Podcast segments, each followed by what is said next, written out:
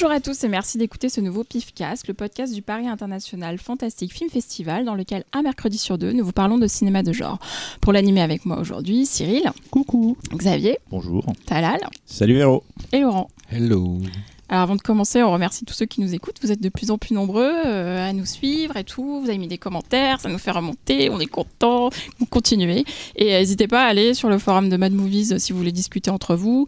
Vous retrouverez aussi toutes les références de, ce podcast et puis de tous les autres dans la description du podcast, mais aussi sur Letterboxd. Donc voilà, normalement, vous avez tout ce qu'il vous faut pour nous écouter dans de bonnes conditions. Dans le PIFcast, nous commençons toujours par l'œil du pif, le tour de table de ce qui nous a récemment tapé dans l'œil dans le genre. Puis nous passons au dossier. Aujourd'hui, nous parlons de films avec des enfants vraiment pas très gentils. Euh, et donc on commence par l'œil du pif et on commence avec euh, Xavier. Ah bah évidemment. Alors, moi, je suis en train de Il est ronchon aujourd'hui, donc c'est qu'il est ronchon aujourd'hui. Ne C'est suis- Xavier Ronchon, c'est pas Colomb. J'ai pas de suspense, j'ai vu sa, fi- sa, fi- sa feuille. Donc Ah Bah bah, voilà. Je te la cachais pas, et, hein, de et- toute façon. et vous allez voir, pas de surprise. Bah voilà. hein, check, euh, check 1940 Non, japonais, je pense. Non, non, c'est Laissez-le. Non, commencer, c'est un, film allemand. Ah merde. Déjà, ça commence bien. Hein, un film allemand de 2015. Je suis dégoûté, je voulais que ce soit Bah, un en film fait, euh, si, Euh, puisqu'en fait, je vous parle de German Angst, Ah oui, bah oui. qui était donc euh, un film anthologique qui est sorti en 2015, réalisé par euh, enfin, il y a trois segments, donc c'est réalisé par Budger Rate, Andreas Marshall et Michal Kosakowski. Euh, moi, c'est un. Je, je l'ai dit 12 000 fois, tout le monde sait que j'adore euh, Budger Rate.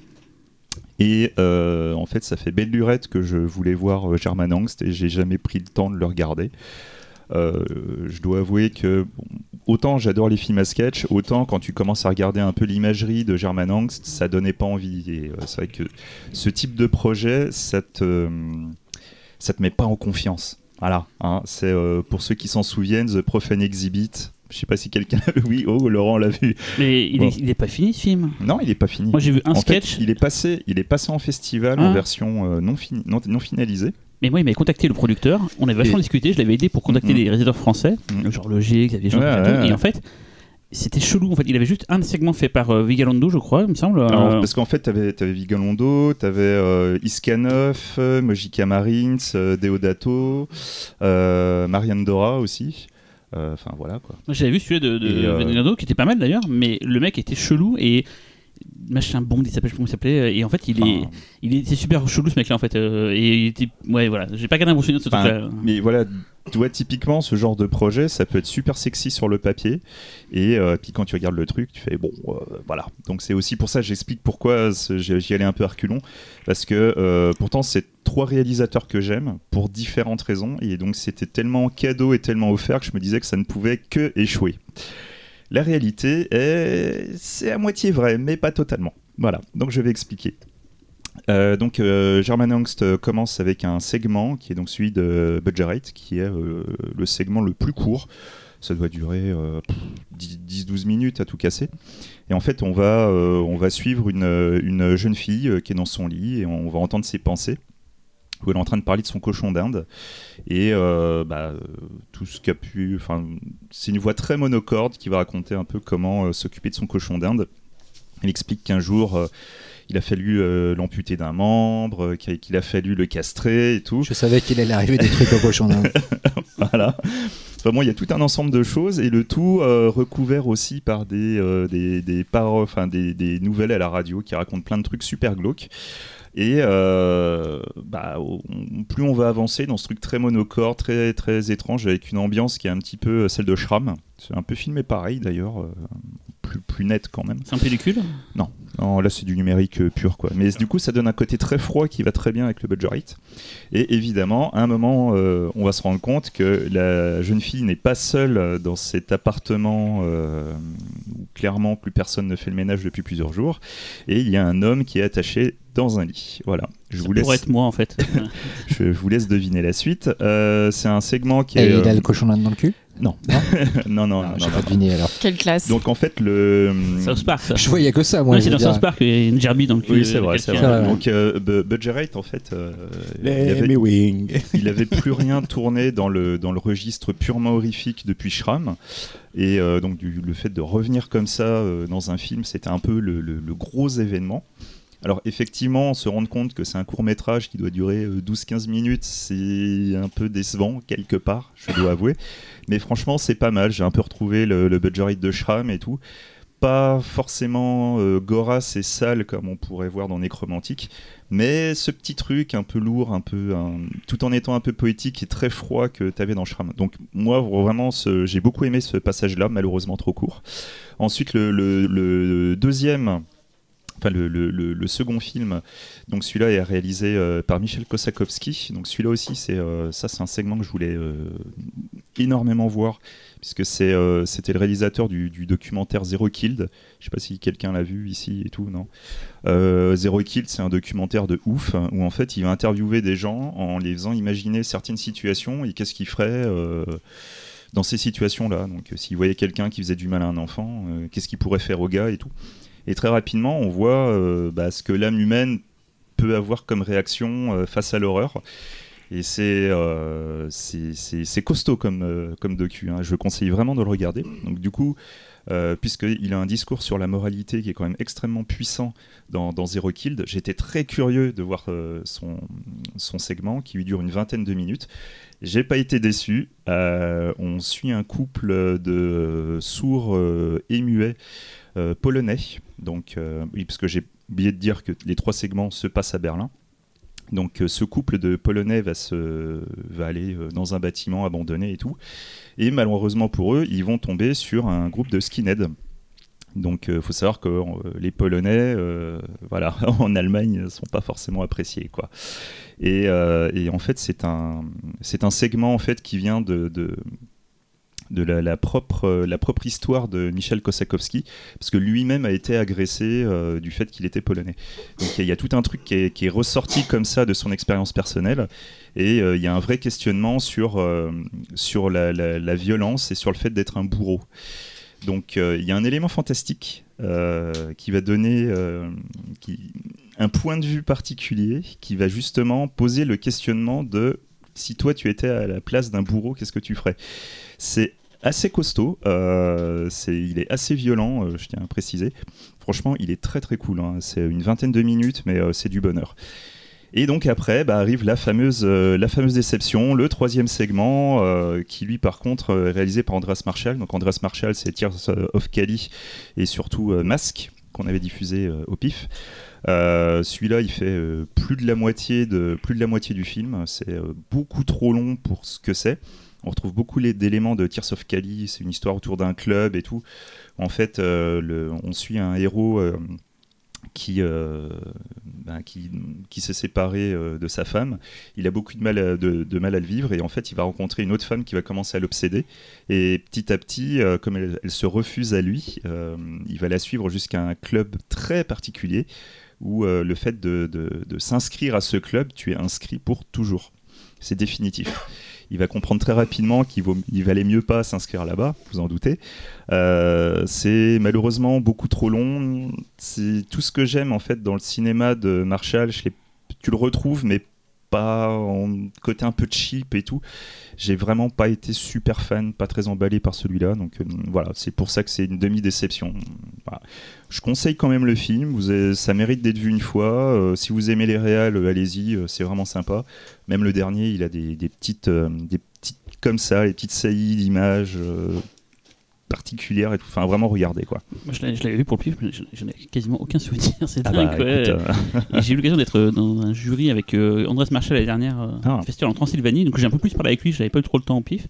Un gars charmant et surtout, il avait fait une exposition de ses tableaux. Et aller voir ce qu'il fait en, en œuvre artistique, c'est assez, assez barré quoi. Euh, Il fait pas mal de pochettes pour des groupes de métal allemand, je crois. C'est peut-être que je dis des conneries, mais Alors il me oui, que. d'ailleurs, c'est bien, tu m'y fais penser. Mm. C'est euh, d'ailleurs c'est euh, lui, si je me souviens bien, qui avait fait la- la- l'affiche de Necromantique Ah bah tu vois, pour euh, il y a peut-être des connexions comme ça et tout quoi. Ouais. Il, il fait ses tableaux, ils sont, ils sont super beaux, ils sont bien macabres, bien, bien barrés Ah, quoi. il, euh, est, il est fort. avec des il séquences fort. bien dégueulasses et tout. Et euh, je pense que s'il avait plus de moyens, ces films seraient, seraient pas mal en fait. Enfin, je pas bien, mais, ça, mais ouais, il, a, ouais. il a des bons visuels et peut-être qu'il a juste pas beaucoup de thunes en fait euh, pour faire ses films. quoi. Ah voilà, bah, ça, ça se ressent un peu dans, dans. German Angst. Mais bon. Voilà, mais regardez-le quand même, c'est cool quoi. Talal. C'était quoi cette petite voix J'avais un petit chaton dans la gorge. Un tout petit chaton. Alors, moi, je vais vous parler d'un film que euh, pas beaucoup de monde a vu. Ah, je Ah, pas mec, vu. franchement. je viens de voir. Oui. Non, non, Ah, non, mais non, dis non, rien, non, non, dis dis rien. Il je est insupportable, Non, Laurent. non, non, non, c'est pas ça. C'est va le même film hein. que je voulais faire. C'est le même film que je déconnes. comptais faire. Non, je déconne pas. Ah, Et dis-toi que il y a 30 secondes, j'ai décidé de changer de film. Euh, j'ai à la bol. volée. J'ai du bol. Ça arrive jamais, hein, Voilà. pour le coup, qu'on qu'on choisisse le même film. euh, Ah bah c'est cool. c'est- Bah, eh bah, c'est je cool pensais- parce que comme ça, je vais pouvoir quand même dire. Bah, bah, c'est bien, au moins quelqu'un parlera. Donc, ta phrase est nulle alors que personne n'a vu, vu que Laurent vient de dire. Bah, bah, Donc, alors, deux les- personnes les ont gens, vu. Les gens commencent à le voir en fait. Il est sorti, en VOD il y a une semaine. euh, Ah, il est sorti en VOD il est sorti en VOD en France. Eh ben, c'est bon à savoir, tiens, bah voilà, tu m'apprends un truc. Euh, je vais parler d'un film de 2020, donc inédit, en salle en France et dans beaucoup de pays dans le monde. Ça s'appelle Gretel et Hansel. Euh, c'est un film de Osgood Perkins, euh, appelé aussi euh, Oz, Perkins. Donc c'est une, belle petite pépite et je suis assez content d'avoir vu ce film enfin. Moi, je l'ai vu, euh, donc je savais pas qu'il était sorti en, en VOD chez nous. Je l'ai vu via une copie Warner Bros, un Blu-ray Warner Bros sorti en mai dernier, parce que le film a une, quand même une sortie salle aux USA. Donc voilà, c'est une relecture du conte des frères Grimm. Et euh, le film a euh, la particularité d'être produit par des gens intéressants, notamment une personne qui s'appelle Fred Berger ou Berger, je sais pas. Euh, c'est qui est le producteur de La La Land et de Autopsy of Jane Doe. On retrouve aussi au casting euh, une comédienne qui est très chère au, au cœur de Cyril, qui s'appelle Sophia Lillis, euh, donc qui joue le rôle de Gretel, et euh, Alice Cridge. J'ai dit dit une ânerie, hein? C'est c'est celle qui joue dans ça. Ah, d'accord. Elle a fait d'autres trucs. euh, Non, bah, elle a fait du coup celui-là, quoi. Ouais, elle a fait Ouais. celui-là, je crois qu'elle a fait d'autres trucs, ouais, j'ai j'ai pas tout en tête. Elle a fait une série euh, Netflix euh, où elle a des super pouvoirs. là. J'ai regardé le premier épisode, ça a l'air pas mal. Je sais plus comment ça s'appelle, c'est par l'équipe de. hum, Ah, euh, The End of the Fucking World. Ouais. Mm. C'est la même équipe. Et on retrouve aussi euh, Alice Cridge, euh, qu'on connaît parce qu'on l'a vu dans Les Charrues de Feu et Star Trek et dans plein d'autres films dans- où elle joue plein de second rôles. Euh, alors ici, donc c'est une nouvelle interprétation hein, du, conte des frères Grimm. Donc euh, Gretel est une ado. Elle n'a pas le même âge qu'Hansel. Euh, Hansel, lui, est un gamin de 8 ans. Et en fait, les deux sont chassés de chez eux par leur mère. Et ils se mettent un peu à errer dans la forêt pour, pour survivre, en fait. Et euh, affamés, ils vont tomber sur une bâtisse en plein milieu de la forêt, qui n'est autre que la fameuse bâtisse de la sorcière du, du conte. À la différence que euh, il y a un lien très intéressant qui va se tisser au fur et à mesure de l'histoire entre Gretel et la sorcière. Euh, donc c'est un projet assez personnel de, de Osgood Perkins euh, qui est coécrit par un, un- un jeune scénariste qui s'appelle Robert Hayes. Et alors moi je ne connaissais pas du tout ce cinéaste. Perkins en fait a déjà fait trois films, euh, dont un qui a fait pas mal parler de lui que je n'ai toujours pas vu. Euh, le premier s'appelle February, euh, qui est sorti en ça. Ah, 2015 Gérard May, il était C'était Avec- bien relou. avec Emma Roberts. Euh, très beau mais très chiant. Ouais, très chiant. ouais. Ok.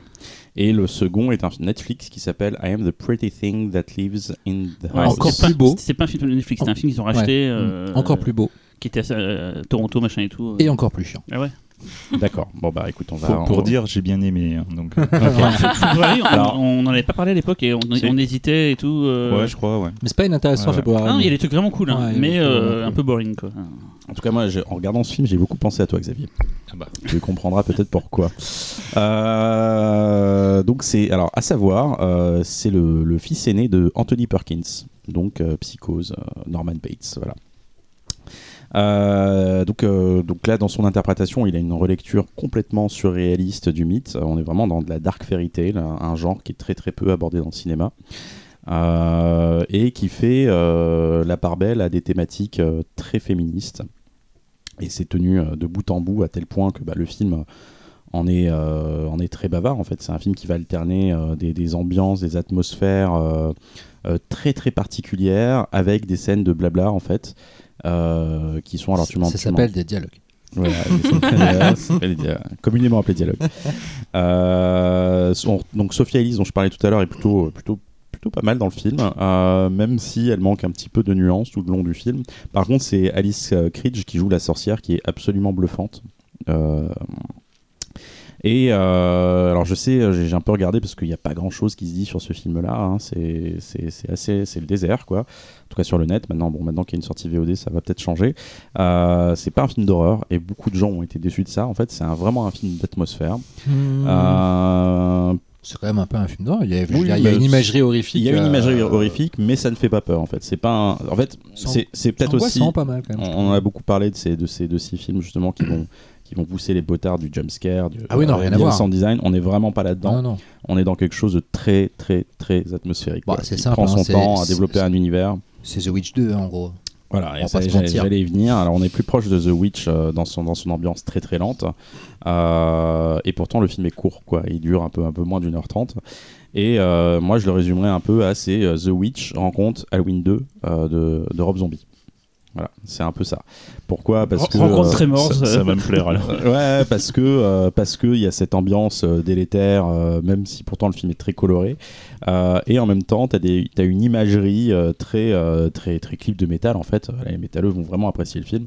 Euh, tu vois, tu as l'impression de regarder un clip de Nine Inch Nails ou de Marilyn Manson par moment. C'est très particulier. Ou du Jodo aussi. Ou même parfois du jodo. Oh. ouais, ouais, ouais, ouais, ouais. Euh, les cadres sont hallucinants de précision. Il y a vraiment des moments où bon, ça peut paraître tape à l'œil, mais euh, mais je trouve ça euh, constamment beau. En fait, t'as des plans qui s'enchaînent où tu dis mais putain, mais quelle beauté, quelle précision, quelle euh, et euh, et le tout avec ces, donc ces, ces, ces, magnifiques images fantasmagoriques qui sont portées tout du long par une superbe direction artistique. Il y a la photo d'un jeune, jeune chef opérateur mexicain qui s'appelle Galo Olivares qui est à tomber par terre. Et euh, la production design de- d'un monsieur qui s'appelle Richard Reed, qu'on connaît parce qu'il a fait quelque chose de très tape à l'œil aussi, qui s'appelait Hard Candy, qui était un peu dans le même, euh, dans le même registre, qui est vachement bien aussi. C'était pas, c'était assez, assez sobre. Enfin, la photo est assez terne quand même, Carte Candy dans les souvenirs. Euh, je, parle, je parlais pas de la Ah photo, oui, je parle la de la, direction artistique. ouais. Alors, Cardi, c'était une cave avec un mec qui se faisait torturer. euh, Non, mais il y a, il y a une esthétique quand même si, particulière. non, j'en ai que tu, tu Pas que, pas que. Pas que. Ouais, pas que. Dans les souvenirs, ça se passait que dans, le, dans la cave, mais euh, Ah. j'ai vu le film il y a longtemps donc. euh, Alors moi, ça, ça- c'est juste un, un putain de gros kiff, Euh, une très belle surprise. euh, et je comprends pas comment ça se fait que ce film, alors peut-être parce qu'il est affilié à un, un gros studio, n'ait pas eu de vie même en festival. Il y a pas, j'ai essayé de chercher, peut-être que j'ai pas bien creusé, mais il n'y a pas un putain de festival dans ce monde qui l'a diffusé. mais les, les festivals en 2020, c'était un peu particulier. euh, Non, non, non, mais en préparant euh, peut-être 2000, en préparant, L'affiche, je sais pas, une sorte euh, de tour, je sais pas quoi et tout. euh, T'as plusieurs affiches. T'as une affiche où tu vois justement la, la, la maison de la sorcière qui est une sorte, qui est une sorte de triangle. mhm. Euh, T'en as une autre avec euh, Sophie Ellis qui fait un peu Parce que labyrinthe ce de que tu pan. n'as pas dit, c'est ce que je pense. Parce que moi, j'ai connu le film par euh, le fait que ce soit Rob qui fait la musique en fait. Ah oui, bah oui, bien Parce qu'il y sûr. avait la BO qui sortait de Oui. Rob et ils en faisaient vachement la promo et je me dit, tiens, c'est quoi ce l'ai j'avais oublié ce film-là, La- donc on parle maintenant. Je La l'ai pas noté, mais la. BO est excellente. Et c'est et vrai que du Euh, coup, au début, c'est un peu euh, étrange d'avoir une musique électro parce que du Mm. coup, c'est vraiment une musique électro. ça participe grandement Et, à euh, l'ambiance. et hein. c'est vrai que ça fait bizarre au début, mais c'est Mm. vrai que ça. En même temps, euh, l'ambiance un peu jodo dans, le, dans les designs. Mm. euh, c'est vrai que t'as as vraiment l'impression de voir. Euh, euh, parfois un petit peu des bouts de la montagne hallucinés en matière Ah de design dans le film. Ouais. Enfin, ça, Mais là, vous, là, vous, vous Ah mettez ouais. le. Ça utilise- ça- vous mettez non, mais ça utilise une la image, Xavier qui a un ça utilise une imagerie. Euh, ça mélange vous l'imagerie de- vu, Il a une érection là. ça mélange, soulève. ça mélange l'imagerie de The Witch en matière de- d'utilisation de, la forêt, etc., à un côté encore plus surréaliste. Parce que là, en, en matière de couleurs, c'est vraiment ça pète, c'est-à-dire que c'est Mm. que des couleurs surréalistes. Il n'y a pas un plan réaliste euh, dans le film, en fait. Et, euh, et du coup, c'est clair que c'est un- c'est une magnificence de tous les instants. J'aurais tellement kiffé le voir sur grand écran. Ah ouais, ouais, c'est un film voir en salle. Ah non, mais c'est d'une beauté, mais incroyable. Après, euh, moi j'ai un problème avec Os Perkins, c'est que je trouve que c'est un mec qui se regarde filmer à, mo- à mort. C'était déjà visible dans, dans ses deux précédents. Et là encore plus, mais au moins, il y a l'avantage d'être collé à, un- à une structure narrative imposée par le conte de fées euh, existant. Et au moins, il se passe des trucs. Ouais. Ah, ça, cet avantage-là. Parce que même en effet, quand tu dis qu'il y a des espèces de discussions un peu euh, avec beaucoup de double sens entre Ouais. la sorcière Oui. et, euh, et, euh, et Hansel et Gretel, pardon. Mais, euh, mais au moins, du coup, il y a toujours des choses à détecter dans ce qu'ils se disent, des, Ouais. des sous-entendus, etc. Ouais, moi, moi, j'ai vu une copie euh, non sous-titrée en plus en Ah oui. anglais. Ouais. Et, Et il y, puis a en plein de plus, trucs- il y a plein de trucs qui m'ont Ouais. échappé, mais je voyais où ça voulait, Mm. où ça voulait aller quoi. Et du coup, euh, enfin, j'étais content de voir qu'un euh, Perkins avait enfin compris qu'il fallait non seulement être un bon réal euh, Mm. formel, parce que le mec est bon. Hein. February, il y a des trucs, mais morts. Ah, c'est beau, February. Ouais. Et euh, la fin du February, notamment, euh, le plan sur le, le- le- la créature, là. euh, Ah, il y a une bestiole dedans. Ouais, ouais. Ah, j'ai envie de il, le voir. il est- il est- Je sais pas, il se voit comment ce film? Euh, bah, il est sorti en France, je crois, en VOD. Ouais. Je sais Ah pas ouais, est pas, est pas Je sais pas où, VOD. mais si, si, il me semble qu'il Ah est ouais. sorti. hein. Ok. Ouais. Je me demande même si. euh, non, le premier film, c'était. Le premier titre anglais, c'était pas ça, c'était The. The- je sais plus, The- quelque chose d'auteur. euh. Ah non, non, En tout cas, c'était le titre Ça, toujours. Il y a eu un autre, il y a eu un autre Moi, je l'ai connu hein. en tant que February quand il n'était pas encore euh, passé à Gérard. Mais, Mais celui-là, en tout euh, cas, franchement, euh, même si euh, c'est vrai que ça a le démérite d'arriver après The Witch, et c'est vrai que ça fait très The Witch dans l'idée, Euh, non, c'est quand même. Ah, c'est quand même un vieux conte de fées qui se passe dans une forêt avec des Ah, enfants, un une conte- un sorcière, ultra fées, euh. esthétisant. D'ailleurs, on a euh, oui. appris le, le prochain film de Robert Eggers, là, le mec qui a fait The Witch. C'est un film avec Björk oui, et ouais. Björk. Bah, en fait, ça, ça, c'est- c'était déjà euh, dans les tuyaux depuis longtemps, mais c'était Ouais, pas confirmé. Film de Viking. Tu vois, même si je suis pas fan de, de ce cinéma, c'est quand même des films que Mm. j'attends en fait. euh. Et euh, mais ouais, non, c'est super. Euh, The- Hans- Gretel et Hansel. Et puis rien que le, le choix de mettre le nom de de la de la gamine avant.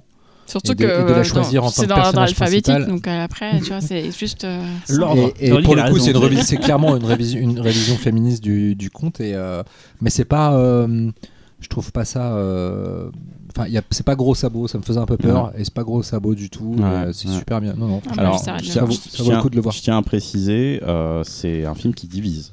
C'est-à-dire que soit tu, tu adores, soit tu détestes. J'ai pas, j'ai rarement lu des trucs, des commentaires. Ouais, ouais. Je crois que personne hein. l'avait vu. euh. Non, mais les, critiques- américaines, parce que je suis allé jeter un coup d'œil sur les critiques Ah, les américaines. critiques américaines, pas pas très aimé. bonnes. Euh, je vais me donner la parole du coup. À quand une Parce qu'en fait, Oh. j'ai envie de garder euh, Laurent et. Cyril pour la fin parce qu'ils sont en bisbis tous les Bah non, on n'est plus en bisbille du coup, parce que j'ai changé de film. Au moins que t'aies pris un film récent dans le nouveau. J'ai pris un film récent, pas récent. Bon, on verra. En tout cas, en tout cas là, c'est moi. Euh, moi, je suis allée voir un film au cinéma, une ressortie euh, qui, euh, qui, est- enfin, qui a eu lieu au début du mois d'août pour aller en salle et faire vivre les cinémas, n'est-ce pas? Euh, C'est Pluie Noire de Shoei Imamura. Euh, donc voilà, on est dans la gaieté. Euh, donc c'est un film de 1989, un film japonais. Euh, Imamura, donc c'est un réalisateur japonais très connu en France parce qu'il a eu deux fois la Palme d'Or, un- une fois en 83 pour la balade de Narayama et une fois en 1997 pour l'Anguille. Et puis Noir, en fait, c'est adapté du roman de Mazuji Ibuse et c'est euh, en fait une histoire qui raconte les conséquences du bombardement d'Hiroshima euh, et des effets euh, de la radiation sur la vie des personnes qui ont été exposées au moment de la bombe qu'elles aient été exposées de près ou de loin. Et en fait, ça va montrer comment les Japonais ont été discriminés eux-mêmes au sein de la société japonaise. On les appelait des Ibakusha, en fait, c'est tous les gens qui ont été touchés par les radiations. Et c'est hyper intéressant en fait parce que c'est un film, il faut le dire, qui dure deux heures, qui est en noir et blanc, qui est vraiment très très beau. Mais euh, il n'y a pas de misérabilisme ou de euh, surdramatisation de la situation. Il y a même vraiment des, chaînes, des scènes assez euh, choquantes euh, qui montrent euh, le, le, le- vraiment le moment du bombardement avec des gens avec des lambeaux de chair et tout. C'est vraiment très très bien fait et euh, ça c'est pas ça cherche pas à être spectaculaire en fait et du coup c'est très juste dans le ton en fait. Donc là c'est bien et surtout ça va plutôt se, se concentrer sur après sur le contraste entre cette scène de, ces scènes d'horreur et la vie en fait qui reprend son cours puisqu'en fait euh, donc ça va se concentrer autour de l'histoire de Yasuko qui est une jeune femme euh, qui a été exposée non pas aux radiations directement mais qui a reçu justement une pluie noire en fait juste après l'explosion. Et comment en fait elle vit avec son oncle sa tante et comment elle n'arrive pas à se marier parce que euh, les gens qui sont suspectés d'avoir été exposés aux radiations bah, personne ne veut faire des choses avec elle notamment pas se marier parce qu'on se dit qu'elle va avoir des enfants mal formés etc donc vraiment, il y a ce côté euh, vie paisible au sein d'un petit village de, campagne et en même temps cette épée de Damoclès qui est au-dessus de toute la vie des paysans puisque euh, en fait on va les voir euh, les uns après les autres être victimes euh, des conséquences des radiations. Donc ça c'est vraiment hyper intéressant. Et en plus Imamura arrive à quand même insuffler un peu d'humour dans, son film. Et ça c'est hyper bien vu. Enfin et c'est assez inattendu donc euh, voilà donc euh, j'ai vraiment euh, adoré c'est sorti en salle là euh, cet été parce que c'était les 75 ans de la- du bombardement C'est chez malheureusement. l'Arabia, il me semble. Euh, je crois, ouais. ouais. Euh, voilà. Et du coup, euh, ce qui est intéressant, c'est qu'à un moment donné, il y a un- quand même un personnage un peu simple de paysan qui demande mais pourquoi est-ce qu'ils ont fait ça en fait? Et en fait, c'est marrant de. Enfin, c'est pas marrant du tout, c'est pas du tout le terme que je veux employer, mais c'est intéressant de, de se dire qu'effectivement, les gens qui étaient à Hiroshima, certes, il y avait la guerre, il y avait une guerre mondiale, etc., ils se sont demandé pourquoi ça tombait sur eux et surtout. Tous les impacts que ça a eu. euh, euh, et récemment, j'écoutais notamment un, un- un podcast qui parlait des- de la vie des gens euh, qui vivent à Fukushima. Euh, et c'est exactement la même chose qui est en train de se repasser. Donc là, c'est pas dans le un contexte de Mm. guerre, etc. Mais du coup, c'est important de revoir ce genre de film pour se souvenir qu'en fait, les gens, c'est des gens qui ont une vie avant, pendant et après. Et un- longtemps après. Un film de sur Notion justement qui s'appelle Land of Hope et qui parle de qu'est-ce qu'on fait par rapport à la Terre, par Ouais. rapport à nos- là on est partir revenir et tout, qui parle par rapport à Fukushima quoi. C'est Ouais. ça fait penser à ça, sauf Ouais, que ça. Fukushima c'est pas une bombe, c'est centrale, mais Et du coup, par rapport à Threads, qui parlait aussi de, des conséquences d'une bombe atomique sur une population. Bah, euh, justement, c'est moi. Alors, Threads, euh, j'aime beaucoup, mais c'est pas du tout euh, dans ce côté. misé- Documentaire, Ouais, hein. et pas. Euh, pas ultra dramatique en fait. Justement, ça va plutôt ça- s'arrêter sur des petites choses de la vie et c'est beaucoup plus pudique, on va dire. Mais, mais du coup, quand il, quand il se passe des choses, l'impact émotionnel est très très fort. ouais. Voilà, donc je, Merci, sais pas si vous l'avez vu. Non, mais j'ai vu passer. Ah. C'est mortel. Mortel, ouais. Ouais, moi, c'est le. En fait, moi, c'est le premier film que j'ai vu du, euh, du réalisateur. Ouais. Et que j'avais vu grâce à ma fantastique médiathèque à Dijon. Ah putain. Encore Dijon représente. ouais, mais c'est La clair. Bourgogne Et si on faisait la centième là-bas? Et du coup, je, quand j'ai vu ça, je me suis dit, mais euh, ah, ça a l'air cool comme film. et après, je l'ai regardé, j'ai fait, ah ouais, putain. Cool, c'est Voilà. pas le mot. Non, c'était pas, c'était pas le mot, mais. euh, non, Mais bon, euh, allez-y quand même, ça, ça- costaud, ça hein, se regarde. C'est pas vraiment du super, tout, euh, vraiment. voilà. Euh, Ah non, mais je Imamura, c'est ma chemlist, euh, c'est un de mes réalisateurs chemlist euh, dont les Blu-ray euh, s'accumulent, mais dont je n'ai toujours pas trouvé le temps de voir un seul film. Et un, il y a un- le Blu-ray va pas tarder à sortir du coup. Si, euh, il y a eu le ressorti salle. Bah. Oui, derrière, généralement, ils font, le, ils font la, ils font la Bah, D'ailleurs, il euh, il devait sortir la balade de Narayama aussi. Mm. hein. Ouais, il sort bientôt, je crois. Il sort bientôt. Je tiens à dire Et- que je l'ai vu à la Filmothèque du quartier latin et que là-bas la salle est toujours remplie quoi qu'il arrive, Covid ou pas, ouais. Euh, moi, j'ai Ouais. deux, j'ai mes étagères à DVD, puis j'ai la pile à côté de la télé, qui est la pile imminente, et dedans j'ai euh, Vengeance is Mine Ouais. d'Imamura qui m'attend, et il n'est pas encore C'est ta euh, shameless matérialisée en fait. Voilà, exactement. Cyril, Ah, T'as parlé l'an dernier, donc c'est moi. Donc je vais te faire de griller. Alors déjà, je voudrais juste faire un, un erratum par rapport à la dernière fois. Je vous ai parlé d'un film qui s'appelait Boy in the Wood. En fait, il se trouve qu'il a changé de nom pour la- l'exploitation chez euh, sur Amazon. Maintenant, il s'appelle Get Duke et il sortira le 28 août, contrairement au 7 août que j'avais annoncé. Et je ne sais même pas s'il sortira sur la France d'ailleurs. Ah, C'est bah, un si- double erratum alors. Si ce film n'est pas bien, Ah, je t'en je voudrais beaucoup. Si C'est tu un film survendu c'est un comme de d'habitude. préférés il a le label euh, claquage de beignet. Ah oui, Beignet. Ah, Ok, ouais. j'ai- adoré ce film de A à Z, ça m'a fait péter de rire. J'ai intérêt à le kiffer alors, vraiment. Et en parlant de films qui font rire, je parle d'un film d'ailleurs euh, dédicace à, à, à Véro sur ce film-là. Ah. Très vite, elle va comprendre pourquoi. Est-ce que ça te donne une idée de ce que ça pourrait être? Non. Sword. Un film de 2020 qui était passé à Sundance et qui est sorti euh, sur Hulu en début juillet. Un film avec euh, Andy Samberg. Donc tout ça dédicace à Véro parce qu'on est fan de Brooklyn Ouais, Nine-Nine l'adore. et, de, Samberg en général. Et euh, moi voilà, aussi, vas-y, fais-moi une dédicace. Mais non, parce qu'on te en parle jamais en fait. Alors qu'avec plaît. Véronique, Ah on en ouais, a parlé. je suis fan quand même. On s'envoie des gifs. Voilà. Les gifles. Je vais te parler de Palm Spring. Enfin, je vais vous parler, parce que pas qu'à Véronique, et de Palm Spring de Max Barbaco. Voilà. Euh, c'est un premier film, donc euh, j'aurais pas grand chose à dire sur le réalisateur, si ce n'est qu'il a fait plein de courts-métrages avant. Et même le scénariste, c'est son premier long-métrage aussi, il a fait pas mal de courts, dont un avec euh, le réalisateur. Alors l'histoire, je vais faire attention, c'est sans trucage, sans, sans rien. Je vais Pas faire de résumé. euh, Tu l'as résumé. résumé. Je vais essayer de faire de sans filet, sans filet. Donc c'est. Niles qui est joué donc par Andy Samberg qui est dans une, une sorte de, de mariage, euh, une fête de mariage, un gros mariage et tout. On sent qu'il est pas vraiment euh, parmi les invités, mais il est là, il est dans la soirée et tout.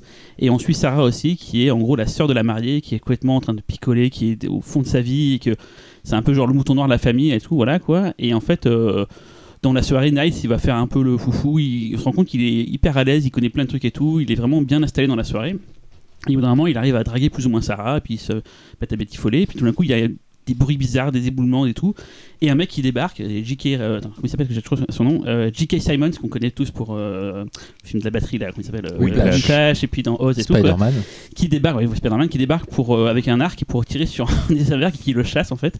Et à ce moment-là, euh, Andy Samberg se barre vers une caverne bizarre et euh, Sarah la suit. Et il lui dit non, ne rentre pas dans la caverne. Elle rentre dans la caverne et en fait le lendemain elle se réveille et elle revit la même journée quoi. Et elle se rend compte qu'en fait elle est dans une boucle temporelle, mais qu'elle découvre que Andy Samberg l'est aussi, mais depuis plus longtemps qu'elle en fait. Et que J.K. Simons aussi, il était. Enfin voilà. Donc c'est un film à la. euh, Un jour sans fin. un jour sans fin, mais où du coup, c'est pas tout seul. Il y a d'autres gens qui sont conscients, donc des gens qui sont là depuis plus longtemps, d'autres plus, plus, récemment, et donc ça joue sur ce côté de combien de temps Andy Samberg était là. Très cool. C'est c'est très cool sur le principe. C'est c'est plus malin que pas mal d'autres films sur les boucles temporelles. C'est pas parfait. Mais il y a des trucs très intéressants. C'est un peu bâclé sur la fin, c'est dommage, mais il y a plein de bonnes choses. Euh, L'actrice qui joue Sarah, c'est Christine Milioti. Alors, je, je la connaissais pas, mais en fait, elle avait joué dans Le Loup Wall Street. C'était la femme de DiCaprio avant que ce soit Margot Robbie. C'était donc sa première femme. Euh, et euh, c'est plutôt rigolo, c'est fantastique, un des de voyage dans le temps et tout quoi. Et elle va essayer de, enfin lui, il a vraiment une idée de comprendre ce qui lui arrivait, donc il vit son instant, il, connaît par cœur tout et tout. Et même, ils vont se poser plein de questions. Genre, par exemple, là, elle l'a dragué, mais est-ce qu'il avait pas dragué par le futur aussi, par, par, enfin, par le passé, du coup, c'est- ça me détermine. Il y a plein de trucs qui se posent comme question, et c'est, ça rajoute une couche à un jour sans fin, dans le fait que ce soit deux, du coup, et que une soit novice, du coup, bah, c'est grâce à elle qu'on découvre un peu le principe, et l'autre soit là depuis longtemps. C'est assez rigolo, et il y a plein de Comme choses. qui- Edge of Tomorrow. Edge of Tomorrow, est-ce qu'il découvre pas tout? Non, parce qu'il y a que Tom Cruise qui est conscient de. Ah non, Non. la nana aussi. La nana aussi. Ouais, mais il, Elle a- aussi, il ouais, la- il voit, il la plus tard en fait dans mes souvenirs. Il y a un long moment où euh, on- il est tout seul en fait. Alors que là, le principe, c'est que dès le début, elle, elle, elle sait que c'est à cause de lui qu'elle est dans le, dans le truc. Elle lui dit, mais qu'est-ce que t'as fait et tout? Et elle-même, au départ, elle va essayer de pousser les limites du truc, mais jusqu'à où elle peut boucler la, la boucle. Enfin voilà. C'est très rigolo. C'est pas parfait. Je me- au départ, j'étais hyper hypé et tout, quoi. Mais au bout d'un moment, ça, ça redescend un petit peu. Après, mais si Andy Samberg fait du Andy Andy Samberg. Samberg, il est très bien dedans, euh, je veux dire, as, as usual, quoi, mais euh, j'en entendais vachement plus que ça, mais j'ai l'air de dire que c'est pas, pas, pas génial, mais si, si, j'ai bien aimé, mais c'est pas Est-ce que aussi tu ouf. as ri bruyamment ou t'as fait J'ai- comme ça J'ai pas claqué genre la, la cuisse sur la, sur la, la main sur la Est-ce cuisse. t'as comme, juste ouais. soufflé des narines ou est-ce que t'as- Non, c'est des bons plans, et puis il y a des- il y, a des- il y a des plans genre euh, piscine avec des, des, tu sais, des, des matelas gonflables en forme de pizza, donc ça c'est ça, c'est cool, Ah. quoi. voilà, ça on aime bien, ça, enfin des tranches de pizza. Est-ce qu'il y a des flamingos aussi, non? Il y a, il y a- peut-être qu'il y a Gomez. En tout cas, c'est très solaire et tout. Il y a des acteurs qui se font plaisir. euh, c'est rigolo, ça passe le temps. Je sais qu'à Sundance, tout le monde s'est s'est- s'est battu pour l'avoir et du coup, c'est Hulu qui l'a qui l'a chopé. Quoi. Donc, Hulu égale Disney. Donc là, c'est peut-être sur Disney, ça se trouve. euh, euh, c'est pas dit, ouais. ouais, ouais. Ou Personne l'a vu. Du Bah, du coup, personne l'a vu, donc ça Eh va ben très rapide. Voilà. Mais c'est tr- c'est très bien, sans être exceptionnel. Voilà. coup. Et on, fait- on termine avec Laurent. Euh, donc oui, euh, merci Talal du coup d'avoir euh, sauvé Gretel et Hansel. Euh, non en fait j'ai euh, j'ai vu euh, un film de 2002 qui ressort très bientôt dans une version euh, à l'endroit. Ah, Voilà. Bad Taste. Irréversible. Euh, Irréversible version euh, inversion Ah, intégrale. Je vais enfin pouvoir comprendre alors de quoi il en retourne Voilà. parce que je ne comprends pas le- cette communication. Et, euh, et alors c'est mar- c'est c'est marrant parce que euh, je l'ai vu très récemment, je l'ai vu hier. Euh, et euh, ça arrête pas de trotter dans ma tête. euh, et aussi, avec- je l'ai vu avec Fausto et, euh, et on en a pas mal discuté. Et en fait, euh, en sortant du film, j'étais, euh, euh, je trouvais ça intéressant, mais je préférais quand même la version à l'endroit. Et plus j'y réfléchis, en fait, plus je me dis que non, la version, euh, enfin la version à l'envers, pardon, et qu'en fait cette version-là, la version à l'endroit, est bien meilleure. Euh, Il a viré des choses, hein. il a pas que remonté dans l'autre sens. hein. il a viré les Il y, a trucs. plein il y a au moins, je crois, 5 minutes de moins. Il y a plein de plans de caméra sur au C'est vrai qu'il y en a dans le- moins, il y en a beaucoup moins. Il en a viré pas mal ce, qui est, tout. ce qui est no- euh, ce qui est normal parce que tu arrives sur la fin du film. Mais même lui, il a trouvé que c'était. euh, Moi, je l'avais Ouais. vu. en- Il avait fait une petite projection privée avant que ça aille à Venise l'année dernière. Donc, je l'avais vu l'année dernière à ce moment-là. Et on en avait pas mal parlé après. Mhm. Et outre le fait qu'il lui trouve que c'est plus. Enfin, ça allait sûrement le dire, mais que c'est plus efficace dans ce sens-là. Il m'a dit qu'il avait quand même viré Ouais. plein de trucs parce Ouais, qu'il trouvait que c'est c'était un vrai peu que ça- relou les, les c'est vrai que caméras qui et euh, tout. je- euh. parce que dans mon il y a souvenir- scènes du coup Non, il n'y a pas de truc en plus. Il y a, Parce que- moins. Voilà. Parce que c'est vrai que dans mon souvenir, euh, toute la, toute les, la façon dont la caméra bougeait après le monologue introductif de Naon, C'est là. qu'il euh, c'était beaucoup plus long dans la Ouais. version, euh, dans la version à l'envers. Et non, non, en fait, moi, ce que j'adore, enfin, ce que j'adore, c'est difficile d'adorer Irréversible, euh, mais ce que j'aimais beaucoup dans le film, c'était ce, voyage des ténèbres vers la lumière et cette fin, euh, et cette fin qui était vraiment euh, élégiaque et en même temps d'une tristesse absolue, mais qui faisait vraiment comprendre ce que les personnages avaient perdu. Et je trouvais ça très fort C'est émotionnellement. ça que je ne, comprends pas en fait l'existence de ce, de ce montage en fait. Il D'accord, il mais empêche pas elle- l'autre ben, En fait, tu, vas, hein. tu vas voir que, enfin justement, et, euh, et en fait, on perd ça. Du coup, là, ça devient une descente dans les ténèbres, mais euh, d'une d'une euh, d'une glauquerie et d'une d'une tristesse euh, horrible. En revanche, c'est les dynamiques entre la dynamique entre les personnages est complètement différente parce qu'en change fait. Tu vis le drame en temps réel, quasiment. Enfin, en tout cas, tu vis le drame euh, dans l'ordre, mais du coup, tu le vis en étant conscient de la dynamique de tes personnages. C'est-à-dire que tu, quand arrive la fin, tu sais que, euh, euh, Dupontel est toujours amoureux de de de, de, Bellucci. de Bellucci, qui- que c'est son ex, etc. Qu'elle est Enfin, tu vois, enceinte, tu le sais dès le début en fait. qu'elle est euh, enceinte, tu sais dès le début, etc. Et en fait, finalement, le film est beaucoup plus fort dans son impact émotionnel avec tous ces éléments en tête. Alors que finalement, tout ça, quand tu y avais la version à l'envers, tu es obligé de le reconstruire par toi-même, éventuellement en revoyant le film même. Parce qu'il y a forcément les détails qui qui, qui, qui étaient pas là. Gaspard était présent à la Projo, il m'a fait, mo- il m'a fait mourir de rire parce que je sors et tout, puis il me fait Ah, au moins maintenant les gens ils vont savoir qu'ils ont pas buté le bon, c'est con, haha Et il était mort de rire, mais ça aussi. C'est vrai que quand tu vois le film euh, Irréversible la première fois, tu te rends pas forcément compte qu'ils ont pas buté le bon mec, tu vois. Parce que c'est assez, assez rapide en fait le plan sur euh, le plan sur, Sur euh, Prestia, le Ténia, sur Prestia. Et il y a un truc aussi, c'est que dans la version qu'on a vue, la version normale, euh, Cassel euh, est un mec qui est énervé, qui veut se sauver Ouais. et tout, et Dupontel est, un- est un connard. Alors qu'en Ouais. fait, dans, dans la Mais version qu'on voit là, Dupontel est un mec posé, différent. gentil, Ouais. et Cassel, c'est lui le con qui pense qu'il allait voir le- nanas, machin et tout. En fait, euh, Comme disait Fausto très justement, quand on est sorti, quand on a discuté, Bellucci devient vraiment l'héroïne du film. Déjà, clairement, je veux dire. tu la vois le- dès le début, du coup, alors toute tu la première pas, moitié du film, c'est sur elle, etc. Et ça devient l'héroïne. Cassel est vraiment son personnage est vraiment ce qu'il est, c'est-à-dire un mec amoureux mais quand même un peu con, bas de plafond, euh, qui réagit qu'instinctivement. Et euh, Dupontel est vraiment le mec qui est euh, essaye de tout sauver, d'essayer de- d'arranger les choses, etc. Et ouais, franchement, le film est beaucoup plus fort comme ça. C'est toujours aussi dur à voir, clairement. La scène de viol, putain, les et en plus, tu te rends compte qu'elle est pas graphiquement, à part le, le- tout le côté physique où elle se fait taper dessus à la fin, elle est pas, tu vois rien. C'est le jeu de Bellucci qui est dingue. Franchement, en plus, ils ont tourné la scène plusieurs fois et tout, donc pour réussir. Il m'a dit qu'ils avaient peint les murs en rouge. Oui, tout à C'était fait. ouais. pas comme ça la Non, couleur du, c'était- du- ouais, du le- tunnel, tu- le tunnel pour était pas renforcer comme le côté ça, ouais. anxiogène. D'ailleurs, et, et parfois il y a des trucs à la Gaspard qui sont pas très fins. Je veux dire, quand elle raconte son rêve, euh, et qu'elle dit oh, j'ai j'ai rêvé que, avant de se faire violer, elle dit oh, j'ai rêvé que j'étais dans un tunnel rouge et qui s'est cassé en deux. euh. Ah, je me souviens bon, plus. le tunnel rouge, on sait ce que c'est. tu vois, enfin, Ouais. en fait, tu vois ce que je veux dire. Bref, c'est pas, pas d'une finesse absolue. En même temps, elle lit aussi un bouquin sur, euh, sur les, les- les rêves prémonitoires euh, au- à, à la fin qui maintenant est, au- est le début. Donc tout ça est assez. euh, enfin, comme d'habitude chez Gaspard, il y a très peu de hasard. Mais, euh, mais le film est vraiment une, ouais, une, une puissance. euh, ça fait moins, ça fait moins expérience de, de, de gosse qui joue avec sa matière en fait. Ça fait mec qui raconte vraiment enfin son histoire, qui est une histoire d'une banalité affligeante, mais la façon dont elle est réalisée, euh, réalisée, oui, parce que la mise en scène n'a pas vieilli du tout. C'est toujours d'une puissance mais dingue. C'est toujours, euh, enfin, la scène de l'extincteur, ça a pas pris une ride Hmm. et c'est toujours aussi méchant.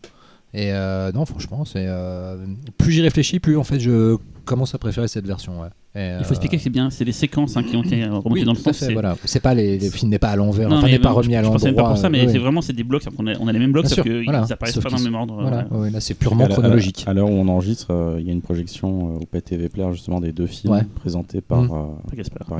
Mais est-ce que vous pensez que le film aurait eu le même impact s'il avait été tout de suite présenté comme ça? Oui, à cause de ce qu'il y a dedans et de son couple d'acteurs. Je- On a beaucoup parlé du, Ah hein, concept, même, le hein. concept a fait. Euh, Oui, mais Bellucci Cassel. Euh, Non, mais ça fait un tout. à l'époque- mais Je suis d'accord avec c'est- ouais, c'était quand même mais, beaucoup qu'on a mis euh, en avant. Mais tu vois, je pense que finalement, le film aurait peut-être moins été, été moins mal accueilli s'il n'avait pas cette structure qui peut passer pour une structure de, de petit malin qui fait joujou avec sa structure. Je dis pas que c'est ce que que ça Gaspard donne a le fait. côté. euh, Parce que moi, dis, à justement- la fin, on découvre qu'elle est enceinte, Voilà. c'est le coup- c'est le coup final du truc dégueulasse euh, ouais, qui mais en même temps, à la euh, fin, on les, on les quitte aussi sur une note d'amour où ils ouais, sont mais encore. quand tu euh, apprends qu'elle est enceinte, c'est peut-être le dernier oui. truc qu'on voit, je crois. Ouais, ouais. Et, et Ouais, ouais, pour tout le monde, ça laisse un putain de goût dans la Ouais, bouche. j'aime, euh. j'aime- enfin j'aime. Encore une fois, c'est un film qui est difficile d'aimer, mais c'est un film dont il est impossible de nier euh, l'impact. Euh, et, euh, et je trouve que ça reste un film très très fort. Et, et, et puis Gaspard parle tout, de, de- manière, tous ses films parlent toujours d'amour fou et pur derrière toutes les couches de, de provo et de etc qu'il aime mettre, mais ça parle toujours de ça. Et celui-là, c'est peut-être le plus direct à ce niveau-là. Et puis un autre truc dont je suis très curieux quand même, c'est l'accueil euh, que va être euh, qui va être fait au film de la, de la part de la génération fragile. Euh, parce que putain, c'est pas un film où. Ouais, Déjà à euh, l'époque, je me souviens quand il est sorti. Enfin, je sais pas, Ouais. vous l'avez- en salle, vous tous ici, quoi c'est. Quand euh, il est sorti de la salle, tout le monde fermait sa gueule et tout. Je me souviens, c'était. euh, non, non, mais c'est pas tant ça. C'est pas tant ça. compris c'est- ce que tu veux dire, mais ouais, déjà à Oui. l'époque, euh, c'était Oui. euh, un coup de massue et je vois ce que tu veux dire par rapport au côté. euh, on- on- Bah, on- description de la communauté gay, euh, insultes racistes, des trucs comme ça. Ce qui, moi, je veux dire, c'est c'est- c'est ce que disent les personnages. Tu vois, le, le personnage de Cassel, qui est, qui est un petit con, à un moment donné, ils sont dans un taxi. Je sais pas, vous vous rappelez la, scène du taxi avec le chauffeur de taxi chinois. Et il l'insulte, mais, mais, putain, va te faire enculer, connard laqué de merde et tout. euh, Enfin, tu vois, c'est c'est que ça, quoi. Et, euh, et aujourd'hui, je pense que le film va faire tomber de ses bras raccourcis. Les gens vont, ces gens-là ne feront pas la différence entre ce que dit le personnage et ce qui prouve ce qu'il est et ce que pense le Bah, réalisateur. on aura Ça, la c'est réponse dans défaut. Je sais 2-3 pas. trois semaines, voilà. Et puis la description de la communauté gay aussi, je veux dire, la descente. Après, c'est pas un film grand public que tout beaucoup de gens vont voir. Non, non, hein. mais la descente dans, dans le rectum, euh, Direct, Rien que le nom des deux. je veux dire, entre le mec, le mec arrête pas de gueuler, fils de moi, fils de moi. Ah, le mec, c'est Jean-Louis c'est Coste. que Jean-Louis Coste, d'ailleurs, Respecte euh, Jean-Louis quand Et même. je me rappelais pas justement de ce plan où pendant que, pendant que hum, Dupontel défonce le mec à, à l'extincteur, Jean-Louis Coste se précipite au premier rang et se masturbe ouais. frénétiquement Alors moi, j'avais devant la tronche du mec en train J'avais de se faire Coste il y défoncer. a longtemps euh, dans un festival à propos de- du réversible. Il me racontait qu'apparemment, bah, c'est c'est ce que Coste me raconte, hein, mais que Dupontel avait entendu parler que Coste était apparemment un nazi, machin et tout, et il avait refusé de tourner avec lui. Ah ouais. Ce qui fait qu'en fait, tout le film, t'as Cassel et, et, et, euh, Dupontel qui sont toujours ensemble. Mhm. Et effectivement, quand il regarde dans le rectum, d'un seul coup, Dupontel il disparaît. C'est en vrai, fait. Dupontel Et il apparaît disparaît. uniquement sur la fin avec le fait, extincteur et tout. Et Mm. c'est ce que me disait euh, Coste. Après, c'est c'est vrai, que c'est pas vrai. Aucune idée, tu vois, mais euh, c'est ce que me disait.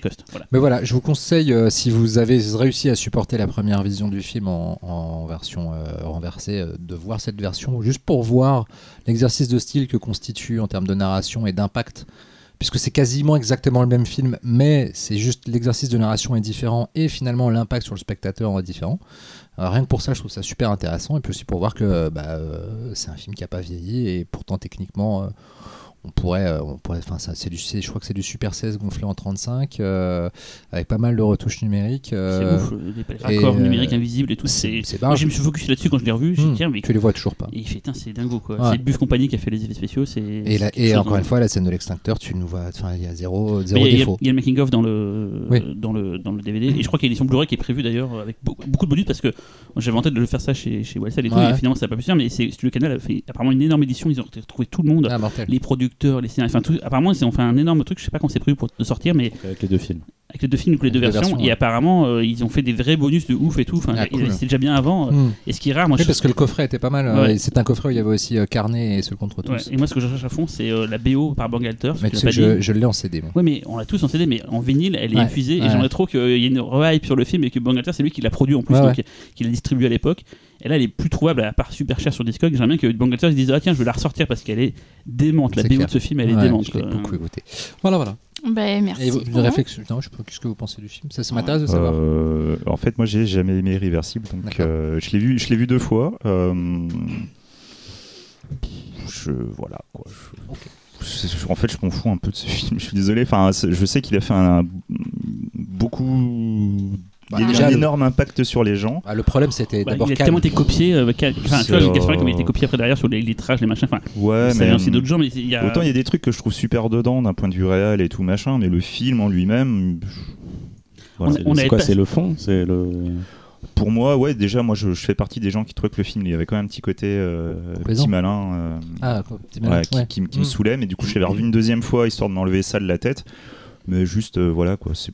Bah, justement, c'est sur Voilà. le côté petit malin. il Mais du coup, je suis, curieux de, cette je suis version. curieux de voir la version Ouais, euh, inversée pour voir si peut-être je vais peut-être changer d'avis Mm. sur le film. Et- tu sais, ça arrive, hein, des fois. Et à Lyon, tu étais dans la salle, je crois, Véronique, on a passé Carne euh, l'année dernière dans la, dans la carte blanche à à Bruno et Forzani, Hélène Catet. Et, et Carne, c'est un petit bijou. hein. Je l'avais déjà vu, J'adore. mais le revoir, c'est une tuerie en fait. Euh, c'est parfait quoi. Il y a tout l'univers de Gaspard Ah, déjà en, là. en et- plus, moi j'étais tellement hypé par, euh, par Irréversible. Moi je m'étais tapé euh, donc Carne et, Mmh. Et euh, Seul contre Seul tous. contre tous. Mmh. Je, je m'étais tout vu d'affilée en fait. Et ensuite je suis arrivé sur. euh, donc du coup, avec euh, quand Ouais. tu fais ça comme ça, la version normale elle prend un autre sens. Mmh, c'est sûr. Forcément, t'as t'as Naon. Euh, après, ouais, mais je, je suis curieux de voir la version inversée. Peut-être que je vais changer d'avis sur le film. Et vu qu'on déborde, euh, Lux à Eterna, pour moi, c'est claquage de beignet aussi les dernières. Ah, t'as pas aimé alors Moi, j'ai trouvé Mm. ça. Euh, Talal non plus, moi je trouve ça dément, Lux à C'est insupportable. J'ai pas forcément trop euh, kiffé les derniers films de Gaspard, à part le début climax que je trouve. Moi, ouf. je, je, je pète un cap sur Mais Climax. Lux Eterna, je trouve c'est du cinéma de ouf. C'est euh, moi ça m'a Euh. Pour, défoncé pour le moi, c'est un film de. Déjà, c'est des films de dos, ce que j'appelle les films de dos, c'est-à-dire les films avec quelqu'un qui marche et la caméra dans son dos. Euh, ça me, je- Comme le fils de. Sol. Exactement. Et qui, pour moi, est un film euh, qui ne fonctionne pas à plein de niveaux, le fils Ah, de c'est Saul. marrant, moi je pensais plus à Besson. Il y a un moment, il faisait ça avec ses, bandes annonces. Ouais, mais Les euh, bandes annonces de le- dos. Le fils de Sol, c'est vraiment un film entièrement dans le Non, dos du gars. euh, le euh, euh, et- et pour le coup, je trouve que Béatrice Dalle, elle est un peu, euh, elle est pas, elle est pas dans son élément, je trouve, dans le film. Peut-être qu'on en reparlera avec le film, c'est d'ailleurs sort en fin Voilà. septembre. euh, Mais en euh, en salle, après, en salle, ouais. Ouais. Chez UFO Distribution, Mais avec après- des petits bouts en plus pour faire que ça fasse après, il y, a une des- heure il y a des trucs mortels dans le film, hein, mais euh, Moi, j'ai trouvé tout mortel, mais je me suis un peu emmerdé quand même. Ça dure 50 minutes. hein. Comment tu peux t'emmerder dans 50 minutes Eh ben, c'est le problème. Bon, on a fait trop long déjà. Ouais, ouais, on- personne n'a plus rien à dire sur Irreversible, c'est bon. Euh, non, je déconne. Bon, allez, on passe au dossier. Le dossier d'aujourd'hui est consacré à ces chères têtes blondes avec qui certaines et certains d'entre vous cohabitent au quotidien, et d'autant plus ces derniers mois. Si vous comptez les dodos avant la reprise de l'école dans quelques jours, pour vous raisonner et ne pas trucider le fruit de vos entrailles, nous avons trouvé de quoi vous faire relativiser avec une sélection de films euh, qui mettent en scène des enfants, mais vraiment, vraiment très, très méchants. Euh, on commence avec Xavier. Ah, C'est quand même la meilleure intro que Véro ait fait depuis. Oui, j'avoue, euh, l'intro, Là, tu je. m'as tué. quoi. voilà quoi. Tu es- Vous êtes tellement facilement impressionnable. Non, Ah, non, mais- non, non, et franchement, dites-lui, euh, c'est pas. euh, voilà, vraiment, Ils n'ont euh, pas écouté, il est sur sa Bien tablette. sûr que si, j'ai Ah non, mais Il franchement. fait un euh, Candy Crush. Non, mais vraiment, je- Là, tu m'as tué. Là, sur le... Tu vois, j'en étais troublé là. Je... Voilà. c'était bien. Euh, bref, donc je vais parler donc de l'autre, donc un film de 1972 réalisé par Robert Mulligan.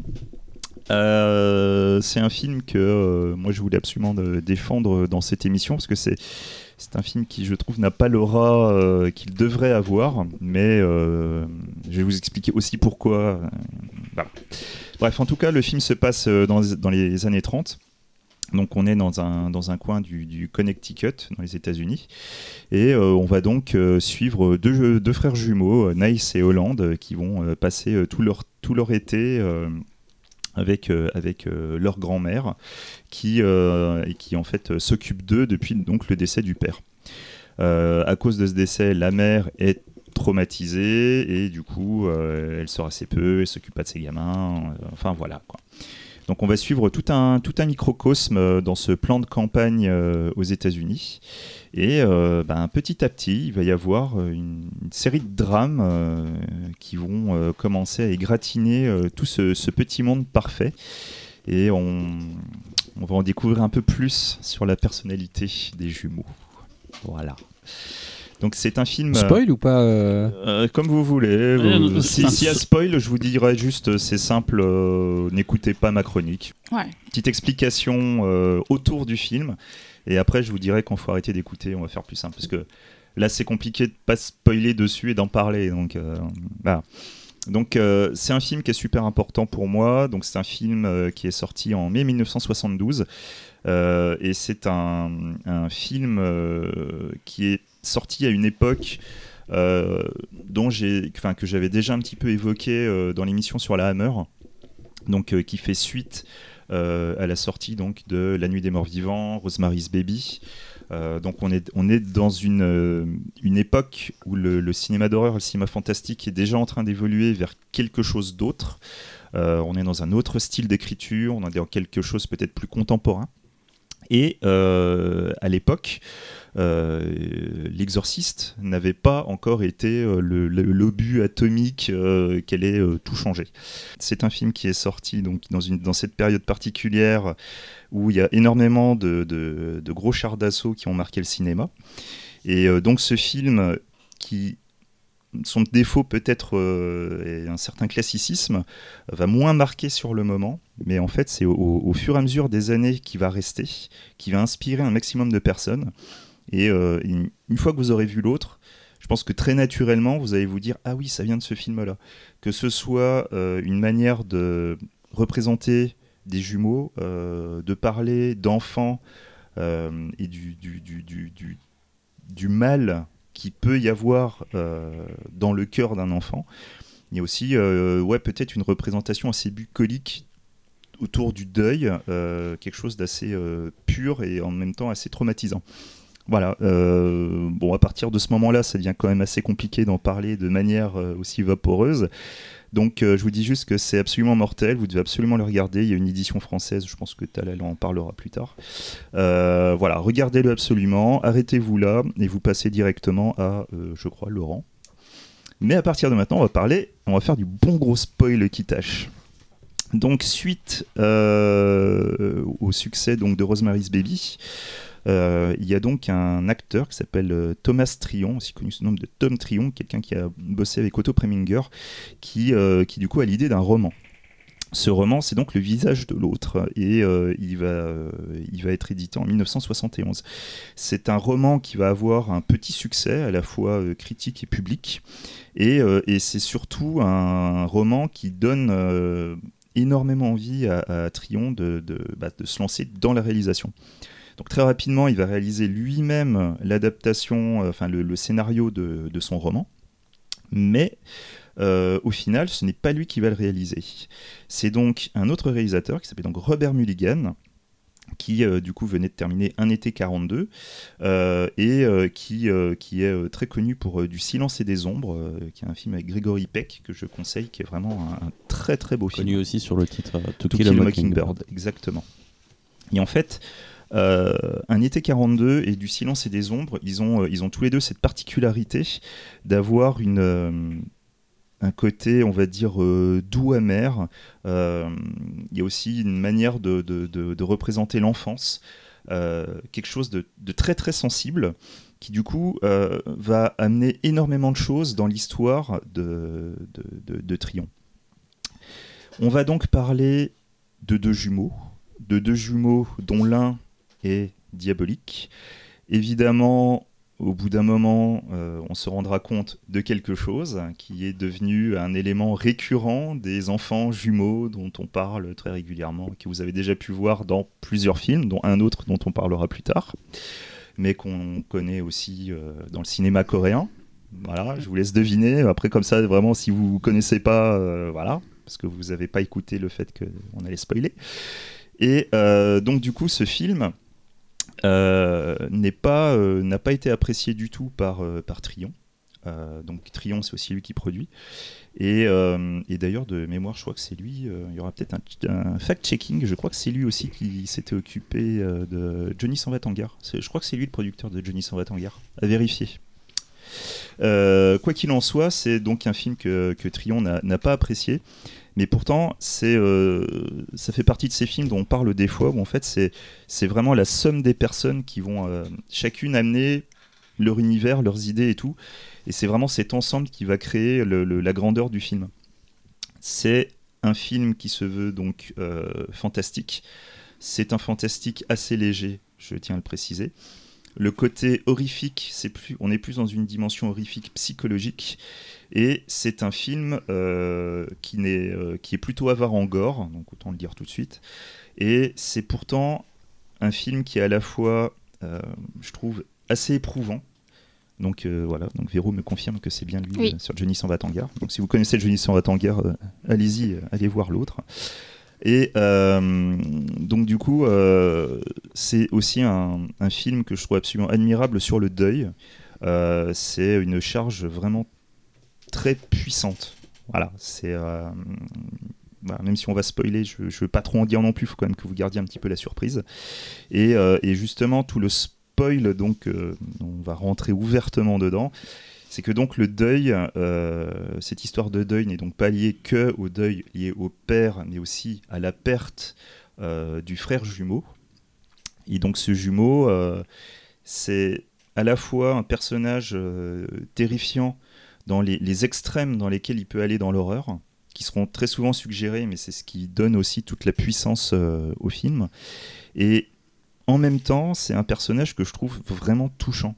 Et ce, tout, ce, tout ce côté émotion autour du personnage va venir donc du, personnage interprété par la grand-mère, admirablement interprété. Vraiment, c'est euh, le personnage de la grand-mère est, magnifique, je trouve. C'est euh, voilà, c'est pour moi ça fait partie de ces rares films qui arrivent à la fois à être traumatisants, vraiment horrifiques, mais en même temps d'une profonde tristesse et euh, voilà, on est on est triste pour le personnage de l'enfant. C'est euh, tu vois, c'est pas comme d'autres films dont on va parler où on peut ouvertement détester l'enfant. Là, c'est voilà, on est on est triste pour lui que bah, que tout se soit passé comme ça. Et vraiment, enfin voilà, moi je, c'est un film que je trouve vraiment admirable. Je veux pas trop en dire pour que vous gardiez vraiment un maximum de choses, mais voilà, il y a des idées de dingue, tout le côté chamanique, euh, le, grand jeu. Euh, c'est euh, voilà quoi, Babouchka, vraiment. C'est, je sais que c'est un film qui va pas forcément plaire à tout le monde, mais vraiment, quoi, regardez-le, c'est, un truc de dingue, quoi. dites-moi ce que vous en avez pensé. Tiens, Véro. Euh, ben, moi, je suis, je suis d'accord avec toi. J'ai beaucoup aimé. Je connaissais pas du tout le film, hein, j'avoue. Euh, ouais, il y a vraiment une poésie euh, dans le film qui est, qui est hyper belle. Ça, montre bien la cruauté de l'enfance, je trouve. c'est-à-dire cette espèce d'innocence et de cruauté mélangée. Et effectivement, ce qui est intéressant avec le deuil, c'est que c'est vu par le prisme de l'enfant, mais effectivement, on voit que ça impacte toute la famille de manière différente et que chacun essaie de, de faire avec euh, comme il peut. Quoi. Donc ouais, non, super découverte, je connaissais pas du tout. Euh, merci. tu vois, du coup, sur le, sur le coup du deuil, euh, sur le fait que chaque personnage, en fait, va te permettre une représentation différente du deuil à un niveau mm, mm. différent. comme j'ai dit tout à l'heure, c'est un film qui, qui peut-être que son défaut, c'est d'avoir une sorte de, de, de, classicisme trop évident. Mais en fait, si tu, tu fais vraiment attention aux détails, que ce ah, soit au niveau de la mise en scène, de l'éclairage euh, et du montage. En fait, c'est très subtil, en fait. C'est vraiment très très subtil. Et je crois que les gens s'en sont pas rendus euh, compte tout de suite. Tu, parles de spoil, euh, enfin moi, j'ai quand même euh, deviné rapidement. Mais moi, je trouve qu'on devine rapidement. Ouais, et, mais, du bon, coup, c'est d'autant plus agréable de voir euh, comment il met en scène euh, cette, euh, Mm. cette Parce que justement, c'est- révélation. c'est c'est ça qui est bien, c'est que cette révélation, en fait, te, te gâche pas le film. Mm, mm. C'est pas comme certains films où si tu grilles tout de suite, en fait, il y a rien derrière. Ouais. Là, le fait de, si tu le vois pas, tu auras peut-être envie de le voir une deuxième fois. Mais comme il y a quelque chose derrière en plus, et que de toute façon c'est grillé Mhm. relativement tôt, ben c'est pas grave. quoi. Il y a- il y, a Mhm. quelque chose de fort qui, qui s'en dégage tout de Ouais. même. C'est vraiment un film. Tu vois, c'est, c'est- ça fait pas partie de ces, de, de ces films. euh, à, à- à twist euh, que tu peux plus regarder quoi. C'est- là c'est vraiment un truc que tu peux encore regarder il a une autre patine il a voilà quoi c'est euh, vraiment très fort quoi. et vous? Ah, moi, J'adore le film. J'ai du coup l'édition dont elle va parler euh, m'avait été offerte par Benjamin Gessler pour mon anniversaire. Je le remercie. Du coup, j'en profite. Enfin, je l'avais- mais je l'avais déjà fait quand même parce que c'était quelques années. mais- C'est poli.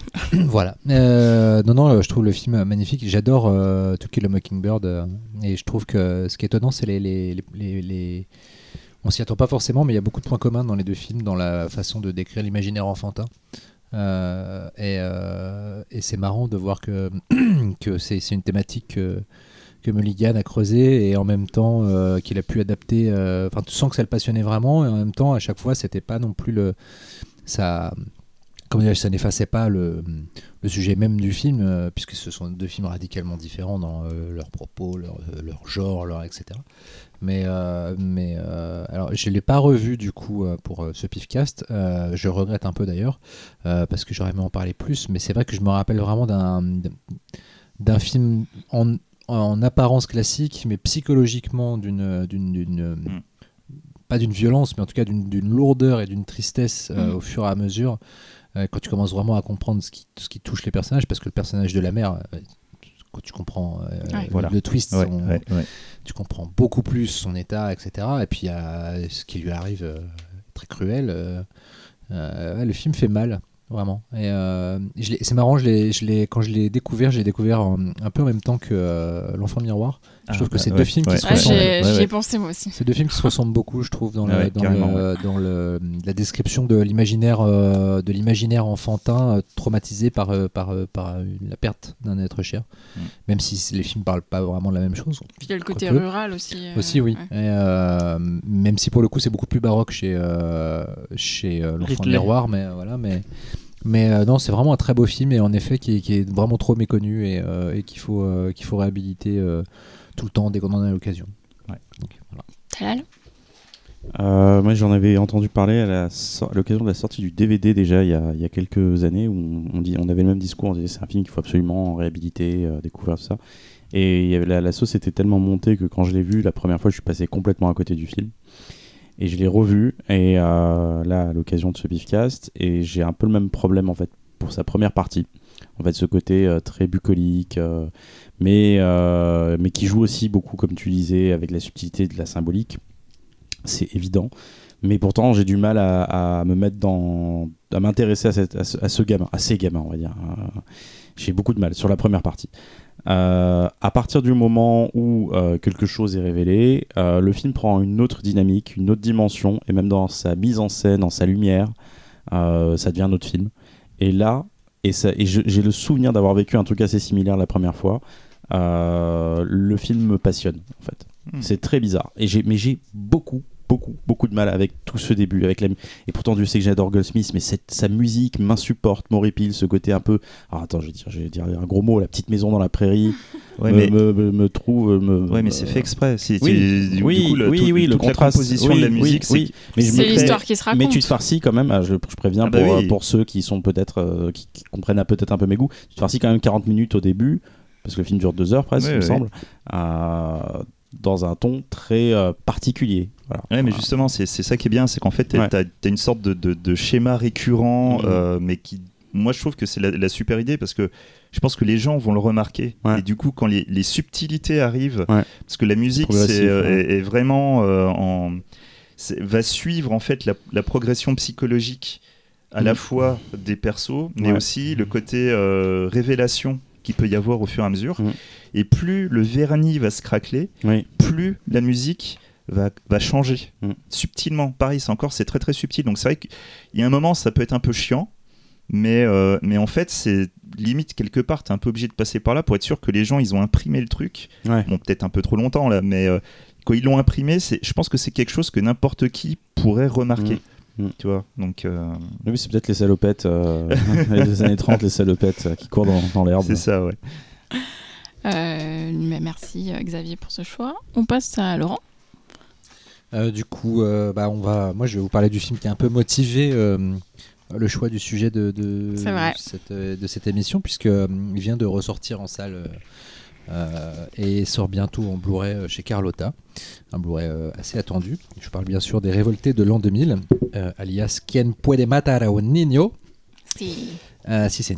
Euh, alors, pour ceux qui connaissent pas Narciso Ibáñez Serrador, c'est une légende presque urbaine du fantastique, du fantastique espagnol, puisque euh, nous, on le connaît pour ses deux chefs-d'œuvre que sont La Résidence, dont on a déjà parlé ici euh, grâce à Véro, et euh, Les Révoltés de l'an 2000. Mais euh, en Espagne, il est surtout connu pour être un homme de télé qui a euh, notamment euh, euh, par nous dormir. Ouais, et Un, Dos, Tres, quand même. le Eh oui, c'est le créateur et il s'en occupait de 72 à Mm. euh, la fin de la série en 2000 Il et a- et, et c'était lui aussi qui avait fait une, euh, une émission. Ah, c'était laquelle Mm. Euh, Ah, putain, il y avait une émission Parce mais plus, supra il célèbre là-bas. Il présentait Oui, aussi, oui, oui, il se mettait en scène, Et etc. c'est- c'était. Vous avez euh, déjà eu cette conversation, messieurs. Tout à fait, c'est vrai. Euh, euh, quand on a parlé de la résidence. Bref, du coup. Euh, on a parlé du cinéma espagnol. Ah oui, c'est vrai. oui, oui. oui. Ouais, Alors, on l'a d'être en peut-être train de foutre du, de avant. foutre- en de fait. foutre du Ah rosé sur, ma- euh, sur, sur mes, sur mes Oh, eh, feuilles. eh, eh, eh, on parle de la précédente émission. Ah, bon, D'accord, ok. Oui, je n'ai pas renversé de rosé. Jamais. T'en veux d'ailleurs? Euh, non, merci. Euh, J'ai besoin d'être sobre. J'ai une mission. Euh, donc voilà. Euh, donc, euh, Historias para no dormir, c'est ça Non? Tout à fait, oui. Voilà. Alors ça, ça, c'est la série anthologique, mais il, Oui, avait, il y avait oui. une, euh, une émission télé, c'était un jeu Mm. à la télé Ah, qui d'accord. présentait aussi. Et, euh, Juste prix. Et je me demande. Mais mais un Non, truc- non, mais un truc dans le même Ah, genre. D'accord, mais c'est- c'est le style, ce style là quoi. Ouais, c'est Ouais. le style juste prix, euh, roue de la fortune. Donc voilà. imaginez un peu comme Philippe comme d'horreur, putain, ouais. c'est exactement ce que j'allais dire, comme si Philippe Risoli avait réalisé deux chefs-d'œuvre du cinéma d'horreur. Voilà, donc ça vous prouve à quel point le bonhomme est, euh, est, euh, est passionnant. Euh, Le Révolté de l'an 2000, c'est donc son deuxième film. Euh, il avait donc pas fait de long métrage depuis euh, depuis 69, depuis La Résidence, et là on est en deux- 1976 quand La Révolté de l'an 2000 sort. C'est un film qui encore aujourd'hui reste extrêmement couillu parce qu'il prend son sujet, c'est-à-dire euh, les enfants euh, qui tuent, de façon totalement frontale et en même temps extrêmement politique. En cela, il subvertit complètement le, livre dont il est une adaptation, parce que c'est une adaptation d'un livre qui s'appelle El Juego de los Niños, euh, les jeux, le jeu des enfants. qui date aussi de 1976, c'est-à-dire qu'en gros dès la sortie du, dès la sortie du, bouquin, euh, Serrador s'en est emparé, il a immédiatement écrit le scénario lui-même et produit le film dans la foulée. Euh, sauf que euh, il y a une différence euh, de taille entre le film et le livre dont on va parler plus tard. Alors de quoi ça parle? Ça parle d'un couple de touristes euh, anglais, je crois, ou américains, je ne sais plus trop.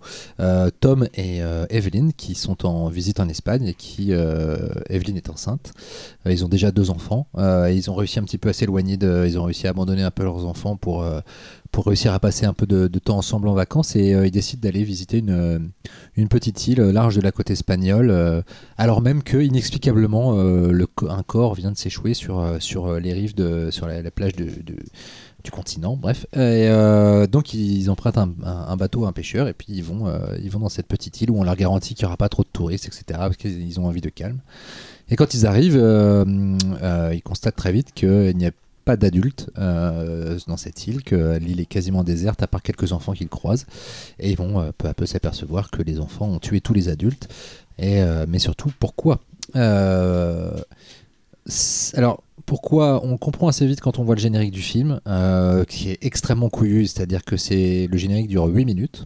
Le couillu et traumatisant. Voilà, parce que, et putain, traumatisant. euh, Il n'y a pas sur certaines versions, je crois. Sur les versions américaines, il n'y a pas, je crois. moi, je ou- serais pas étonné. Ouais. C'est- d'une ouais. telle violence, le- le- les Ouais. 8 premières minutes. c'est, euh, Donc euh, on a 8 minutes de- d'images d'archives de conflits euh, à travers l'histoire, euh, en partant de la Seconde Guerre mondiale jusqu'à, euh, je crois, la guerre du Vietnam, euh, sur euh, ce qui arrive aux enfants, euh, aux enfants victimes dans les conflits, avec des images d'archives très graphiques. euh, euh, Ça finit sur l'Afrique d'ailleurs.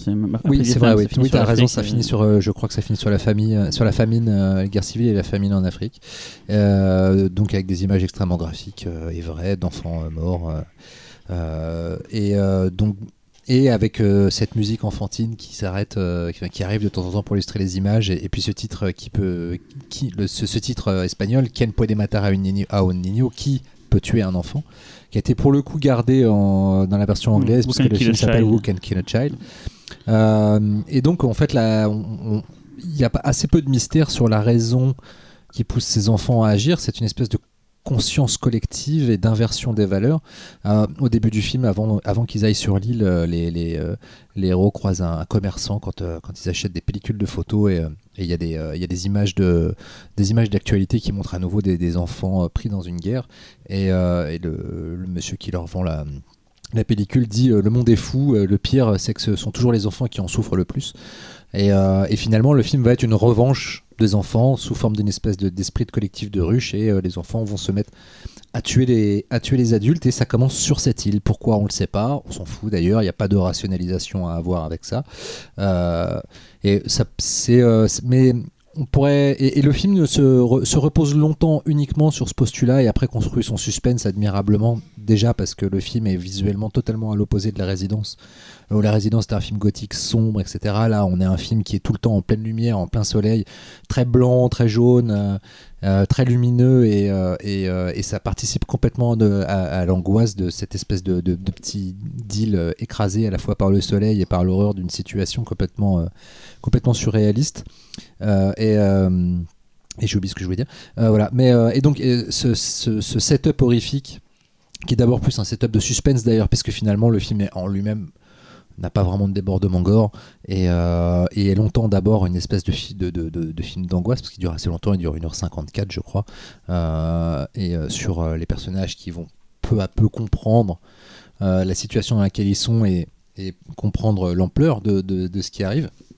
Mais euh, le film vire finalement à l'horreur à une scène très précise qui arrive assez tard dans le film. Euh, une scène où les deux personnages sont enfermés et sont, euh, assaillis par les enfants et, où un enfant se saisit d'un pistolet et c'est l'enfant peut-être le plus beau que vous avez vu de votre vie tellement ce gamin est petit gamin de je sais pas 5 ans 6 ans angélique avec un visage parfait qui se saisit d'un flingue pour essayer de tuer de tuer les héros et qui se fait tuer et, de- le sang coule de la fenêtre. Et là on commence vraiment à se dire que putain le film va vraiment loin et, et, on est loin on est on n'est pas au bout de nos peines. Euh, mais en fait ce qui est super intéressant c'est que c'est euh, Serrador est vachement intelligent dans sa dans sa gestion euh. on a à un moment donné l'impression que le film est presque réac parce qu'il y a un discours sur l'avortement. C'est-à-dire qu'on découvre que, euh, que avant de, de partir en vacances, ce couple a discuté de la, la viabilité d'avoir un troisième enfant. Ils en ont déjà deux et, euh, et lui euh, a voulu euh, qu'elle avorte et puis finalement ils ont changé d'avis. Et à un moment donné, il y a un échange de dialogue entre eux justement dans cette scène où ils sont menacés par l'autre enfant. où elle lui dit mais un enfant normal est incapable de tuer un adulte et lui pour la raisonner il fait bah moi je suis un homme normal mais j'ai tout de même proposé qu'on tue notre enfant donc au début on se dit c'est chelou quand même comme, euh, phrase euh, est-ce que le film serait pas un peu réac? Et immédiatement se passe le choc horrifique du film que je vous explique pas euh, si vous n'avez pas vu mais qui vient immédiatement contrebalancer ce que pensent les personnages et amener une espèce de Deus ex machina qui la représente vraiment ce que ce ce que ressent le réalisateur là-dessus, surtout quand on sait que sa dernière mise en scène, La Faute, qui est euh, un épisode de Historia para no, no dormir, qui était une anthologie euh, de cinéma, euh, de moyen métrage espagnol où ont participé bah, les grands de l'époque. euh, enfin les grands, Paco Plaza, bref, euh, et, euh, et Balaguerro, etc. De la Iglesia. et de la Iglesia. Et c'est la dernière réalisation de Narciso Ibanez Serrador. Il a fait un segment qui s'appelle La Faute et qui parle notamment d'avortement sous Franco. Quand on relit un petit peu les trucs, il n'y a aucun doute que c'est c'est un- quelqu'un de très progressiste euh, sur l'idée, etc. Mais le film arrive à amener beaucoup d'ambiguïté et du coup nous force, nous, à réfléchir un petit peu à ce que les images veulent dire, etc. Et après, euh, il y a un plaisir horrifique, certain, à voir un, postulat euh, retourné de cette façon. Le film est extrêmement violent envers les enfants. Toute la scène de fin où le, héros s'échappe, il leur met mais plein la gueule, mais d'une force assez atomique. Euh, qui est, d'ailleurs, ne jamais voir le fucking remake comme un play qui est sorti en 2012, euh, Quelle horreur. quelle horreur, Quelle horreur. réalisé par l'a- Makinov, On l'a pas homme vu- on l'a pas vu ensemble, Cyril On vit à Sitges ensemble. Ouais, un homme qui n'a fait que ça, qui a bien fait de ne faire que ça. Au moins, il s'est rendu compte de son Ouais, erreur. ici, en plus, le film, c'est genre Makinov Ouais, ouais, ouais. Who Can Oui, Kill Who Can Kill a ouais, c'est horrible. Et euh, enfin non, McKinnoff's Come Out and Play. Euh, et c'est censé être juste une, une autre adaptation du livre, sauf que il, parfois il reprend des plans de Serrador, mais il les fait tellement mal. C'est une catastrophe. Et, euh, et, euh, et justement, toute cette scène de fin dans le, dans le remake, c'est- c'est- oh, mais j'ai vraiment l'impression de voir un, court métrage de, de, mec film, qui, tient une caméra pour la deuxième de- fois c'est- C'est effacé de J'ai vie. oublié son Ah ouais, existence. c'est horrible. Un. Je euh, il, est- il avait caché son nom de façon mystérieuse ouais. et tout. Oui, il, oui. il se voulait un petit peu genre à la Daft Punk, genre personne ne savait Ouais. qui c'était, machin et tout. Il y avait une sorte de cri- non, il a voulu créer une aura Ouais. autour de son personnage, Mm. mais finalement tout le monde s'en bat les couilles. Bah, Bah, que son film enfin, était, mais tout le monde que l'ego, quoi. Oui, mais il a essayé de créer un truc en fait. euh, il s'est dit tiens, je vais, ce sera plus le nom qu'on va retenir que. mais voilà. Et je l'ai revu euh, pour euh, préparer cette émission quand même. Le, le- Ah le- ouais oui, oui, oui, oui, bah, je voulais- j'ai revu les deux coups sur coup pour être, euh, pour vraiment voir ce qu'il avait gardé ou pas. Euh, au final, c'est une espèce de remake euh, où les bonnes idées, euh, elles viennent du, elles viennent du Serrador, et euh, et- sauf qu'elles sont très très mal mises en scène. Je sais pas si vous vous rappelez dans le Serrador la scène du, la scène où avec le, avec la canne et le vieux monsieur quand s'aperçoit Mm. que la mise en scène dans le remake de cette scène, c'est une, c'est un cauchemar de gestion de l'espace comme j'en ai rarement vu. C'est horrible. On ne sait pas où sont passés les personnages, là, qui, qui regardent quoi et tout. Enfin, c'est une catastrophe. Bref, oublions cette merde euh, très vite. Euh, et, euh, et cela dit, sa vision ne fait que renforcer le fait que Serrador, lui, a vraiment euh, abordé le film avec à la fois une frontalité qu'on a de toute manière toujours, enfin qui, qui fait toujours un peu date parce qu'il y a eu assez peu de films aussi. The Children peut-être, mais, mais aussi, aussi frontaux dans, le, dans la violence faite aux enfants. Et surtout aussi intelligent dans son propos parce qu'au final, euh, le film devient, devient une espèce de réflexion sur le, mal, sur le visage du mal, et aussi sur le, sur le cycle du mal. Euh, C'est-à-dire que quand on inflige quelque chose à quelqu'un, euh, ça a beau être l'être le plus innocent du monde, à un moment donné, ça va péter. Mais en même temps, est-ce que les enfants sont vraiment si innocents que ça? N'est-il innocent? Euh, moi, je sais que c'est une question qui me passionne pas mal, l'inné et l'acquis chez l'enfant. euh, et du coup, le film, euh, sans non plus faire- souligner ça à gros traits, amène quand même cette notion de est-ce que finalement, est-ce qu'on est méchant Est-ce qu'on le devient Est-ce que euh, c'est un carcan social qui va nous apprendre à faire la différence entre le bien et le mal Est-ce que c'est ou est-ce qu'on l'a déjà en nous Enfin bref, tout- toutes ces questions sont vraiment passionnantes. Et euh, le film ne devient pas un pensum, mais en revanche euh, les aborde et et, reste en même temps purement fantastique parce qu'on voit bien que les enfants deviennent comme ça en, en propageant ce- cette espèce de mal entre guillemets. D'ailleurs, est-ce vraiment un mal? Est-ce que des générations d'enfants sacrifiés ne se sont pas réincarnés sur cette île et, ont décidé euh, qu'il était temps que les adultes arrêtent d'être euh, aux commandes d'un monde où, où ils font n'importe quoi Alors là, tu fais de la branlette. Je ne fais pas de la branlette, pas du tout. Moi, ça m'a posé aussi la question avec- à partir de quand on n'est plus un enfant? Aussi, oui, Oui, c'est vrai. Ah, C'était le, c'était le postulat de base de Don't Grow Up de Thierry Poirot. Tout à fait. oui. On devenait un zombie quand on était Ouais. plus un enfant, mais c'est quoi de plus être un enfant Ouais. en fait? C'était pas une j'ai- qui a gagné Gérard May, d'ailleurs quand même. Mais non, qui a gagné le pif. euh, Ah, le pif, pardon, oui, c'est vrai. Ah, pff, là, là. Bah ouais, Bravo. le- Ça s'appelle le Ah, pif bravo. jazz, je, le je- pif je mélange tous ces merveilleux festivals. Euh, voilà. euh, que dire de plus Remarquez quand même l'intensité du jeu de, de l'actrice qui joue euh, Evelyn, Prunella Ransom, qui n'est pas une actrice qui a fait euh, énormément de choses dans sa carrière, mais je la trouve assez dingue, euh, surtout euh, dans, enfin, quand la- son personnage euh, devient est dans une situation très dramatique. Elle fait passer énormément de choses à travers son regard, Un l'intensité de jeu. euh, euh, petit côté Kelly Riley. Ouais, c'est Ouais, vrai. C'est pas faux, ouais. Un peu Sissi Spacek parfois. Spa- Oui, Spacek aussi, parfois. français, elle, ouais. Ouais. Ouais. Et, euh, et voilà, et le film est quand même bardé de quelques scènes assez, euh, assez flippantes. Je pense notamment à l'assaut nocturne des enfants quand ils se mettent à, courir après la voiture, etc. Il y a un côté euh, les oiseaux de Hitchcock, euh, mais avec des enfants à la place des oiseaux, qui est, euh, qui est assez flippant. et en même temps, c'est pas très démonstratif. C'est pas non plus le film le mieux mis en scène du monde. D'ailleurs, je trouve que c'est vrai que la résidence est beaucoup plus chiadée en Mm. termes de mise en scène et de photos, mais en même temps, euh, je pense que le film a besoin, de, l'an 2000 a besoin d'un côté plus brutal et moins, moins, euh, moins esthétisant pour, euh, pour faire croire à son présupposé. Donc voilà, c'est un vraiment petit classique et euh, c'est un classique qui a pas vieilli. Je suis très content qu'il ressorte euh, d'ailleurs euh, dans, une belle copie en salle et, en Blu-ray. Je vais me précipiter sur cette édition. J'espère que les bonus seront à la hauteur. Surtout que Serrador finalement, moi je vais un peu chercher. Il a pas énormément parlé du film, etc. Donc je sais pas si on en prendra un peu plus. Mais voilà, je trouve que c'est peut-être le meilleur film d'enfanture parce que c'est celui qui a Euh, je veux pas dire que j'ai pris le meilleur film de l'émission et que vous avez tous pris des merdes, attention. Euh, mais je trouve que c'est celui qui, euh, qui Ouais, est à la fois le plus frontal dans son approche du sujet et en même temps qui, euh, qui choisit d'avoir un traitement, euh, un traitement qui, qui, au- qui va au-delà du choc initial de son présupposé, qui permet de se poser des Mm. questions. D'autant que du coup, je, je ne vous ai pas révélé la différence entre le livre et le film. Dans le livre, il est clairement dit que euh, ce euh, qui se transpose enfant vient d'une espèce de spore, ça, pollen, euh, qui respire à un enfant et puis après qui, qui donne ça à d'autres. Donc ça viendrait peut-être, on sait pas, de l'espace, d'un produit chelou, enfin, bref. Tandis que vraiment dans le film, pour le coup, rien n'est expliqué, on ne sait pas d'où ça vient. Euh, et finalement, la seule vraie raison qui peut nous apparaître, elle est dans le générique. Euh, que ce serait une espèce de prise de conscience collective qu'il y en a marre que les enfants se fassent buter. Euh, et, euh, et voilà, donc c'est quand même une différence euh, assez majeure finalement, je trouve, euh, et qui est très révélatrice de l'angle de, de Serrador. Moi, je me suis demandé euh, si la, partie du début, elle avait été euh, rajoutée ou si c'était vraiment une volonté de Serrador de la mettre dès le début, enfin, dans son projet dès le départ.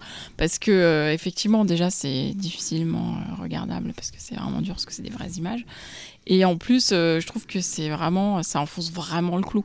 Alors que, quand, comme tu dis, quand il y a la, scène euh, chez le marchand là, de, de pellicule et qu'il y a un petit passage à la télé et qui dit ça, ça aurait pu suffire pour qu'on comprenne euh, le Mmh. propos. Et, Ouais, je suis complètement Bah, j'y- d'accord. j'y ai- J'y ai réfléchi, mais en fait, je pense que, je pense que juste avec cette scène-là, ça- moi, je trouve presque ça ferait un petit peu genre, bon, allez, on a glissé la, Ah, on genre, a la justification comme ça, ce serait, ce justifié, mais tu le ressentirais pas. Alors Ouais. qu'après 8 minutes de, de Oui. Ah oui, gamins morts, Ce qui est marrant, c'est que euh, du coup, les gamins, t'es toujours. euh, Les images qu'on montre, c'est des images qu'on a tous vues en fait. Mais en Oui. fait, les voir Ouais. bout à bout, même si on les connaît toutes séparément, Ouais. ça fait un effet de- d'accumulation qui est assez. euh, je peux pas dire Non, mais hypnotique, après, mais, euh, j'aime euh, beaucoup le film. hein. Je, je m'interroge là-dessus parce qu'effectivement, c'est voir. intéressant. Je me demande, je me demande en effet quel serait l'impact sans ce générique. Mm. Ouais, ouais. Ouais, Bah, ça, je l'histoire. T'aurais moins ce côté euh, ambivalent sur les enfants. Quoi. Tout de suite, tu te dirais, ah bah oui, c'est limite des créatures monstrueuses. Ouais. Alors que euh, Mm. au final, après tout ce que tu t'es encaissé, tu te dis, ouais, enfin en même temps, Ah, bon, je peux, intéressant. je peux Mm. comprendre. Mm. Je peux comprendre. Mmh. Oui, non, moi je suis comme toi, je me, je, me suppose, je me pose la question parce que je trouve ça ultra souligné, et, euh, surtout après quand ils en parlent ouvertement Ouais, et ça. frontalement. j'ai- Ouais, c'est bon, on a compris. hein. Et euh, moi, ça m'aurait pas dérangé qu'il n'y ait pas ce, ce générique d'ouverture. Après, là, on- ta justification est intéressante, euh, Xavier. Euh, mais sinon, bah, je pense que c'est le film qui va mettre tout le monde d'accord euh, parce que.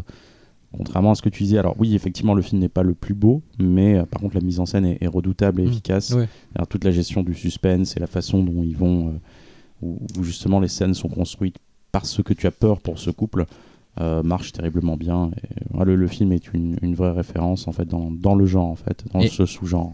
Et dans sa mise en scène même, pourtant, il est très responsable envers Mm. les enfants. C'est-à-dire que la scène de la piñata, euh, si vous la revoyez, vous remarquerez qu'il n'y a jamais dans le même plan euh, le Mm. cadavre et les enfants, parce qu'en Mm. fait, c'est non, eux, les enfants tapaient sur un truc qui n'avait, enfin, un, Mm. un Mm. sac quoi, et, et les plans avec le cadavre ont été tournés à part pour que les enfants ne soient jamais euh, euh, exposés à ça et ne fassent, ne, ne jouent pas à tuer, euh, à Mm. taper sur ce vieux, sur ce vieux monsieur. Donc c'était.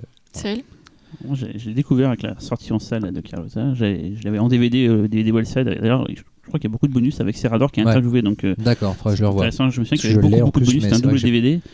Euh. J'avais vu le remake avec euh, donc Talal Assassin's Jazz que j'avais détesté. T'avais pas vu le film au le 35, remake ans de la, au 35 ans de MAD à la Cinémathèque On Non. l'avait passé, mais dans une copie. euh, J'étais pas parisien à l'époque, donc je, T'as vu le remake avant de voir le. Tu viens de le voir le film. Donc je viens de voir le film et tout quoi, donc je, voilà, c'est un film que j'ai toujours voulu voir. Le nom français, il est vraiment nul, je trouve. Les Révoltés de l'an 2000, ça fait bis, mais pas dans le bon sens. je trouve. Mm. Et j'ai pris une baffe, mais genre euh, de dingue en fait. Non, mais vraiment, hein, c'est de depuis la dernière fois, ça, ça me faisait penser à la dernière fois, c'était le, le film Road Rage où je m'étais pris une grosse claque. Ouais, ouais, ouais. Et bah là, je me suis pris vraiment une grosse claque. Et j'ai mis- je trouve ça dément, mais de A Mm. à Z. Ce film Ouais. est une merveille, mais c'est pas juste un ah, il faut le voir ce film, c'est un classique, c'est vraiment Ah. mortel. Moi, j'ai trouvé la mise en scène super moderne. En fait, Mm. Euh, tu vois ça maintenant. J'étais avec une, une amie à moi, Charlotte, qui a 22 ans et qui adoré aussi. Tu vois, il n'y a, pas de problème de, de différence d'âge et tout. Tu peux Mm. le. Et j'ai trouvé ça super euh, fort au niveau mise en scène. Il y a un plan, en fait, tout, tout le film, je trouvais ça bien au début, mais il y a un plan au début quand il arrive euh, sur l'île, et les- le couple arrive sur l'île, et qu'il y a un enfant euh, qui sourit bizarrement, et puis Mm. il veut le voir ce qu'il y a dans son, sac- dans son, Ouais. dans son truc, et il, il met un grand coup, il fait un sourire bizarre, et là, je dis, ah, ok. Ce film-là n'est pas comme les autres, il va se passer des trucs de ouf.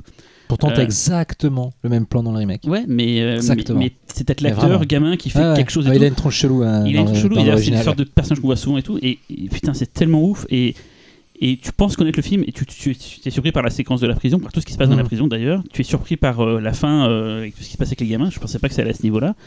Et ça, et pourtant c'est pas très, c'est un peu lent comme film et tout, mais Mhm. moi ça m'a pas fait chier et et les visages, d'ailleurs, c'est tourné à CGS en partie. J'ai vu dans les, à la fin dans le générique, il y a une partie des, des extérieurs. Que c'est pas du tout tourné sur une île en fait. Non, mais a- a- L'essentiel a été tourné même à 300 bandes de la mer. Quand t'es à la, la vieille baraque, là, le, le vieux bar avec le poulet rôti qui. Enfin, je sais pas, il y, a- il y a une ambiance, t'es- ça fait comme un western. Non, Vraiment, j'ai trouvé ce film euh, de A à Z. Mais je me tu dis, vois, mais, c'est je- marrant, et la musique, j'adore la musique. Ouais. Mais au-delà des, des- des thèmes enfantins, il y a un truc dans la musique, il faudrait que je l'écoute en, en, en dehors.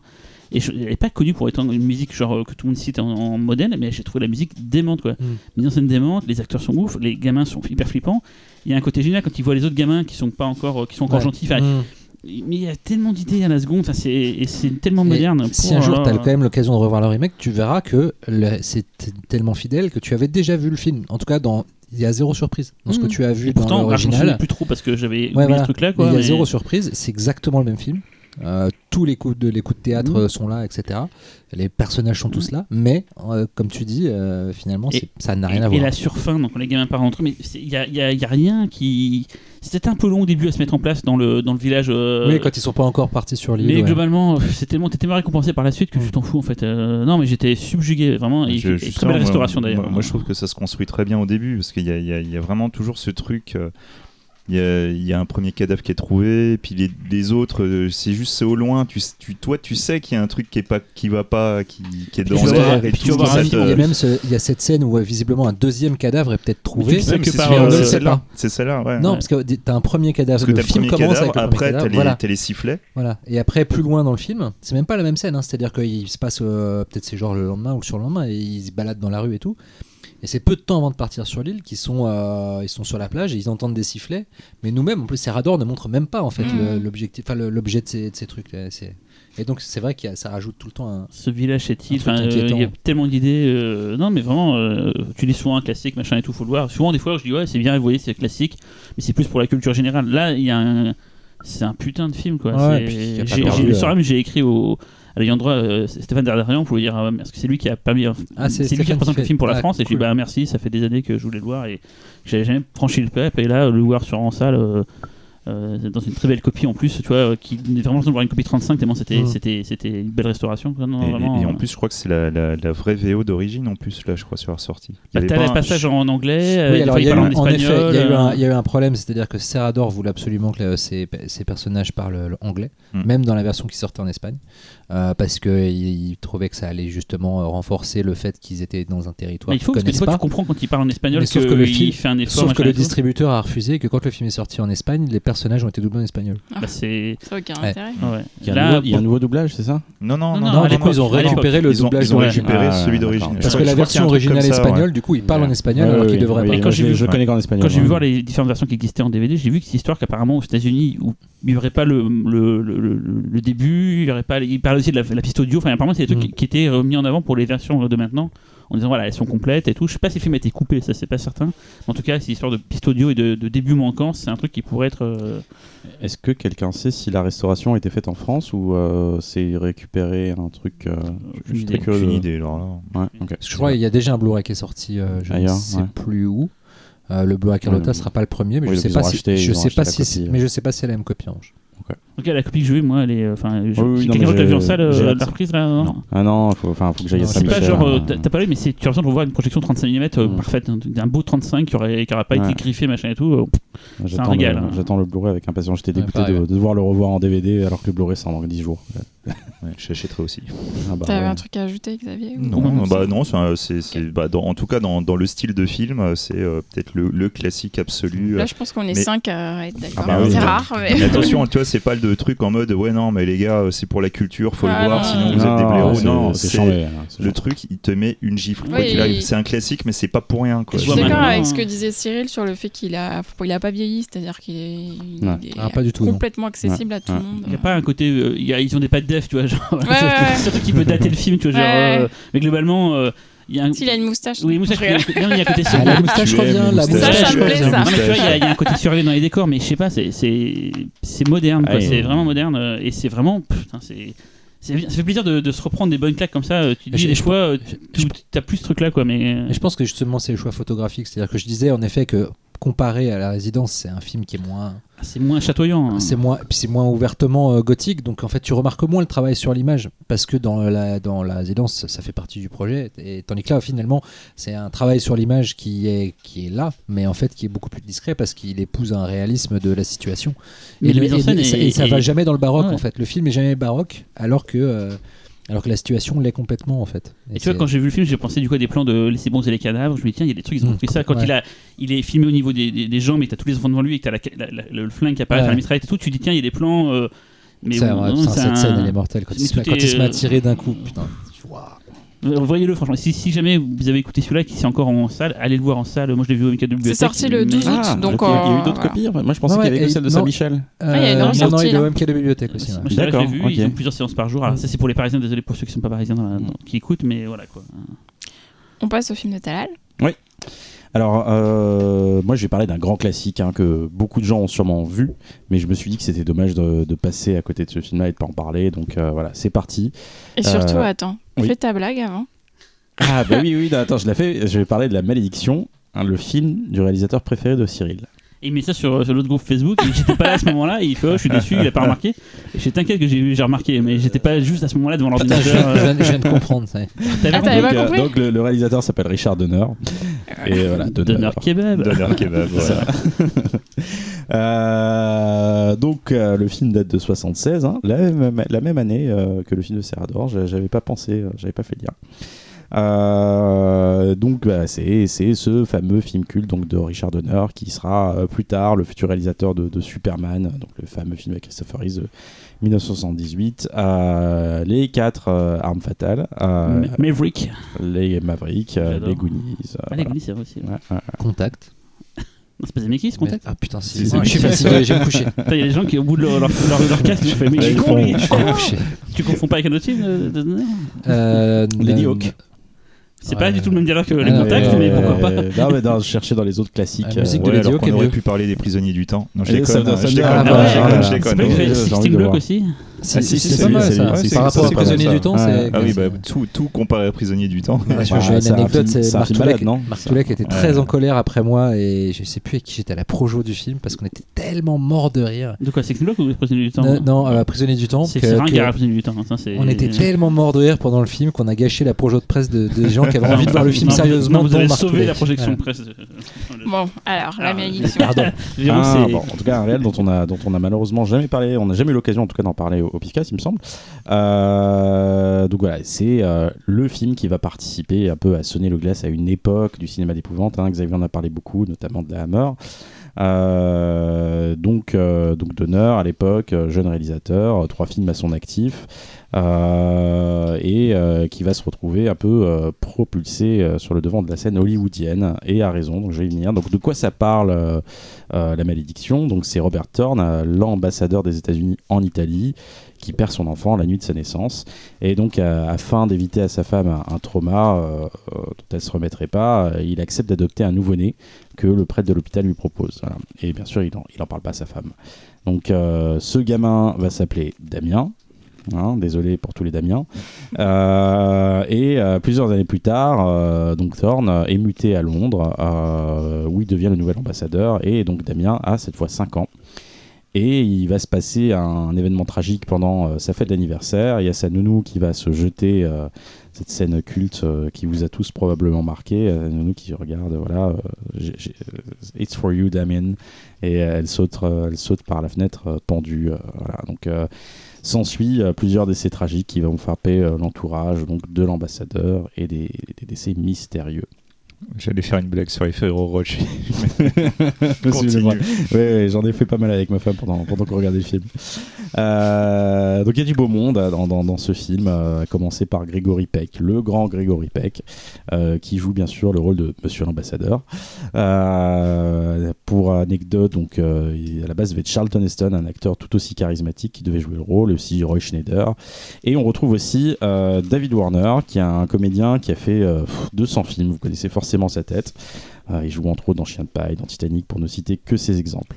Donc je vais un peu me reconcentrer sur Donner. Donc euh, Richard dit euh, Schwarzberg, euh, donc dit Richard Donner, donc est né en 1930, et donc il commence sa carrière en tant que comédien et enchaîne plein de petits rôles dans le cinéma, dans la télévision, et il va abandonner sa carrière de comédien pour passer euh, assistant auprès de, d'assez grosses pointures. euh, et donc, euh, il, va, il va donc se tourner progressivement vers la réalisation, via de l'écriture et de la réalisation pour la télévision.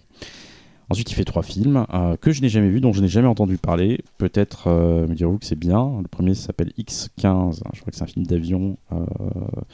Euh, de 61. Sel et poivre, sel, poivre et dynamite. euh, 68 et Angers Démon 70. Donc, euh, personne ne les a vus. Je suis curieux. Je... Non. Non. je- Moi j'avais vu X15, c'est tout. Ouais, et alors? C'est cool. Ok. Ah, c'est cool. Ok. Oh, c'est- moi j'ai trouvé ça cool. D'accord. Euh, après, C'est un- euh, c'est quoi C'est un Top Gun euh, avant non, l'heure? non, du tout, non. D'accord. Non, C'est plutôt euh, plus espionnage. euh. Ok, ok, cool. Euh, donc, bah, Donner donc, euh, voilà, euh, se retrouve euh, avec ce projet-là, donc qui est né sous l'impulsion de la Fox, qui voulait euh, à son tour son exorciste, euh, film sorti en 73 de, de William Friedkin, qui était un des putains de gros cartons au box-office euh, US et mondial. Et donc, euh, voilà, les producteurs vont donner un cahier des charges à Donner. Dire voilà, on veut que tu nous fasses euh, du Friedkin, tu vas adapter son style. euh, et euh, tu vas rester donc euh, très très réaliste, euh, euh, garder un petit ton B, mais euh, surtout mettre en avant euh, l'aspect euh, fantastique religieux. Voilà. À la différence que euh, bah, Donner se retrouve avec un, budget euh, que de 2 millions de dollars, alors que Friedkin, le film de Friedkin en coûtait 13. Et, euh, et c'est là où je trouve le film assez, assez brillant, parce que c'est pas quelque chose euh, qu'on sait, parce qu'on voit en fait qu'on a un cinéaste déjà super débrouillard, super intelligent, savoir comment il va filmer ses scènes. Et donc, en plus de ça, Donner va imposer un, style qui lui est propre et qui fera un peu sa marque de fabrique avec le, avec temps. Euh, notamment celle d'alterner des scènes dramatiques euh, euh, assez longues, assez lentes, où les personnages parlent, où, ils s'expriment de façon assez frontale, et euh, entrecouper ces plans euh, par des scènes d'action, euh, enfin par des scènes très très courtes en fait, qui vont créer des, scènes de très de actions choc extrêmement efficaces, extrêmement bien découpées, et le tout, et c'est ça aussi la force de Donner, c'est sa gestion en fait de- du suspense en fait et de l'action. Voilà. Euh, il fait partie euh, aujourd'hui, alors bien sûr on le voit parce qu'il y a d'autres cinéastes qui vont, qui vont beaucoup plus partir du clip. Lui, encore aujourd'hui, je trouve qu'il a, euh, il a sa patte d'oreille. Il tourne plus depuis je- son dernier film, je me demande, c'est pas Sixteen Blocks, on en parlait tout à l'heure. Mais, mais, mais c'est un cinéaste qui reste quand même profondément moderne, en tout cas à mon sens. Euh, et, pour la malédiction, il a un, compère euh, assez important, quelqu'un qui est très connu aussi dans le cinéma hollywoodien, qui est Stuart Baird, euh, qui n'est pas crédité, mais qui est aussi co-réal, on va dire. Je, on ne sait pas trop. En sait qu'il a tourné des scènes apparemment avec Donner, mais d'au-delà de ça, c'est son monteur. Et, euh, et je pense que euh, de ça, en fait, euh, avec ce côté un peu, ok, on a, on a une opportunité de faire un, film qui peut se lorgner du côté de l'exorciste, mais on n'a que 2 millions et, un, côté très démerde. Et je pense qu'il y a un lien très très particulier. En tout cas, j'imagine, moi, c'est moi qui me fais peut-être un film entre Baird et Donner qui s'est déployé pendant la production de ce film. Le script est signé David Seltzer. euh, c'est un homme qui vient du documentaire. Il a fait du National Geographic, il a fait du Cousteau, en tout cas au moins un doc sur Cousteau. Euh, et j'ai l'impression que ça se ressent. En tout cas, moi, ça m'a fait ça euh, dans la narration. En tout cas, il y a quelque chose d'assez précis, notamment dans la première partie, dans la- d'un peu la- ce petit côté coulisses du pouvoir, euh, la façon dont est décrit quelque chose qui un peu sort de l'ordinaire, ou du moins un peu à cette époque. hein.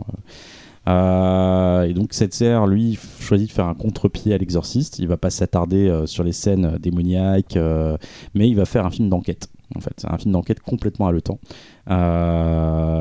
Mais il va pas pour autant laisser de côté l'aspect fantastique, démoniaque, parce qu'il va développer toute une mythologie qui est finalement, et surtout pour l'époque, assez passionnante. Notamment, bah, voilà, le truc du 666, euh, le chiffre de la bête, même si euh, bon, voilà, c'est quelque chose qui est connu aujourd'hui. Je pense que le film a beaucoup participé à ça. Le fait que voilà, tu as un pote qui s'appelle Damien dans ta classe, bah, Tu rases les cheveux. tu grattes les cheveux, tu coupes les cheveux. Tu vois s'il a pas une marque. Euh, et, et en gros, voilà, dans, dans, dans l'histoire sonne juste tout du long et, et- et- on n'est jamais dans du B, euh, notamment grâce au, avec, à la réalisation de, de, de Donner. Euh, donc, petite anecdote, Césaire à, la base avait euh, reçu la commande d'é- d'écrire ce film et euh, quand il regardait les rushs de, il disait qu'il était, persuadé qu'il était en train que le film était allé être une grosse merde. Mais bon, bien sûr, l'histoire a fait que le succès du film a changé sa vie. Et euh, en parallèle, pourtant, il a écrit un, un bouquin tiré du script, donc qui s'appelle aussi euh, La Malédiction. La novélisation. La no- Je- c'est la novélisation. Je l'ai lu. Tu l'as lu, ok, tu m'en, tu m'en parleras. Et euh, apparemment, tout ce que j'ai, écouté, j'ai écouté son interview là dans, dans le Blu-ray, il a un peu fait ça dans le dos des producteurs, ce qui, font, ce qui fait qu'il a été blacklisté de, des suites, en fait, de toutes les suites de la malédiction. Donc il a jamais vraiment. Bon, il a profité du premier, il a profité aussi des, des royalties, d'auteur. j'imagine, des Mm. droits d'auteur, mais il n'a pas, il a pas pu prolonger le succès. Euh, on est dans un truc très différent euh, de, Rosemary's Baby ou de L'Exorciste. euh, et, je pense que ça vient beaucoup du fait que Donner, on sent que Donner est un réalisateur qui va être un réalisateur et qui va épouser le système hollywoodien par excellence. Il assume complètement cette partie-là. Et comment, parler de ce film et ne pas parler de la BO de- de Jerry Goldsmith, le thème, son thème légendaire. Euh, donc on va, on va retrouver des thèmes très très romantiques, un peu comme dans l'autre, euh, qui sont moins macam, mais par contre dès qu'on va arriver sur des scènes de suspense, des petites constructions avec des, petits murmures là, de ces chœurs là, qu'on entend en fond, euh, ça marche, mais du tonnerre quoi. Et ça témoigne largement de la, richesse de ce mec-là, de, Goldsmith. Il était capable de te faire du Gremlins, de la malédiction des de, de l'autre, et j'en passe. C'est Total Recall. Bref. Euh, donc c'est ce film-là au final c'est 60 millions de recettes dans le monde, euh, rien qu'aux US. Euh, C'était le film le plus rentable de, de 1976. Donc carton veut, dit automatiquement suite. J'en ai un peu parlé tout à l'heure. Il y a Damien 2, La Malédiction de Don Taylor, euh, 78. J'ai- J'aurais aimé revoir, j'ai pas eu le temps malheureusement pour suivre casse, mais j'ai un souvenir plutôt correct du film. Il est cool. Ouais, il est plutôt cool. C'est ouais, ouais. c'est le 3 qui se passe dans l'école militaire. Non, c'est le 2. Non, c'est le le deux. 2. Ouais, le ouais. 3, plutôt c'est cool, exceptionnel. Voilà. Ah oui, c'est ouais. Et donc le 3, la malédiction finale, le euh, Final Conflict, euh, réalisé par un certain Graham Baker euh, en 81, qui est pas bien du tout de mon souvenir. Je suis pas d'accord. mais Je suis pas d'accord, il y a des trucs cool dedans. Après, Le- le problème c'est que entre le 1 et le 2, euh, tu t'attends à quelque chose de grandiose pour le troisième et du coup il est pas grandiose. il est pas à la Mais- hauteur de, Mais c'est juste qu'il est pas à la hauteur de- des 1 et 2. de ce qu'il Par prépare. contre, tu prends le 4, ça le 4, c'est une vraie une bousasse. hein. Alors, Putain, nom de Dieu, avec la nana qui joue dans V. ouais. Oh la vache. Non, faire- Tu prends le remake. Oh putain, le remake. Euh, non, ouais, va y venir. Donc il y a l'éveil, donc la malédiction 4, l'éveil, donc ce qui est un téléfilm pour le coup. Donc voilà, c'est ce qui explique pour que- peut-être le côté un peu cheap et allez vas-y on, on fait le truc rapido. Et, et- et ce remake euh, que vous avez évoqué, qui est sorti, euh, qui est, qui est- t'as l'impression que le film a été fait pour le coup marketing en fait. Euh, il fallait absolument que le film sorte le 6 juin 2006, euh, Ah. 666, et euh, ça. Ça a tellement bien marché que le film a rapporté quand même 119 millions de dollars dans le monde pour un budget de 25. Et c'est réalisé par un, un- un grand réalisateur qui s'appelle Sean Moore. Qui Il a fait réalisé, un euh, bon film.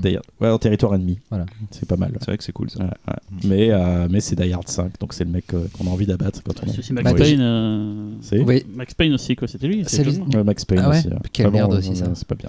mais euh, non, mais le remake, je me rappelle dès le générique de début et que tu vois les images du 11 septembre, qu'on te sous-entend que ça va être la faute, que c'est la faute de, de Damien, ou je sais plus. Tu fais, ok, fais- ferme ta Il y a gueule. une bonne chose. Arrêtez la projo, je me casse. Il y a une bonne chose dans ce remake, c'est euh, Liv Schreiber, qui est super.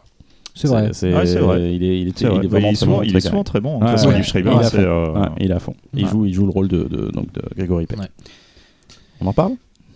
Bah oui, Bon, on va pas, on va pas se priver. Bon, c'est une tuerie, j'adore ce film. Euh, pff, chaque fois je le revois, je mais en plus, ce qui est, mar- ce qui est marquant, c'est que, comme tu le disais, Donner, il est, euh, lui, il est déjà en train de faire un blockbuster dans sa tête. Je veux dire, c'est d'une efficacité euh, cinématographique ultra généreuse, en même temps ultra mathématique. N'y a rien qui dépasse. Et, euh, et tu sens que ça n'a rien à voir avec l'exorcisme parce que là, le mec fait du, fait du B sérieux, généreux. Il n'y a pas de réflexion derrière euh, théologique. Euh, Il n'y a pas de. Il a envie de faire flipper les gens, quoi. Euh, en, le plus, en racontant son histoire le plus sérieusement possible. Et il va fond les ballons. Il a des super acteurs, super BO. euh, super, la construction du suspense est dingue. La scène de la mort de David Warner, elle est. Mais, Ça tue ça. putain, mais ce, ce plan euh, avec la vitre, mais j'achète. Il le, montre bien, de toute façon. Ah ouais, voilà, en plus, il est très généreux. euh, non, le film est mortel. Et, et la novélisation, je l'ai, quand je me rappelle, je l'ai lu en une journée. Je l'ai commencé euh, genre un matin en me disant j'avais pas grand chose à faire. Et, et jusqu'au soir, je suis resté dans mon pieu à bouquiner le truc. Elle est mortelle. Elle est. euh, Et des trucs en plus, est- du coup euh, alors, par contre, euh, j'avais, euh, je sais pas, j'avais peut-être 16-17 ans quand je l'ai lu. Donc, euh, Moi- de mémoire. le temps a passé. Je, de mémoire, il n'y avait pas grand chose en plus. C'est peut-être des, c'est des petits détails, mais c'est genre des pensées, des trucs comme ça. Ouais, mais, par euh, contre, c'est la- les descriptions, je me rappelle Ouais. notamment de la scène du cimetière avec, Ouais. avec les chiens et tout, qui était vraiment euh, dans, et le- dans la et le- novélisation. et Vraiment. je, euh, je crois la scène avec Buchanagan aussi, euh, Ouais. où t'as as, peut-être un peu plus de Je détails. ça aussi. surprenant que tu aies vu la novélisation, Laurent, mais je me rends compte que Xavier aussi, donc vous êtes, tous les deux, vous avez lu cette novélisation, ce qui est pas commun, j'ai envie de dire. Que, En fait, euh, moi, quand j'étais plus jeune, euh, je j'avais hein. pas trop le droit de. Enfin, quand j'étais jeune, j'avais pas trop le droit de, voir des films d'horreur, mais mon grand frère, euh, lui, les voyait et achetait les novélisations. Et donc, euh, j'ai lu The Thing avant de voir The Thing. J'ai lu Aliens avant de voir Aliens. Euh, le- pour le coup, la novélisation de La Malédiction, je l'ai je l'ai vu, je l'ai lu après le film, après avoir vu le film, mais ouais, j'en ai lu pas mal des novélisations. Et non, non, bah, La Malédiction, c'est une tuerie. Voilà, j'ai pas grand chose à rajouter. C'est, euh, si vous l'avez pas vu, euh, bah, je vous envie. Et puis si vous l'avez déjà C'est vu, allez le revoir parce que c'est Moi, je vais casser l'ambiance. Ah non, c'est vrai? J'aime pas. C'est vrai? Je l'avais vu à l'é- à l'époque, enfin peut- peut-être plus tard, j'avais vu dans les années 2000 en fait, ça m'avait saoulé. Et là je l'ai revu pour le Pifcast et en fait euh, je- j'accroche pas en fait. Euh, En fait pour moi Donner c'est c'est je pensais que c'était un réalisateur que j'aimais bien en fait. Pour moi c'est un faiseur sans talent. Que tu vois les armes fatales c'est Oh, putain, alors. oh non, pour moi oh les armes fatales c'est c'est Shane Black et c'est le duo euh, Mel revu- Gibson et j'ai Tony Superman, je Je- claque, J'aime pas Superman. Euh, Oh les Goonies finalement c'est la- l'apport Amblin qui est intéressant. C'est pas. de- Enfin franchement. Ah, je plus suis pas fan des Goonies. Non. Plus j'y moi repense, Oh c'est pas toi aussi, hein. toi. Ah. Plus j'y repense, plus d'honneur. Je me dis, c'est, c'est, c'est un faiseur sans âme en fait. Plus kebab, donc. Non, plus kebab. Et là, du coup, vraiment, je, je me suis refait chier en regardant. Je me dis, mais en fait, euh, je vois très bien le côté, comme tu dis, hein, implacable et tout, euh, machine de guerre hollywoodienne et tout, mais je sais pas, je, je trouve que ça manque de chair, ça manque de quelque chose. Enfin, non, c'est perso, oh hein, mais non. Voilà, j'ai vraiment. euh, je me suis redit, allez, j'avais peut-être, peut-être- à l'époque, j'étais pas kiffé et tout, mais je l'ai revu et ça m'a, ça m'a saoulé en fait. euh. C'est marrant que ça manque de chair parce que je trouve qu'en plus Peck est mortel. Ouais. Il est impec. Euh, et euh, Joli, joli. et, euh, il est vraiment ultra incarné. euh, il est Ouais, touchant. il est. Alors qu'en plus, je veux dire, c'est quand même une espèce de, de mec pété Ouais. de thunes, euh, bourge, qui finalement a quand même euh, utilisé un peu son pouvoir euh, pour faire un truc pas très cool au début. euh, qui, parce que quand il adopte l'enfant, c'est un, Mm. c'est un truc euh, sous le manteau. Ah, Il ment à sa femme quand même, voilà. hein, le gars, euh, sans ouais, scrupule quoi. Et, euh, et donc euh, le personnage pourrait être, euh, pourrait être antipathique et euh, finalement, euh, finalement, Mm. il n'est pas du tout. Euh, L'irémique, bon, toujours, enfin, elle a toujours une fragilité. Moi, je la trouve Ouais, peut-être un peu trop elle, typecastée. C'est elle qui est un Je la trouve un peu trop typecastée ouais. parce que pour le coup, euh, l'irémique en, Elle en bourgeois, Typecastée mais typecastée, c'est-à-dire un casting trop évident, tu Mm, vois, trop, trop dans les clous du Ah, personnage. donc il y avait un mot français pour ça. Voilà. Euh, oui, mais non, c'est une phrase. Son casting est un peu trop attendu.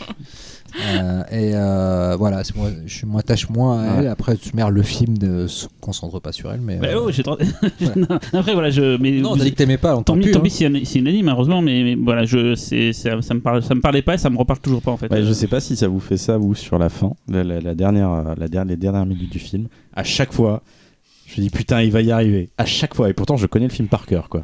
Et ça me fait ça, ça me fait toujours chier, en fait. C'est ça, c'est que ça Mm, marche. mm. Véro. Bah moi je, je trouve les films parfaits, indémodables. Alors du coup euh, par rapport à la thématique, c'est vrai que l'enfant on le voit pas beaucoup finalement, mais il brille aussi par son absence, c'est-à-dire qu'à partir du moment où on comprend qu'il est le la source de tout, euh, c'est intéressant aussi de- d'en faire euh, quelque chose de, de, de omniprésent sans être là quoi. Et, et du coup comme c'est vraiment pas la première fois que je l'ai vu, je l'ai vu plein de fois ce film, j'ai j'ai réfléchi et je me suis dit est-ce que ce serait pas une métaphore sur euh, le bouleversement que, que produit l'arrivée d'un enfant euh, dans la vie de, des gens. euh, tu vois? Genre là, ça bouleverse l'équilibre du monde en fait. Est-ce que c'est pas Ouais, juste ouais. la métaphore Mm. de l'arrivée d'un. Bon, c'est moi qui, qui me tape des tripes parce La que. espagnole encore. Ouais, ouais, ok. Non, c'était Serrador ça. Ça sert vraiment. non, voilà. Donc c'est non, mais ouais, super, parfait à tous les niveaux. voilà. Mm. Rien à dire. Bah, euh, moi, malheureusement, je fais partie de Team la, la seule team qui compte. Ah, je crois que t'aimais bien. Non, moi j'adore le film. Ah, j'allais- J'allais dire. euh, Ah, il aime pas, il adore. non, mais- non, mais moi j'adore le Oui, film. il semblait. Je veux dire, Mais euh, vraiment, moi je peux le regarder, je l'ai Ouais. déjà vu, mais, mais- mais au moins 25 fois et tout. Tu l'as revu là Mais oui, bien sûr que je l'ai revu. attends, tu crois quoi? Attends, la moindre occasion est bonne pour le revoir. hein. C'est euh, ouais, moi j'avais acheté en plus la box où je m'étais retapé vraiment l'intégralité Ouais. avec Ah, les mais- 5 hein, je parle des c'est- 5 Mais ça, Ah, quand, tu l'ouvrais, ça faisait une, croix. Enfin, ça faisait Ah une oui, croix- exact, tout, Ah, euh, c'est ouais. un beau coffret. Ah, c'est un beau coffret. coffret, quoi. Ah non, mais du coup, je m'étais vraiment retapé les 5 et euh, Mm. du coup, que je peux vraiment vous dire que le 4 et le remake, c'est vraiment des merdes. J'hésite pas à le dire. Le 3, je le défends un peu quand même. Sam Mais, Neill, il y euh, a Sam Neill. il y a samedi, voilà. Mm. Ok. Mais, non. et, euh, et en fait, bon, bah tiens, justement, comme tu en parles, parce que Mm. bon, j'aime bien parler de ma vie, euh, faut savoir que j'ai eu le bonheur immense, en fait, de voir donc les, les- les malédictions euh, grâce à la télé suisse romande une nouvelle Ah oui, fois. le film là. Et donc du coup en fait tous les samedis euh, à minuit en fait ils passaient un film euh, fantastique horreur et tout. Et en fait quand moi j'ai découvert la malédiction déjà de 1 je connaissais pas du tout et surtout chaque semaine ils en passaient un. Donc je me suis tapé Ah, là, bien.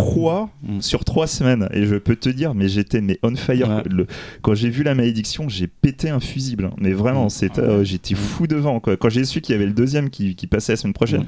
La semaine m'a paru mais incroyablement longue. Je vais dire un truc qui vous énerver encore plus. Ah. Je trouve même que la musique est pompeuse. Oh. Alors que le thème est adoré de tout. Non, le thème de Goldsmith sur, le- sur ce film-là, c'est un, un des thèmes mis toujours en avant dans les 5-6 thèmes les plus importants de Goldsmith, c'est la malédiction. Et- Voilà, et moi je trouve ça trop, euh, trop en fait. Il y a des moments, il y a, il y a des musiques. Alien, c'est ap- après Alien ou c'est avant euh, Alien, c'est après 79 Alien, donc euh, c'est après. Euh, Il y a un moment, il y a des ouais. musiques, c'est. euh, il y a Mais après- il y a des musiques un peu à l'Alien à des après, moments. dans, dans euh, Alien, en fait, il y, a des- il y, a des- il y a des scores euh, précédents de, Bah, il y a des de scores de- Goldsmith qui ont été réutilisés Bah, contre son avis, Il y aurait des, des- des scores de, Euh, de Damien, parce que. notamment de, euh, du Freud, euh, film sur Freud dont il avait fait le BO. Et du, du coup, moi, ce- enfin bon, déjà, bon, pour tout ce que vous avez dit, euh, je trouve ça mortel. euh, euh, L'enquête, elle est passionnante. euh, les, les instants chocs, ils sont vraiment chocs. C'est euh, ouais, c'est un vrai blockbuster horrifique, quoi. C'est euh, c'est parfait, quoi. C'est à la fois un vrai film d'horreur, mais en même temps, c'est un putain de ride. Euh, moi, je trouve ça mortel. La musique, je la trouve euh, mortelle. Euh, voilà, c'est un- pareil, le, le morceau me fait péter un fusible. Et en plus, il y a Fantomas qui avait repris le morceau, donc le groupe de Mike Patton. La reprise du morceau, elle est, mais elle est oufissime vraiment quoi. Vraiment, écoutez-la, Tu, c'est. tu- tu vois, tu vois ça, la subtilité de Goldsmith dans la scène de. Tu sais, quand il fait du vélo avant Ouais, qu'il bouscule ouais, sa mère. Et t'as euh, t'as les. je- Non, c'est peut-être quand, quand, il, quand il revient à la maison, lui. T'as Grégory Peck qui revient. euh, c'est quand il Et revient. qui marche c'est dans le couloir et t'as Ouais, ouais. les petits murmures en fond. Là, putain, j'ai des fris- ça me donne des frissons. en Ah ouais, fait. non, mais la musique, elle, elle est dingue. Et, euh, et surtout, euh, bon, bah voilà quoi. C'est la malédiction a quand même amené quelque chose dans le cinéma. Un petit peu comme l'autre, en fait, il y a, y, a y a un type d'écriture, il y a un Mhm. type de personnages Ouais. qui du coup sont devenus assez récurrents dans le cinéma, ouais. euh, très standard. Et surtout aussi un des trucs qui, qui prouve à quel point le film est grand, c'est que du coup il, est, il a eu droit à sa parodie en livre et en série télé avec de bons présages. Donc euh, ça a été quand même fait par euh, Pratchett et Gaiman. Très bon livre, très mauvaise le- série. le- alors le film, Ah, la The- série, The- je The- suis The pas Good- ouf. The Good Omen. euh, Ouais, The ouais. Good Omen. Euh, Le la livre. série euh, oubliée, Ouais. mais le bouquin, bouquin, mais des ouais. barres de rire. J'ai Je- pleuré de rire. Je devant. lisais dans le métro, mais j'étais mort de rire dans le métro. Les gens me regardaient. Non, mais moi j'ai vraiment j'ai Ouais, pleuré de rire. Si vous aimez le disque monde, de bons présages, c'est ce Ça fait niveau partie quoi. de Discworld. Non, non, c'est pas l'auteur, c'est l'auteur. Pratchett, ouais, mais, mais ok. dans, dans Pratchett, le disque monde, c'est Mhm. c'est là où il y a vraiment euh, le- les, les- Mhm. les meilleurs trucs qu'il a pu écrire, mais de bons présages, je te jure, au niveau de l'humour, il y a des trucs mais qui m'ont tellement tué, quoi.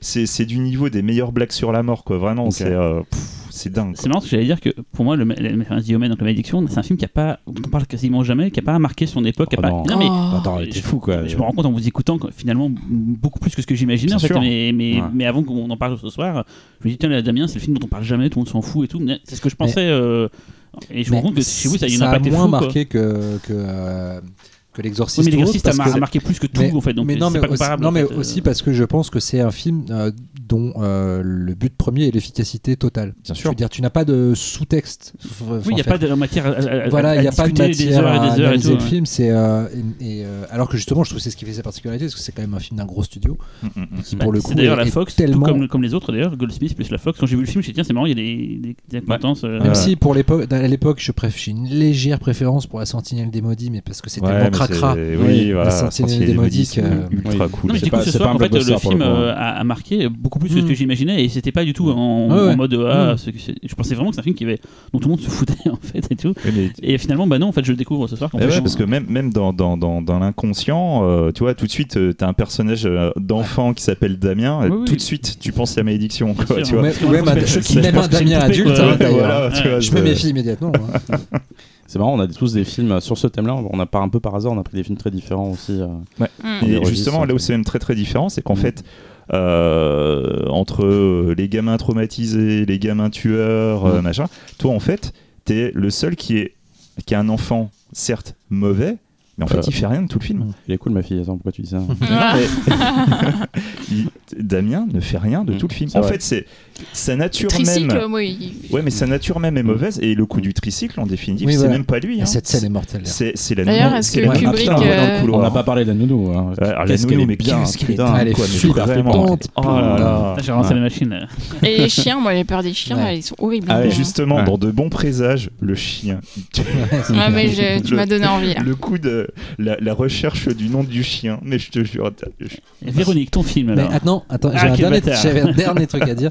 On va parler Euh, des films mais, qui est, mais qui est plus global en fait, euh, c'est que en revanche, ce qui est marrant, c'est qu'en effet, nos films ont tous des approches différentes, mais la conclusion est toujours un petit peu la même. Ouais. L'enfant sera toujours pas suspecté, toujours on il sera euh, considéré comme innocent parce que il est un enfant. Et je trouve ça vachement intéressant qu'en fait, qu'on ait que des films Et- qui, qui soient qui sont surtout, différents dans la. et même quand tu le sais, Ouais. et ben Oui, tu peux finalement, pas t'empêcher. tu de- peux pas t'empêcher de le protéger quand même. Mm. Oui, c'est pas comme genre Cooties dont on n'a pas parlé où c'est vraiment des Non, enfants qui viennent voilà. de zombies qui vont Mm. tuer les Non, gens. euh, Ouais. Là, c'est toujours soit pas leur faute, soit ouais, il y a une circonstance. euh, Enfin, mais du coup, ça tombe bien. Ouais Véronique. Allez Alors, euh, moi j'ai pris un film euh, un peu moins connu que La Malédiction pour le coup. C'est un film américain de 2007 qui s'appelle Joshua, réalisé par euh, George Ratliff, écrit euh, par George Ratliff et David Gilbert. En fait, euh, donc l'un comme l'autre euh, sont pas des réalisateurs ou des auteurs qui ont de grandes carrières. En fait, Ratliff est plutôt réalisateur de documentaires. Il est notamment connu pour un, un, documentaire qui s'appelle Hell House. Je sais pas si vous en avez entendu parler, mais c'est un documentaire qui parle en fait d'une manifestation de l'Église protestante, protestant- je vais protestante L'église prosthétique. C'est que des fixe. euh, au Texas. Et en fait, c'est euh, à chaque fois dans la période d'Halloween, ils mettent en place une sorte de maison de l'horreur pour les chrétiens, où ils mettent en scène en fait euh, des situations qui sont moralement condamnables pour pour leur religion. Donc comme des Ça, C'est une grande maison. des femmes qui font semblant de se faire avorter, des relations sexuelles hors mariage, des homosexuels qui meurent du sida. Non, mais c'est parfait. Euh, des gens qui se suicident. Enfin voilà, tout. Et donc c'est un peu leur euh, l'espace de train fantôme pour des euh, pour des protestants. Quelle bande de Non, mais Voilà. j'ai envie de le voir là. C'est clair, ouais, apparemment c'est mais je crois qu'il est- lâchent, les mecs. tu sais. et, euh, et donc le, le, le scénariste David Gilbert a écrit euh, ce scénario et je crois qu'il n'a rien fait d'autre. Mais ils se connaissaient tous les deux et en fait euh, quand euh, David Gilbert a commencé à développer le scénario de Joshua, euh, George Ratliff, au bout d'un moment a dit il faut qu'on le fasse et tout. Donc Joshua de quoi ça parle? Ça parle de la famille Kern qui vient de s'agrandir avec la naissance de la petite Lily. Donc Joshua, le fils aîné de 9 ans qui a tout d'un enfant surdoué, semble troublé par ce changement. Et quand le bébé commence à pleurer de manière ininterrompue, on va le voir observer sagement ses parents perdre pied. Et on comprend bah, qu'il est peut-être pas étranger à tous ces bouleversements. Alors en fait, Joshua, euh, moi j'aime beaucoup ce film, je l'ai revu avec beaucoup de plaisir, mais j'ai hâte de savoir ce que vous en pensez, mais vous ne dites rien. Pour l'instant, vous êtes en poker face, j'adore. Euh, je trouve que c'est un film qui ne paye pas de mine en fait. Euh, il avance masqué, un peu comme son personnage. Euh, déjà visuellement, la photo, elle est vraiment terne et passée. On croirait que ça se passe dans les années 90. Il y a vraiment cette facture visuelle euh, pauvre en fait, euh, mais qui est complètement voulue puisque le chef-op c'est Benoît Déby, euh, qui est quand même euh, le chef-op de Gaspard Noé et de Fabrice Dulvels. Donc, euh, donc c'est là où on, sait que de toute façon c'est un parti pris d'avoir traité ça euh, visuellement. Bah, on a l'impression que c'est les chroniques de San Francisco. hein. Ouais, non mais carrément. Et d'ailleurs, le look du casting, alors au casting, on a quand même Vera Farmiga dans le rôle de la mère et Sam Rockwell, que moi j'adore. D'ailleurs, tous les deux, ils sont formidables. Et pareil, en fait, ils, sont, ils ont des vêtements un peu intemporels. Sam Rockwell, c'est vraiment le papa en costume qui fait un job. euh, on, s'en fout de je sais pas quoi dans la finance. Euh, bref, euh, c'est vraiment ça fait vraiment très 90s en fait. Enfin, années 90. Pardon. Trop tard, c'est enregistré. Euh, et pareil, le petit garçon euh, Joshua, qui est euh, joué par euh, Jacob Kogan, il a un look improbable, il est coiffé de manière très très propre, il est toujours en costume, voilà, ce, qui, ce qui donne cette petite étrangeté au film, en tout cas visuellement. Euh, et en fait, justement, ce qui est intéressant avec Joshua, c'est que c'est donc un film de genre euh, réalisé par quelqu'un qui, euh, qui n'est pas euh, un réalisateur de genre en temps normal. Et du coup, je trouve qu'il arrive à trouver un, un très bon équilibre entre euh, ce que c'est le public ou ce qu'attend le public d'un film de genre, du genre, on va dire, enfant diabolique, je mets des guillemets avec mes doigts. Euh, mais par exemple, euh, euh, il fait des références au cinéma avec la coupe de cheveux de Vera Farmiga, parce qu'elle a coupé ses cheveux, donc c'est une référence très très évidente à Rosemary Baby. Euh, ou le petit costume de Joshua qui fait une référence directe aussi à la malédiction, quelque part, au plan final de la malédiction. Et en même temps, il a quand même cette espèce de distance avec le genre, puisque euh, il va quand même euh, euh, éviter de sombrer dans les choses trop explicites. Donc, contrairement justement à l'efficacité de la malédiction, qui va avoir, qui va avoir de manière très régulière des moments de bah, vraiment d'horreur, même si c'est pas Damien qui est directement impliqué, mais en tout cas, il y a vraiment des scènes d'horreur. En fait, il va plutôt se concentrer sur la psychologie des personnages et sur le hors champ. En fait, donc tout ce que va faire Joshua va, se- va se passer hors champ. Euh, du coup, ça nous permet en fait d'une part euh, d'avoir quand même une certaine empathie avec le personnage de Joshua. Par exemple, il y a une scène où, euh, où on, sait vraiment que, enfin, il laisse quand même pas de doute sur le fait que Joshua est un enfant euh, pas normal, on va dire, euh, puisqu'à un moment, on va quand même demander à un clochard s'il peut lui donner euh, 5 dollars pour lui lancer une pierre. Donc, euh, on sait clairement que là, c'est vraiment lui qui le dit. Par contre, on on le voit pas jeter ce caillou, donc euh, c'est ça aussi qui est intéressant, c'est qu'on va pas le voir lui vraiment agir. Et en plus, il va à chaque fois se servir du résultat des actes, plutôt se servir du résultat des actes de Joshua pour raconter quelque chose sur ces personnages et la relation, la dynamique qu'ils ont entre eux. Notamment, il y a une scène que je trouve hyper intéressante, c'est à un moment donné, le chien de la famille euh, meurt euh, et euh, Sam Rockwell, donc le père, est dévasté par la mort du chien qui était son chien en fait. Il revient en catastrophe de son cours de squash, il est encore en, en short, en sueur, il pleure sur le, corps, le cadavre du chien. Et Joshua, en fait, qui est un peu euh, stoïque, s'approche et mime en fait son père, c'est-à-dire qu'il va se mettre dans la même position que lui, euh, s'accroupir sur le chien et faire semblant de pleurer. Et là, on comprend vraiment que Joshua est un enfant pas comme les autres. Euh, et ce qui est intéressant, c'est que cette scène, elle est à, la fois, euh, elle, nous, elle nous paralyse, il y a un peu de peur, mais elle est aussi drôle en fait. Et, euh, le film joue un peu toujours sur cette, sur cette ambiguïté, sur l'humour. En fait, chaque, chaque situation malaisante qui met en scène Joshua ou ce qu'il a fait ou enfin, ce qu'il a pu faire, on, a- on est toujours entre le sourire et la méfiance. Je trouve ça hyper intéressant. Il y a peu de films qui font ça. Je trouve vraiment c'est un truc que j'aime beaucoup. C'est vraiment ce, ton un peu. euh, je sais pas s'il y a un mot pour dire ça. En fait, je le cherche, mais je le trouve pas. Un ton entre euh, le, la, la drôlerie et euh, le, Typecasté. Non, il n'y a pas un mot anglais. enfin bref. euh, et en fait, ce qui est intéressant au final euh, dans Joshua, c'est que euh, l'inquiétude que provoque Joshua n'est pas, en fait, comme on a pu le voir euh, dans les films précédents, de- d'actes irraisonnés, comme par exemple dans Les Révoltés, ou, ou d'un trauma, comme dans l'autre, ou de, du, de, Satan. Mais c'est juste que c'est un enfant très très intelligent et qui est plus intelligent que les adultes autour de lui. Et en fait, c'est ça qui très intéressant parce que euh, son seul super pouvoir, entre guillemets, c'est d'être très intelligent et du coup d'être limite condescendant avec les adultes et euh, d'avoir toujours euh, trois coups d'avance sur eux et d'en faire ce qu'il veut. Et à ce titre, la fin du film, elle est géniale. Moi, je trouve que la fin, elle est incroyable et même si on comprend la plupart des choses qui se passent dans le film, cette fin, moi, je l'avais pas vu venir la première fois que j'ai vu le film et, je la trouve formidable en fait. Rien que pour ça, le film est génial. Mais je sens que le film ne fait pas de l'unanimité, non euh, Dis-moi, Laurent. Euh, On va être d'accord sur un truc, c'est peut-être le, le gamin le plus méchant de la soirée. Ouais, c'est clair. Mais, euh, moi, ça fait. Pas ouais, je l'ai d'accord. vu, je l'ai vu quand il est sorti en salle et, euh, et du, coup, je, du coup, je l'ai revu là. Et euh, chaque fois, ça me fait la même chose. La- mon premier réflexe, c'est de me dire que c'est un petit peu trop bourgeois pour moi. Euh, de prime abord dans le dans la enfin, dans l'univers décrit et Ouais. dans l'approche du genre. Et puis après, c'est de me dire que quand même psychologiquement, c'est vraiment bien tordu et que finalement, c'est pas si bourgeois que ça.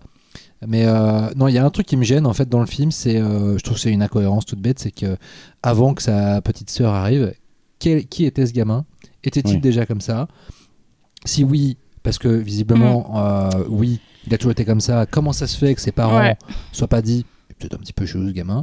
En fait, Euh, justement, si je peux euh, je trouve que c'est ça qui est intéressant dans le film, c'est de montrer à quel point une famille qui, vue de l'extérieur, peut sembler entre guillemets normale et dysfonctionnelle à la base, en fait. Ouais, mais euh, euh, je veux dire, Non, y a- y a- y a- pour moi, il y a que le gamin qui est dysfonctionnel. Ses parents sont des produits de leur euh, génération et de Je leur statut pas, social. euh, Il y a une scène intéressante par rapport à ça, c'est quand il retrouve la cassette. Bon, c'est Ouais. du début. hein. Ouais. Il retrouve la cassette et il voit sa mère en train de pleurer, Ouais. tout ça. Oui. oui, mais justement, ce que je veux dire, c'est que C'est qu'on sent que dès qu'il était petit, le gamin en fait était, euh, enfin, s'il arrêtait pas de pleurer, etc. C'est marrant, j'ai eu une discussion avec une amie il y a pas longtemps euh, sur le sur les enfants qui, sur euh, le fait d'avoir un enfant qui pleure euh, tout le temps euh, dès le début et non-stop et à quel point ça peut foutre en l'air euh, euh, ou enfin ça peut vraiment mettre en danger une, une- un couple et une psychologie Mhm. etc et avoir un impact délirant sur sur sur les parents surtout sur la mère mais aussi sur le père et, et le film est très réaliste là-dessus mais moi il y a un truc qui me manque sur pas forcément sa motivation mais sur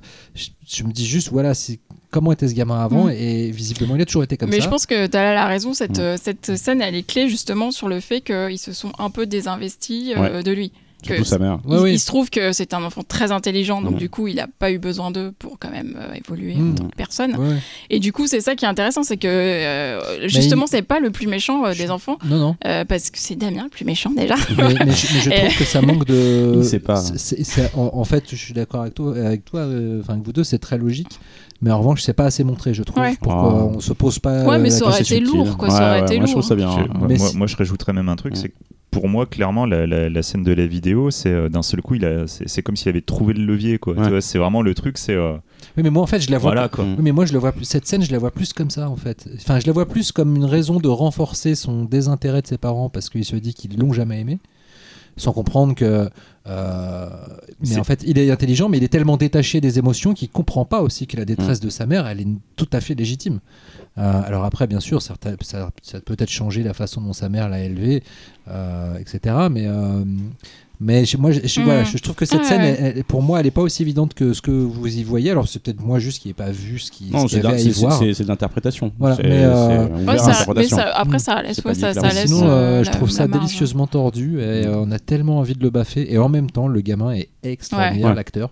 Il a pas fait grand chose Non. après, j'ai regardé. Rien. Euh, il est d'une subtilité, mais juste mais dingue, euh, comme j'ai rarement vu dans. Et puis il faut, je veux dire, faut l'endosser ce rôle. Faut. Mm. Mm. euh, Et bien dirigé parce aussi, que hein. tu as envie vraiment de le baffer tout le temps et en même temps il a une espèce de il a une espèce de je sais pas de, de- de douleur dans le regard Mm, mm. euh, d'incompréhension de, et, euh, pff, t'as l'impression que c'est un entomologiste qui est triste pour la- le mal qu'il fait au bestiole c'est ça, qui va ouais. clouer sur le truc comme il, a, il est mais en même temps il, il, il veut aller au bout de son expérience Mais la scène, de, la scène de récital de piano, euh, elle est, je la trouve formidable. Celle-là Euh, est très bien. Mm. Après, je trouve que parfois ça manque un petit peu de subtilité, comme le, comme le fait que le père découvre un petit peu le vrai visage de son gosse Ouais. en regardant les vidéos. Ça, c'était ah, filmé trop, je suis par. euh, et tu te demandes même si finalement le gamin il les a pas laissés exprès, mais après c'est pas Oui, le pour, exprès. pour moi, il l'avait laissé Oui, exprès. ouais, hein. mais du coup, pour moi, ça fait partie du plan. Ouais, euh, Ouais, bah, ouais. C'est un sociopathe. Euh, c'est- un- euh, Ted Bundy plus tard, ce mec-là. Voilà, non mais c'est ça. Après, c'est euh, c'est que finalement c'est c'est- ça, ça, son but final qui était de se débarrasser de sa famille. On comprend jamais pourquoi il a ce but-là. Euh, et euh, c'est ça qui est intéressant en fait, et qui est très malaisant. Mais ouais, non, c'est un c'est un film, je te dis, chaque fois que je le vois, début, ouais, puis après, je me dis, ouais, quand même, c'est vraiment bien, bien, bien fucked up, et donc c'est bien. Xavier?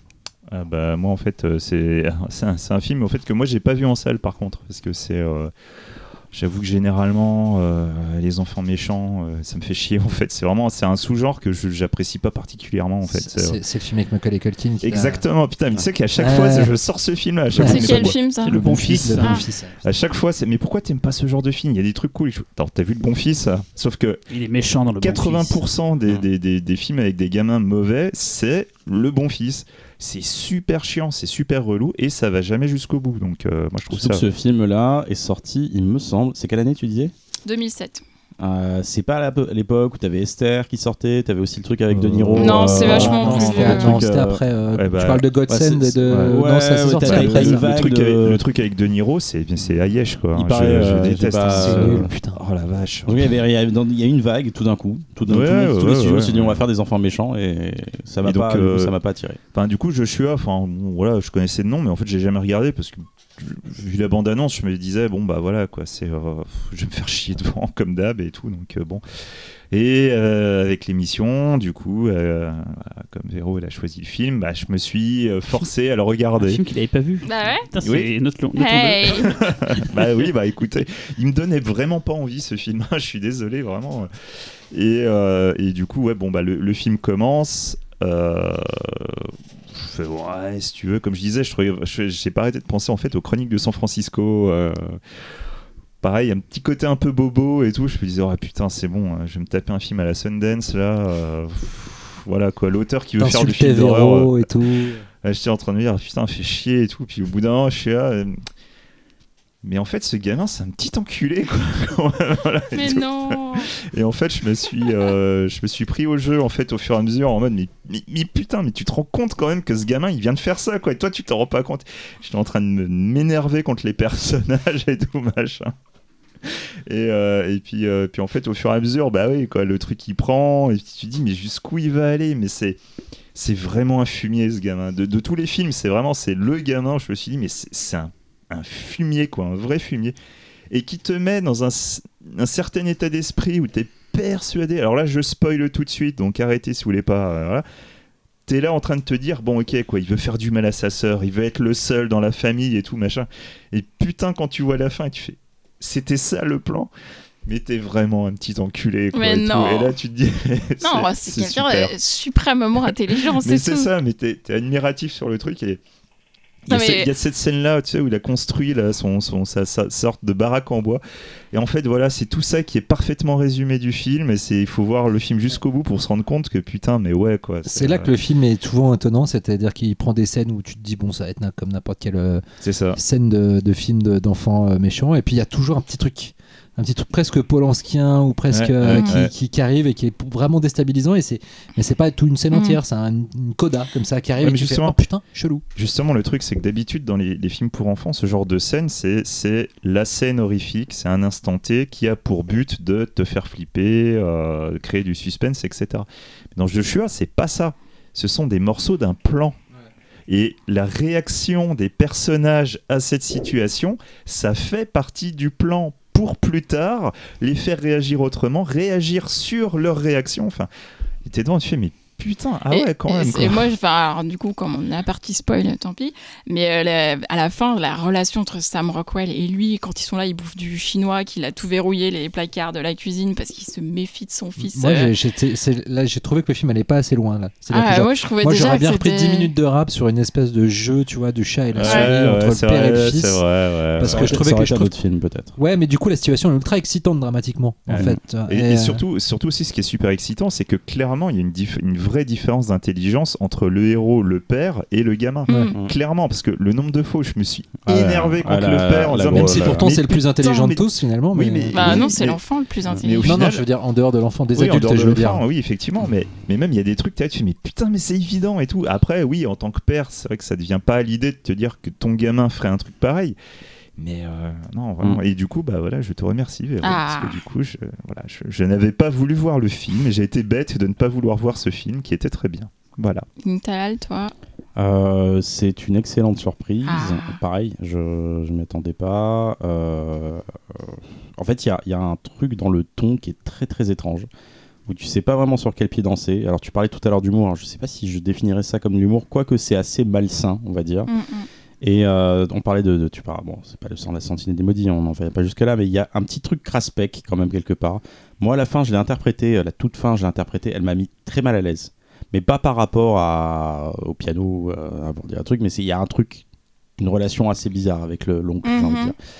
Ah bon, spoiler. C'est pas faux, ouais. Désolé. Euh, et, euh, et ça m'a, moi, c'est un film qui m'a mis très mal à l'aise tout du long. Euh, et bah, putain, Rockwell, euh, j'ai l'impression que quoi qu'il joue, il est. Il, Ah, j'adore. Rockwell et tout, et même euh, Vera Farmiga, moi c'est une Et- actrice que j'aime beaucoup. Elle est super. Elle est super, elle, elle a, elle a pas un rôle, elle a pas du tout un rôle facile. Quoi. Le rôle est Ah hyper casse-gueule. Ah ouais, elle peut passer pour une super. pétasse, mais Ouais. elle arrive à, à lui donner une telle consistance qu'on on y croit en fait. On comprend en fait pourquoi elle se C'est comporte ça, comme ouais, ça. Puis elle, elle est gâtée quand même en termes d'enfant. euh, parce que c'est quand même la mère de, de Norman Bates. oui, c'est vrai. Elle fait beaucoup de, elle fait Dans- beaucoup de genres. hein. Et ouais, non, je trouve que et puis même la, c'est pas tape à l'œil. euh, c'est il y a quelque chose de, de, de- maîtrisé pourtant. euh, c'est c'est puis bah, enfin, voir Benoît Deby dans une photo euh, de, ce type-là, c'est assez surprenant. Je vraiment le film est, complètement cohérent, il se tient. Alors, il manque quelque chose pour en faire un, un- grand film mémorable, mais en tout cas, ouais, c'est un, c'est un bon film. J'étais content. C'est tu sais, les, les petites surprises, et les petites, euh, petites pépites un peu inattendues qui sortent de nulle part. Celui-là, il en fait bien partie. Sauf pour. Le casseur d'ambiance, non? Allez, vas-y. Euh, Non, non, par contre, j'ai pas- j'ai mal fait mes devoirs, c'est que j'ai pas revu le film pour Ah. l'occasion. Je l'avais vu à Gérardmer à l'époque et tout. Donc il y a Ah, plein mais de c'est trucs. là que je l'ai vu. Non. Gérardmer, Donc mais- il y a 13 ans. Il y a 13 ans. Et Ouais. en fait, je me rends compte Non, en vous écoutant genre. parler que genre la, coup de la casse à vidéo, je me suis m'est revenu quand vous avez dit ah. Il y a plein de trucs que je me souvenais pas. Euh... Je je vais pas être super pertinent pour en parler. Juste ce que je me souvenais et c'est marrant parce que tu en as parlé, c'est que c'était un croisement entre Le Bon Fils et euh, Tati Daniel euh, pour le côté euh, qui prépare des saloperies. Bon, Je suis pas sûre que ça va venir Il y, a, vendre. il y a un côté, Il y a un côté, ça, tu vois, c'est pas faux. petite merde, tu vois, qui veut faire chier, quoi, ouais, et, tout. Et je me souviens de ça. Et d'un film très stressant, Ouais. dans le sens où, comme tu dis, t'es sous pression tout le long. Enfin, j'ai montré Xavier du doigt, mais je me souviens qu'en sortant de la salle, on était tous un peu énervés, genre putain, le petit con et tout et tout, mais je me souvenais, je n'arrive plus à me souvenir de la fin, tu vois, on en parlera peut-être en off après, Ouais. parce que c'est con, et du coup, j'ai envie de le revoir parce que vous, êtes, vous donnez super envie. C'est marrant, vous, détestez- vous le détestez toutes. J'arrive pas à parler. déteste, on déteste pas. Vous ne l'aimez pas, alors que moi j'étais du côté de Joshua pendant tout le film. Ah non, non, non, non. non. Ouais, Tu sais ce que ça fait penser? Ça fait penser quand tu. Euh, tu- chut, chut, attends, on va tous Non, mais quand tu disais- aperçoive. alors, je me souviens plus du film, mais tu sais, quand tu dis euh, il, il- il mime le père pour euh, quand il y a le chien et Ouais. tout, ça me fait Ouais. penser à un truc, un documentaire que j'ai vu sur les, les enfants, enfin les gens qui ont Asperger en fait, qui ont des problèmes avec les relations euh, sociales avec les gens Ouais, et qui du coup ouais, font du mimétisme Ouais. pour ça, pouvoir, euh, ouais. Et il y a ce côté, je suis hyper intelligent et j'ai j'ai pas d'émotion et du coup je vais mimer.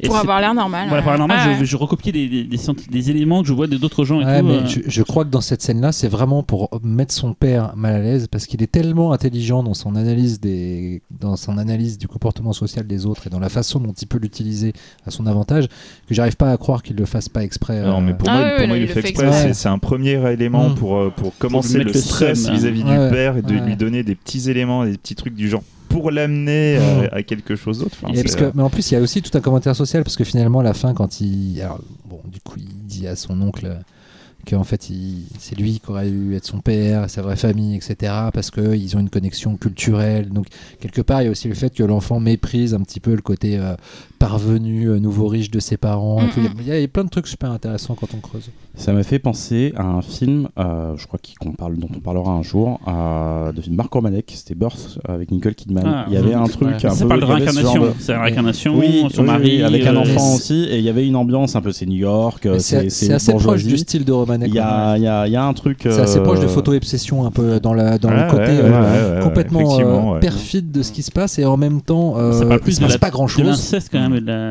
Oui, ça se veut un Oui. peu euh, réaliste, voire banal en Ouais. fait. c'est vrai que Photo Obsession c'est un film où, où- j'aimerais bien, dont j'aimerais bien Et du parler coup, aussi où il y a une gradation dans la dans le dans le stress et le et où en même temps c'est toujours très subtil il se passe jamais euh, des trucs euh, de ouf. Tiens, tu fais Non, au final, t'avais aimé ou pas Oui, oui, je me souviens d'un film qu'on avait aimé, mais qui, m'avait, enfin, qui nous avait, je me souviens, on est- en sortant, on discute tous, on échange sur le film, pas mal stressé. Je- J'ai un souvenir d'un film stressant, tu vois, et c'est vrai que j'ai- j'aurais dû le revoir, mais je suis désolé, Véro. Quoi. Bon, bah, on passe à ton film alors. D'accord. C'est marrant, quand tu parlais d'enfants intelligents, je pensais à Daryl. Je me souviens de ce truc-là. Ah, bien, Oui, enfin en même temps, Daryl. euh, Daryl, est gentil, hein. ouais, enfin c'est surtout pas un enfant quoi. Donc, euh, Ça, c'est un robot. bah oui. Oui, c'est vrai. c'est son nom. Ah, c'est vrai, tu, tu confonds c'est- tout le temps Non, les robots et les enfants. c'est- la chronique-. Ah, d'accord, du coup. Et le film euh, adapté de, de Spielberg, adapté de Kubrick, c'est aussi un, un robot euh, Oui. AI. Ouais, c'est ça. ouais. Bon, euh, Et moi, Astro base, Boy je- il n'existe pas vraiment. Astro Je voulais parler de- de- d'un film dont on a cité à l'instant. euh, je voulais parler d'Esther, mais en fait, on s'est rendu compte que c'était un peu triché. on ne spoilera Mais- pas Moi, je- moi, j'étais pour moi. Ouais, c'était moi aussi un- j'étais pour. C'était ouais. un peu triché Moi, par rapport à, la. Comme c'est moi qui décide. je vous explique. je- encore une fois, on fait comme si Véro n'était pas là, comme si elle n'existait pas. Pourquoi Elle fait peur. Je- Mais non, elle fait pas peur. On va partir euh, dans un pays merveilleux, un pays euh, chatoyant, euh, l'Autriche. un pays où il fait bon vivre. Euh, il serait- enfin, rejoint un truc sur l'Autriche. Après, il n'y en aura pas beaucoup de films à citer parce qu'il n'y en a pas tant que ça finalement. Mais Il y a, tout le monde un va se tirer cinéaste une qui balle, prendra surtout. beaucoup de, de ça. Voilà. On va parler d'un film de 2015 qui s'appelle Good Night Mommy de Véronica Franz et Séverin Fiala. Euh, avant de parler du film, de sa genèse, euh, de qui est derrière, parce que c'est intéressant pour comprendre le film, je vais vous lire un résumé que j'ai trouvé. euh, Ah. que Tu l'avais bien C'est fait dommage, tu t'en es pas trop mal bien. sorti. Ouais, en fait, quand c'est plus compliqué, j'ai du mal à, à bien synthétiser. On n'est pas tous pareils. hein, donc, mais en plus, là, le résumé est parfait. hein. Durant les vacances d'été, dans une luxueuse maison isolée, les jumeaux Elias et Lucas, âgés de 11 ans, voient revenir leur mère, la tête entièrement bandée, après une absence euh, justifiée par une lourde intervention de chirurgie esthétique au visage. Donc la mère est. voilà. Elle apparaît vite étrange dans son comportement, distante et froide avec les garçons, semblant cacher quelque chose. Ta, ta, ta. Donc c'est un film qui est très proche euh, de l'autre dont on a parlé tout à l'heure, l'histoire de gémilité, euh, même jusqu'à certains éléments de son dénouement, mais bon, Quasiment un remake. on n'ira pas par là. Ce qui est rigolo, c'est que Pour le, moi, c'est un remake. Ouais. le, le- le titre original est, est vachement plus malin, euh, enfin le titre allemand, allemand enfin autrichien, c'est Ich sais, ich sais, qui veut dire je vois, je vois, donc deux fois. Et ça, quand on connaît le film, ça, ça a beaucoup de sens euh, par rapport à tout ça. Quoi. Je Et- vois, je vois. je vois, je vois. Avant de parler donc de, de- des réalisateurs et du film, on va parler de, de Ulrich Se- Se- Seidel. Je le dis bien, Xavier? C'est parfait. Ulrich Seidel. Alors Ulrich Seidel, euh, on le connaît en France parce qu'il a sorti euh, pas mal de films, euh, la trilogie Amour, euh, Dog's Day, c'est euh, c'est comment expliquer? C'est des films, pareil, qui sont qui sentent la joie de vivre et tout, des films. euh, non, c'est des films qui sont très pesants, très très intéressants. C'est, euh, on va dire, c'est le l'équivalent plus, euh, c'est moins auteur que Haneke, mais c'est quand même très auteur, mais c'est le même délire. il y a un truc qui se rapproche de Haneke c'est même. les hein. mêmes pays, c'est le même les- ce côté un peu bizarre de l'Autriche et il y a- tout. il y a une, ouais, une sensibilité, une approche qui peuvent être un peu. euh, ah, enfin bon. Ouais, il y avait la- donc c'était c'était euh, Paradis Espoir, Paradis Foi, Paradis Amour. Moi j'avais vu Paradis Amour où on suivait des, euh, des, des, des Autrichiennes qui allaient euh, dans les pays d'Afrique Ah oui, euh, se, se- se faire plaisir avec des petits garçons africains, enfin garçons qui étaient majeurs, mais des escort boys on va dire quoi. Il y avait tout ce truc de la. Oui, Laurent? Je l'ai longtemps confondu avec Uli Edel. Ah non, non, c'est pas. Pas vraiment le vrai réalisateur. Uli Edel qui est quand même capable de faire moi Christian F et, et Pay the Ghost. Je dis euh, chapeau, belle Oui, carrière. Mais, pourquoi je parle de Ulrich Seidel aujourd'hui? C'est parce qu'en fait, il a produit le film, mais c'est pas les seuls liens qui existent entre Goodnight Mommy et euh, son cinéma. C'est qu'en fait, il se trouve que Veronica Franz est la femme de Ulrich Seidel dans la, dans la vraie vie, Mmh. qu'elle est scénariste de quasiment euh, tous ses films. Quoi. Euh, à la base, c'était une journaliste de cinéma. Mais euh, vraiment, c'est en coécrivant donc avec euh, Ulrich qu'elle a, qu'elle a, qu'elle a, qu'elle s'est fait un nom. Et comment elle s'est retrouvée du coup avec Séverin Fiala, qui donc euh, jeune qu'elle quand même. Il se trouve qu'en fait, euh, Séverin, c'est le neveu euh, de Seidel et de Franz. Voilà, c'est une Histoire famille, de famille. ouais. Histoire de famille.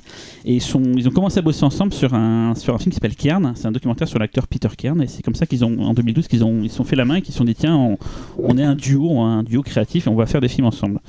Euh, donc, donc, on a ces histoires donc, de, de- de jumeaux euh, inquiets parce que leur mère est partie, elle est revenue, ils sentent que c'est plus la même. Alors, en plus, elle a une sorte de bandage un peu à la, à la Kepiel Kiabito là, de, de, de, et tout. Et c'est vrai que la mère, elle est hyper dure avec eux et eux, tu les suis, euh, ils font les 400 coups et tout. Et peu à peu, le malaise s'installe.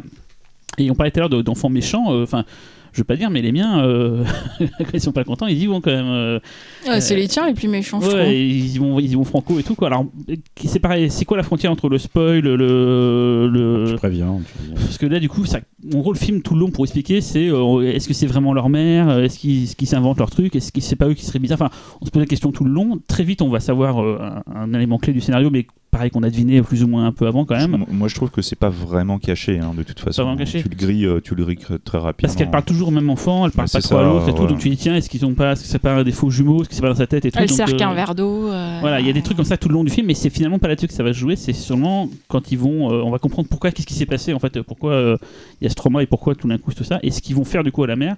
Sachant que le film tout le long est, est- est- c'est un film alors, très très froid, donc j'ai dit tout à l'heure autrichien, même s'il est, il est assez lumineux.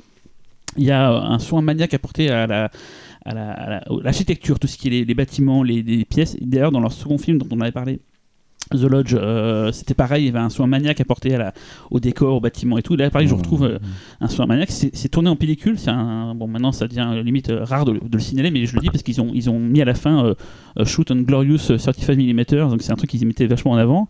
Et et il y a des visions tout le long du film. Il y a des passages. On, il y a une scène euh, qui a beaucoup marqué les gens. La mère part dans la forêt. C'est on, imagine bien que c'est un rêve et tout, mais Il y a des visions très très très très dérangeantes, très très belles. Moi, je trouve le film sublime. Et c'est vrai que les films autrichiens, ils ont ce côté très euh, lent, posé et tout, qui pourrait, euh, moi, en tant qu'hyperactif, me poser problème. Mais là, je sais pas, tout le long du film, il arrive toujours à me relancer l'intérêt. Je, trouve ce film admirable et, super beau et très dérangeant.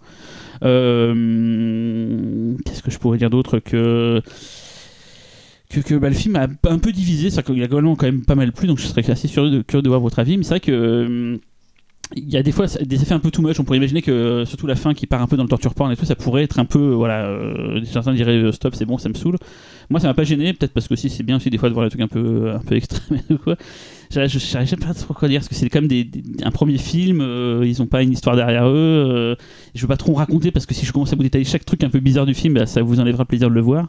C'est voilà. Puis je je sais pas trop. Donc je, Moi, j'étais étonnée que tu le choisisses euh, en termes de rythme. bah oui, mais, mais je l'ai vraiment aimé. En fait, peut-être parce que je l'ai découvert en salle, je l'avais découvert, je crois, à, à Cher Armé ou peut-être à Sidjet. Peut-être à Sidjet, je l'avais découvert. Et, euh, et euh, j'avais vraiment été subjugué par cette ambiance, par ce. ce- ce- Et pourtant, c'est.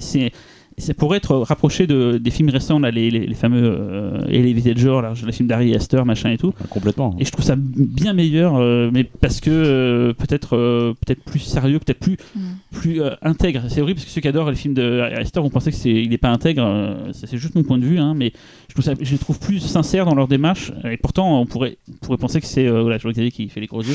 On pourrait penser que tous les rajouts qu'ils ont Ah, fait, tous les rajouts qu'ils ont mis dans le film qui sont un peu des scènes chocs, on pourrait dire tiens ils ont mis ça pour justifier le fait que ce soit un film bizarre.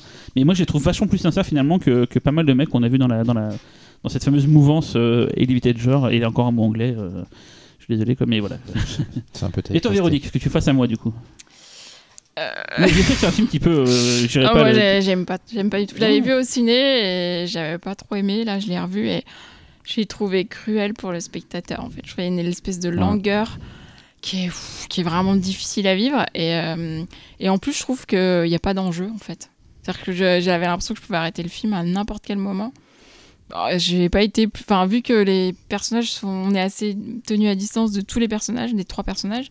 Euh, je peux arrêter le film à n'importe quel moment. Je m'en fiche de ce qui leur arrive ou ce qui leur arrive pas d'ailleurs. Et effectivement, quand arrivent ce, les scènes un peu plus graphiques, euh, bon, bah, il se passe quelque chose, mais du coup, c'est genre limite euh, le contraste est un peu euh, surprenant. Alors, ça m'a pas ch- choqué outre mesure, quoi, mais. Mm. Mais euh, bon, j'ai trouvé ça 20 en fait. Euh, je, je suis vraiment pas fan. 20 du sur. 20. Non, Ouais, 20. euh. Voilà. Ah ouais. j'aime bien le film, franchement. Je, je, je- Non, mais j'étais hyper surprise que ce soit ton choix. Par Bah, hein. c'était Esther, mon choix, qui me ressemble un peu plus, on va dire, quoi. Mais comme c'était pas possible, et que j'aime bien Good Night Mommy, qui d'ailleurs a gagné le Grand Prix aux hallucinations collectives euh, Ah. la nuit passée, mais j'aime beaucoup ce film et j'irai pas le défendre, en, tu vois, la Ah, fleur au fusil en disant vous êtes des fous de, de penser ça. J'aime beaucoup le film, vraiment, hein, je- mais je. Je peux comprendre parce que franchement la lenteur et puis des fois le côté euh, un peu rajouter des séquences Ouais. euh, choc même tout le long Et- et peut il y a euh, sortir du film. Et il y a pas mal de fausses pistes aussi, et je trouve ça, en fait, ça joue avec le spectateur, et au bout d'un moment, je- j'en ai marre. Ah, Vas-y. Bah, c'est toujours le principe de faire croire quelque chose. Ouais. à des moments, même dans ses dialogues, elle dit des choses qui pourraient Ouais. penser que tu te trompes. Mais quand tu revois le film, moi, j'avais- je connaissais. Du coup, quand je l'ai revu là pour le- pour l'occasion, je l'avais déjà vu du coup, et je me suis dit oui, mais ça peut être expliqué par euh, le twist Mhm. final ou quand on apprend le pourquoi du comment. Et il y a des trucs des fois, je me dis tiens, ça, en fait, c'est expliqué par l'histoire quand tu la connais Mhm. déjà quoi. Mais bon, Bon, les autres. Laurent. Bah, moi, je suis un peu. Enfin, euh, moi, j'aime bien le film, mais, euh, mais c'est vrai que je trouve qu'il a comme défaut peut-être de, de- parfois d'hésiter entre euh, la rigueur toute autrichienne et euh, une espèce d'intégrité cinématographique qu'il faut absolument préserver. Comme tu dis que c'est plus. Je vois ce que tu veux dire quand tu dis que c'est peut-être plus intègre qu'un film d'Ari Aster, même si je suis pas du tout d'accord. C'est vraiment un point de perso. hein. Je, Je, je- je, je- voudrais je pas suis pas, l'imposer je suis comme, pas du tout d'accord ouais. sur le principe, mais je vois ce que tu peux vouloir dire dans le côté peut-être euh, euh, moins. Euh, Ari Aster, il y a un côté tragicomique en fait qui est parfois un peu grandiloquent et qui, qui, qui parfois sort un peu du film et je trouve ça assez salvateur. C'est ultra étouffant. Good Night Mommy, c'est le genre de film Mm. qui peut filer limite un malaise à quelqu'un d'un Mm. petit peu impressionnable. Euh, mais euh, mais en même temps, je trouve que le film, c'est vrai, parfois, c'est pas trop euh, s'il veut être un film de mystère, s'il veut être un film d'auteur pur, s'il veut être un film, euh, un film d'horreur euh, qui, qui est graphique. Et, euh, et je trouve que pour le coup, leur deuxième film est beaucoup plus maîtrisé dans sa globalité, alors qu'il alors c'est- qu'il est moins bien. C'est un hammer en plus. Ouais, alors qu'il est moins qu'il est moins bien dans l'absolu, Ouais. Euh, mais il au moins dans. Je préfère The Lodge hein, d'ailleurs. Ouais, moi je préfère Good Night Mommy. J'aime bien The Lodge, mais je, je préfère Good Night Mommy parce que finalement le film m'étonne plus. Déjà parce que finalement, The Lodge, c'est à nouveau un film avec des enfants. J'aimerais bien savoir quel est leur problème avec l'enfance à ces gens-là. Ah oui, c'est des films qui Mais se ils répondent, ont un- euh, ils se répondent complètement. ouais, ils ont un vrai problème. t'as- la ne- neige, euh, Oui. t'as des trucs très éclairés, Ouais. l'autre très plutôt sombre, il me semble. Mais c'est la même thématique et je pense qu'ils réfléchissent beaucoup justement sur l'inné et l'acquis euh, dont on parlait Ah au début oui. dans, le, dans, Mm. le- dans la nature euh, diabolique ou pas d'un enfant. ouais. Et, euh, mais, euh, mais en revanche, moi, le film, quand je l'avais vu, à Gérard Armé, euh, m'avait vraiment scotché par justement son côté clinique et, et en même temps euh, très organique, presque Cronenbergien. euh. et cette façon, en effet, de manier des motifs de l'horreur. En plus, je pensais que le fait de Goodnight Mommy, il y avait le côté momie. En fait, tu vois, je trouve, que- je, je trouve très, très chelou ce titre français parce qu'elle a vraiment un Euh, côté momie. il est international, hein, c'est le titre Enfin international. oui, ce titre euh, euh, international, je trouve très- vraiment très chelou parce qu'elle a vraiment un côté momie de film d'horreur. Ah, j'avais pas Bah, c'est, Euh, les yeux, c'est les yeux sans visage. hein. aussi- aussi C'est ça, tu vois, aussi, il y a- y plein de- ça avec la robe. euh, Il y a, plein d'influences comme ça qui se télescopent un peu. On ne sait pas trop ce qu'elles viennent servir comme propos, euh, pourquoi elles sont là. Euh, et en même temps, ça fait quand même un tout qui, euh, qui, qui est ultra intrigant. Euh, moi personnellement, j'avais vu le twist venir, mais je voyais quand même pas où le film voulait en venir. Et surtout, en fait, je trouvais ça beaucoup plus intrigant le rôle de la mère que le rôle des enfants. Mm. En fait, je trouve le mystère qui entourait la mère est beaucoup plus intéressant, je trouve. Et euh, cette scène graphique fait quand même très très mal. Elle est vraiment, euh, elle est vraiment atroce. Et en même temps, euh, je trouve que c'est une espèce de payoff dans l'horreur qui, sans ça, le film ne serait pas ce qu'il est, je trouve. On en parlait peut-être moins. On en parlerait moins et surtout, en Ouais. fait, il impressionnerait moins. Je veux dire, Mm. euh, il y a un moment où. Et puis, c'est une démonstration vraiment euh, ex- extrême. C'est peut-être de tous les films dont on a parlé ce soir, c'est la démonstration graphique la plus extrême Alors, de, que que- la cruauté enfantine. Ouais. Est-ce que c'est pas facile quelque part? Justement c'est, ce qui Ah, est mais moi, choses, moi, je, moi, côté, je, euh, moi, je, je, je pars du principe que j'aime aussi le cinéma d'horreur parce qu'il est extrême. Donc si Non, non, mais dans le, dans le cadre de ce film, dans la Bah non, justement, parce que, en même temps, le film est d'une telle, d'un côté tellement clinique pour tout le reste du film Ouais. que quand ça arrive, euh, tu vois, ça c'est un truc que Haneke euh, ferait pas parce que finalement Haneke il a filmé des choses horribles, mais c'est Mm. vraiment très graphique. Il va pas, euh, dans mon souvenir, alors j'ai pas, j'ai pas vu les pianistes qui paraît-il très corsés. Bah, Benny Vidéo, c'est. Voilà. Benny Vidéo, c'est corsé. hein. Ouais, pareil. Ouais, oui Vidéo aussi, mais il n'y a pas de vénère, hein. moment, euh, de moment aussi. euh, Si, il y a la ça- c'est marrant, en tout cas, ça m'a euh, moins, ouais, mais ça m'a moins impressionné. Je sais pas que dans Goodnight Mommy, mais c'est aussi peut-être parce que justement c'est des enfants. Et en fait, je trouve que c'est en ça que la scène, elle, Mm. elle a besoin, on a besoin qu'elle soit là, parce que c'est le propos du film. Donc à un moment donné, il faut vraiment montrer. Sinon, ce serait Joshua. En fait, ce serait un film où les enfants, l'horreur des enfants, enfin le, le- ce que fait les enfants, ce que font les enfants n'est que psychologique. Tandis que là, c'est vrai que c'est peut-être une des rares fois euh, où on voit vraiment des enfants faire un truc graphique. Moi, je suis pas parent, mais quand je vois le film, je me dis, tiens, ça fait un peu peur d'imaginer que tes gosses puissent faire ça. Ça, mais, ça me rassurait pas, en fait. Mais en fait, euh, c'est un peu un point- le point commun à tous nos films, c'est que euh, finalement, on ne sait jamais euh, ce, qui est- euh, ce qui se passe vraiment dans la tête d'un enfant, comme tu peux jamais être sûr de ce qui se passe dans la tête d'un adulte. Et on part toujours du principe que justement, comme c'était des enfants, il se passe rien, pas grand chose de, de vraiment inquiétant, alors qu'en fait, euh, euh, si, c'est possible. Euh, pas, euh, j'espère, au niveau extrême qu'on a pu voir, mais, euh, mais on ne sait jamais. Tintin, Si vous avez des enfants chez vous, attention. Euh, ouais, je suis très perturbé parce que j'arrive j'arrive pas à, à- Pourtant, j'ai vu le film il y a une semaine. hein, j'arrive pas à dire si je l'ai aimé ou si je l'ai détesté. C'est c'est très bizarre. Il y a, parce que j'ai été tenu en haleine. Il y avait un truc qui m'a fasciné vraiment dans le film et c'est beaucoup dû à, la mise en scène, à- aux gamins euh, qui pour le coup m'ont plus intéressé du moins au début que, que le gamin de l'autre. Et, paradoxalement, il y a un truc qui m'agace profondément qui, qui fait que ce film représente quelque chose que je n'aime pas dans un certain cinéma, en fait, qui n'est pas ma cam. Donc je suis très très tiraillé et j'arrive pas à dire si. En tout cas, je pense que c'est intéressant de le voir. Euh, c'est un film qui, qui c'est intéressant parce que quand tu regardes The Lodge, effectivement, il y a une vraie continuité. Euh, donc il y a quelque chose qui se construit dans la, dans la filmographie de ces gens-là. T'avais aimé The Lodge? Non, mais en fait j'ai un peu un sentiment similaire en fait, mais moins parce que The Lodge est plus il y, a- lisse, il y a un truc c'est plus euh, ouais, américain. ouais, c'est plus américain peut-être ouais. C'est plus lissé, quoi. Il y a moins de. C'est moins brut, on va dire. Après il y, a quelque- il y a changements. quelque chose d'intéressant dans le personnage principal de The Lodge que je, que je ne retrouve pas dans celui-là dans Goodnight Mommy. Mais bref, euh, et, et, après ça me- ce qui me dérange vraiment c'est que c'est on, on l'a- on l'a chuchoté euh, avec Xavier, c'est vraiment un remake de, de, de l'autre quoi. Mais c'est juste que voilà, il, il fait pas, il y a pas de soleil mais il neige quoi. C'est le même film. C'est Mmh, fou. Ouais. Et tout comme finalement The Lodge est vraiment un remake de Goodnight Mommy avec les Ouais. mots en moins. Ouais, C'est-à-dire que c'est pareil où tu as euh, cette ambivalence entre euh, d'où vient la menace, est-ce qu'il vient des enfants Mm. ou est-ce qu'il vient du personnage euh, adulte, féminin. Là, il n'y a pas le côté euh, euh, un peu impression de la mère qui est une sorte de, de figure de monstre. Là, là, dans The Ouais, Lodge, tout le même- monde est présent, en fait. hein. Oui, mais en même temps, Ouais, euh, elle, répond, elle quoi. Riley Keough, on te dit toi tôt qu'elle vient d'une Mm. secte de, Oui. de tarés et tout, et, tu, tu- et elle est présenté comme Ah potentiellement euh, capable début, de euh, péter un gros plomb. Au début, donc, c'est euh, le danger. hein. Ouais. Mais c'est ce qui fait que dans The Lodge, c'est pas pareil. Puis il y a un peu plus de.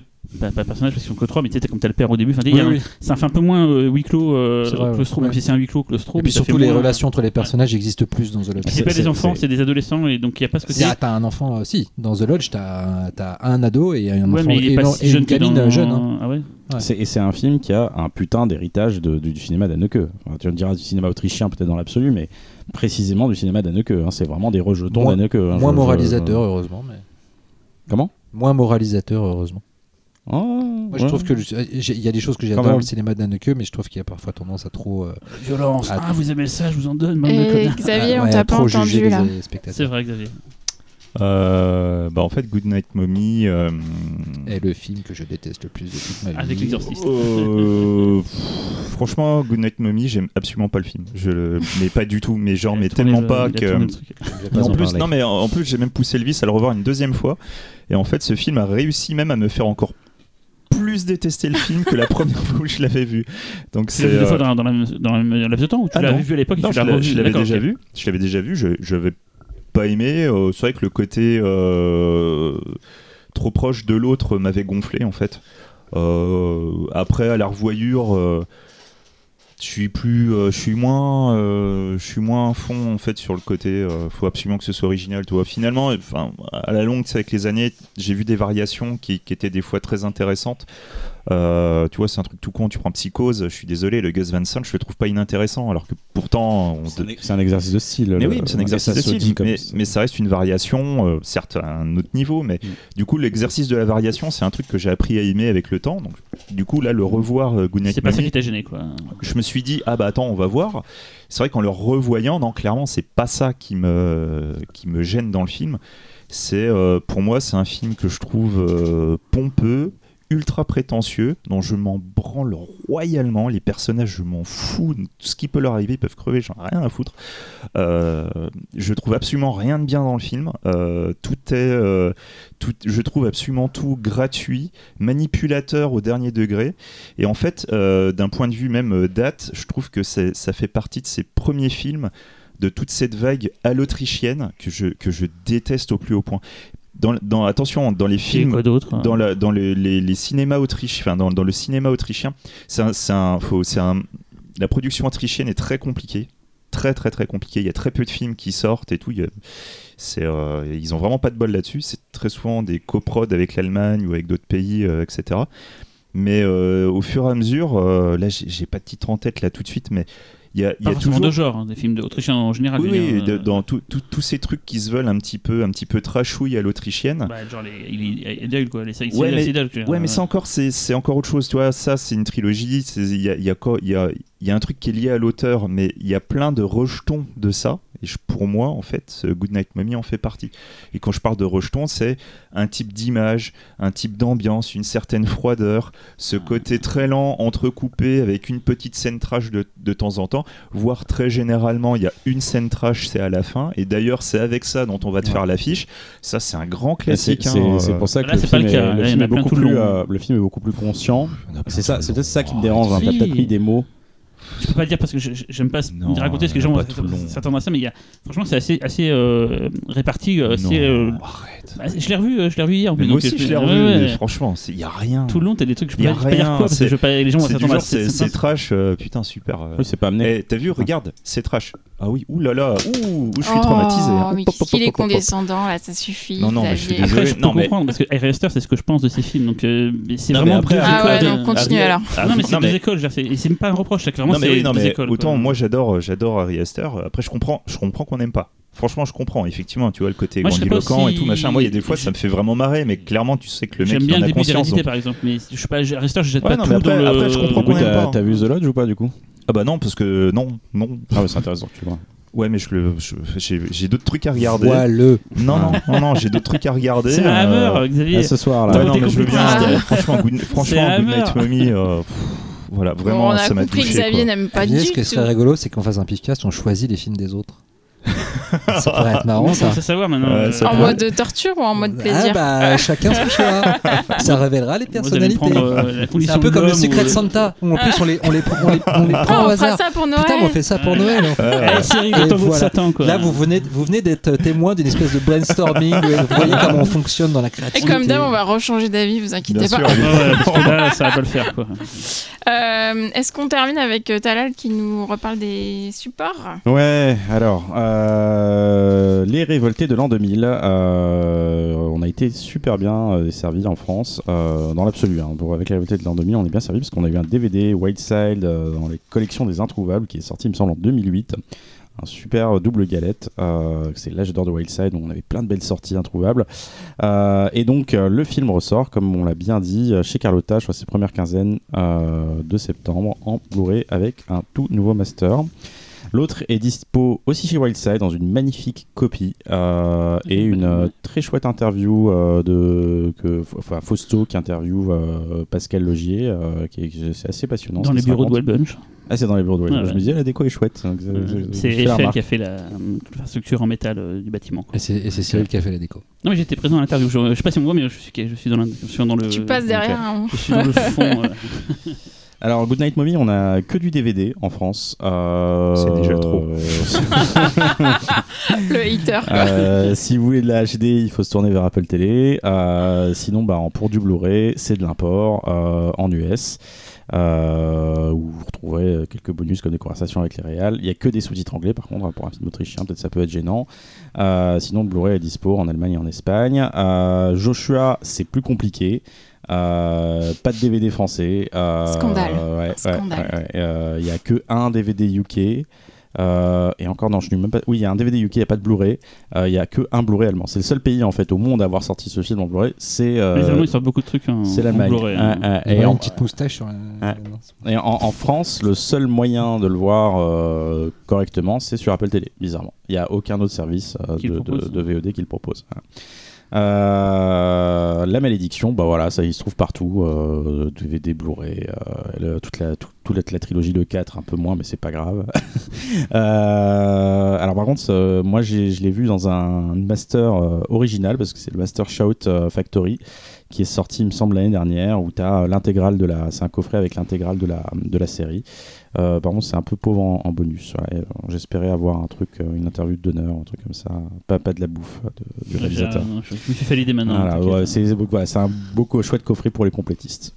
Euh, voilà, c'est le tout. Merci. Et on fait un rapide tour de table avec des petites recos hors ciné fantastique. Euh, Cyril? Euh, oh, c'est pas aussi ciné fantastique. euh. Aussi, ouais, ouais, ouais. Parce Ouais, que il- t'as prévu ça en fait. Ouais. en fait, le, le, ça, c'est mercredi, donc le, le 26. qui sera Oui, oui. en ligne, voilà. Et une semaine après, le festival Hallucination Collective démarre. Mais c'est pas de ça que je vous parlais. Je vous parlais d'une soirée que j'organise dans, cette, dans le cadre de ce festival avec deux films que je considère comme étant les deux, deux des meilleurs films de la décennie passée, dont on a déjà parlé dans ce Pifcast, dans les oubliés des tops. Non, les oubliés euh, pas vus, pas pris, ou je sais pas quoi. Là, les... Et c'est. euh, Même toi, t'as du mal à expliquer le concept. non, quoi, c'était- tu vois, non, c'est- c'était les, euh, Pour vous dire. C'était les, les films, euh, non, mais c'est les films qui sont pas sortis en France, mais qui sont inédits Pas en vus en France. salle. Pas vus en salle. Merci, euh. Et donc c'est euh, Listen of the Evil de Takeshi Miike et euh, I Am a Hero de Shinsuke Sato, Euh, un film de zombies et un film euh, qui pourrait être le fils spirituel de Battle Royale. C'est deux bombes euh, inédits en France, c'est-à-dire que euh, I Am a Hero était juste passé à l'absurde séance euh, à Nantes euh, une fois et of the Evil est totalement inédit en France, donc c'est euh, deux belles exclusivités. Donc je suis content C'est d'avoir. quel euh, jour du coup? c'est le vendredi euh, 4. 4, 4 c'est ça. Merci vendredi 4 à 19h30 au cinéma Comédia à Lyon et c'est c'est vraiment deux, ex- enfin, deux, deux grosses bombes, deux claquages de beignets intégraux et c'est super rare de voir ça en salle en France. voilà quoi. Venez avant que le Covid nous, nous, nous avale. Les, les deux films sont vraiment ultra cool. hein. Ouais. Surtout les Suns. euh, moi, je une petite préférence pour les Listen Suns. c'est meilleur, mais, euh, voilà. mais parce qu'il est c'est, tellement euh, méchant. Et Listen c'est marrant, Putain, c'est personne n'en parle jamais, alors que c'est peut-être un des meilleurs Mickey depuis, depuis 10 ans, Ouais. 15 ans. carrément. Et il est invisible dans la filmographie de Mickey, personne n'en parle. Et il a fait des trucs moins bien dans la- bien après, quoi. Et celui-là, il est, il est oufissime, quoi. C'est d'une méchanceté, et c'est hyper intelligent. euh, c'est Cronenbergien, c'est voilà. Et I Am Hero, c'est le meilleur film de zombies, euh, pareil, de ces dernières, dernières années. C'est bien meilleur, je trouve, que que Dernier Train pour Busan, que j'aime beaucoup pourtant, tu vois. Mais voilà, c'est euh, un des meilleurs films de sort la suite là euh, chez nous ou pas? Peninsula, ça sort en novembre. Ah, cool. Il y a des super échos. Ou- Euh, Et d'autres non. Ah bon? Ah oui, Ah, non, j'ai entendu merde. que du bon. Après, je sais pas. Xavier? Ah bah moi en fait euh, c'est très simple. Moi je vais vous faire le- la reco d'une chanson. Une seule et unique chanson. Et là vous vous dites putain mais ça va ta Petit reco. Papa Noël. Pas Alors, foulé. non, non, non, non, ça s'appelle donc euh, Rapping Your Mind. Euh, c'est très simple, en fait, c'est un réenregistrement euh, d'un morceau de Mr. Bungle euh, qui était sorti Ah. sur des démos de l'époque. Mike Patton. Exactement. Et en fait, c'est pour annoncer la sortie du prochain album de Mr. Bungle. Donc, il faut savoir que ça fait 21 ans qu'ils n'ont rien sorti. Et en fait, ça va être un- de nouveaux enregistrements euh, qui étaient présentés sur une, une cassette démo de 86 qui s'appelle The Raging Wrath of the Esther Bunny. Et euh, putain, ça va juste tout défoncer. Ça fait, euh, ça fait ma semaine, quoi, cette, euh, cette nouvelle-là. J'étais trop heureux de savoir que Mr. Bungle est ressorti un truc. Alors, ok, c'est un truc que tu peux déjà entendre plus ou moins, mais je suis très très curieux d'entendre les nouveaux enregistrements. Il va y avoir des trucs en plus. Il va y avoir une reprise de SOD. putain, ouais, quoi. il va y avoir une reprise de Corrosion of Conformity. Franchement, écoutez euh, Rapping Your Mind, euh, voilà, quoi, on vous mettra le lien. Ça, ça claque, quoi. C'est quand même bien bourrin, bien vénère, et puis euh, voilà. Mais- quoi. Même Mike Patton, c'est ouf. Tu as écouté son Mondo, Mondo Canet ou Mondo. euh, il avait fait un album Ouais, Mondo quelque ouais, chose. ouais. Ça, c'est ouf, ça aussi. Ouais, quoi. Ah non, mais c'est ça, c'est c'est absolument. De toute façon, Patton, moi, je fais partie Ouais. des gens. Ils voient Patton quelque part. La BO de Crank fous, 2, quoi. elle est, elle est démente Mm, aussi. mm, euh. Donc voilà.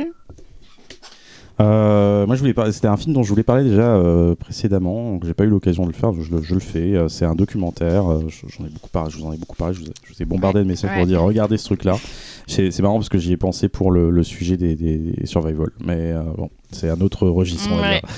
Donc c'est un documentaire qui s'appelle Pour Sama, euh, un film de Wad El Kateb et euh, Edward Watts de 2019. Donc c'est une coproduction syro-américo-anglaise, un documentaire de 95 minutes sur le conflit syrien. Alors dit comme ça, c'est pas sexy du tout.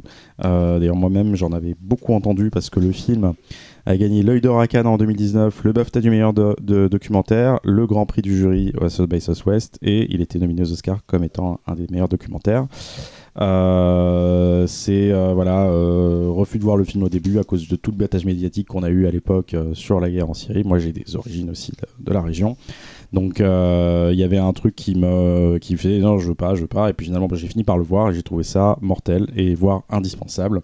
Rapido, de quoi ça parle C'est euh, le film va couvrir trois parties euh, importantes du conflit entre 2011 et 2016 à travers les yeux d'une jeune femme qui va faire un film pour euh, sa fille qui naît en fait, qui s'appelle Sama, donc d'où le titre du film. Et, euh, et en fait, c'est un témoignage qu'elle laisse à sa, fille où elle va montrer en fait euh, les révoltes étudiantes sur, lesquelles elle a participé quand elle était étudiante, la guerre civile, le siège d'Alep et euh, sa rencontre avec son futur mari jusqu'à la naissance de sa fille. Et donc, y a même dans le montage, il y a quelque chose de très intéressant pour ça, parce que le film est déconstruit en fait, et c'est assez surprenant pour, pour le coup. Et, euh, et c'est d'où d'où la, la participation de l'autre réalisateur, Edward Watts, euh, documentariste. Donc, il a aidé pendant deux ans à monter euh, toutes les images qu'elle a récupérées entre le téléphone, euh, sa caméra, caméra au point. Et, et, euh, et c'est c'est- vraiment un cri de douleur, à la, un cri de douleur à la communauté internationale pour agir. Et, euh, et, un, et un, vrai, un vrai cri de vie, en fait, euh, parce que euh, on se surprend avec toute l'horreur qu'on regarde, mais c'est mais c'est c'est pire que n'importe quelle catégorie 3 que vous, vous ayez Mhm. vu. Quoi. Tu vois des gamins se faire déchiqueter et tu dis, mais putain, ils arrivent malgré ça à trouver parfois euh, une, source de, sourire, de vie, de ri- Tu les vois, tu, vois passer des instants en, train de rigoler. C'est vraiment un film bouleversant, indispensable, et, je te regarde, Véro, parce que je sais que tu, as- tu- tu l'as vu, ça m'a fait plaisir que Ouais, tu bah oui, vu. tu as je- tellement insisté. Non, je rigole. Non, non, mais Non, si, j'ai insisté parce Non, non, que c'est pas... hein. euh, Ouais, ouais, non, mais je suis d'accord avec toi. Il faut vraiment que le film soit vu parce que c'est rare d'être au cœur du. Du... Enfin voilà, on est dans une époque où on peut produire des images dans Mhm. toutes les situations. Effectivement, c'est hyper étonnant de voir la quantité d'images Ouais. de toutes les situations Ouais. qui sont Ouais. illustrées. Et effectivement, alors attention âme sensible parce que Ah oui, euh, c'est là, c'est pas des effets spéciaux hein, ce qu'on ouais, voit. ouais. Et euh, qu'est-ce qu'il y a? C'est du point de vue des gens en Syrie, donc ça montre que Ouais, ouais, les, méchants, c'est pas gens, ceux qu'on imagine. à C'est les fois, gens euh, qui ouais. sont assiégés et qui du coup tiennent Ouais. le siège. que Joyce euh, me l'avait conseillé aussi. Ouais. J'ai jamais regardé, mais elle me dit si- tu verras en l'image qu'on a, genre les gentils américains, les méchants syriens et tout. Enfin, tu vois, quand tu vois ça, tu comprends un peu mieux. c'est- Ça remet les choses bien en place Mm. apparemment. Enfin, et on m'a dit c'est énorme. Mais, ce qui est dingue, c'est que malgré la, la gravité et l'urgence de la situation, elle, est- elle continue à filmer Ouais. pendant tout. Enfin, il y a vraiment des moments où elle a continué à Ouais, filmer ouais. et du coup, c'est des images euh, Ouais. rares, quoi. Ouais. Et voilà, ça permet de se rendre compte à quel point. euh, Parce que des fois, on voit des maisons, enfin, on voit des plans en ruine aux informations, par exemple, Ouais. des villes complètement. euh, et on pense qu'il y a personne dans Ouais. les ruines. Alors que là, on voit qu'il y a des gens, en fait. Ouais. Et on comprend comment ils vivent Ouais. dans ces ruines. C'est terrible. Ouais. Et quand tu vois ça, tu dis, bah, tu comprends hein, dans, dans un fond de footage pourquoi le mec tient tout le temps la caméra, Ouais. lâche la caméra. Et quand tu vois ce documentaire, tu te dis, ça- Voilà. bon voilà, c'est Bon. crédible. Zéro. Euh, ah, c'est moi. Euh, alors moi, je vais parler d'un podcast euh, qui, ça, qui, qui- Le Pifcast. euh, c'est très bien, écoutez-le. Euh, non, ça s'appelle Cerno l'anti-enquête et en fait, c'est un podcast de Julien Cernobori, en fait, qui est un journaliste qui fait un qui fait un autre podcast plus connu qui s'appelle Super Héros sur Binge Audio, mais là c'est son podcast à lui. Et en fait, il a appris euh, par euh, ses voisins qu'un tueur en série avait habité dans son immeuble. Et ce, ce- ce tueur, c'était Jean-Thierry Mathurin complice de Thierry Paulin. Donc là, je regarde les fans de Faites entrer Ah, l'accusé. Ils ont tout de suite compris. Il tuait les petites vieilles. Voilà, c'est le tueur de vieilles dames qui est sévi à Paris dans le 18e entre 84 et 87 et qui aurait tué au moins 21 femmes. 21 femmes 21 oh, j'arrive pas. Je suis pas réveillée aujourd'hui. Euh, bref, Trop typecast.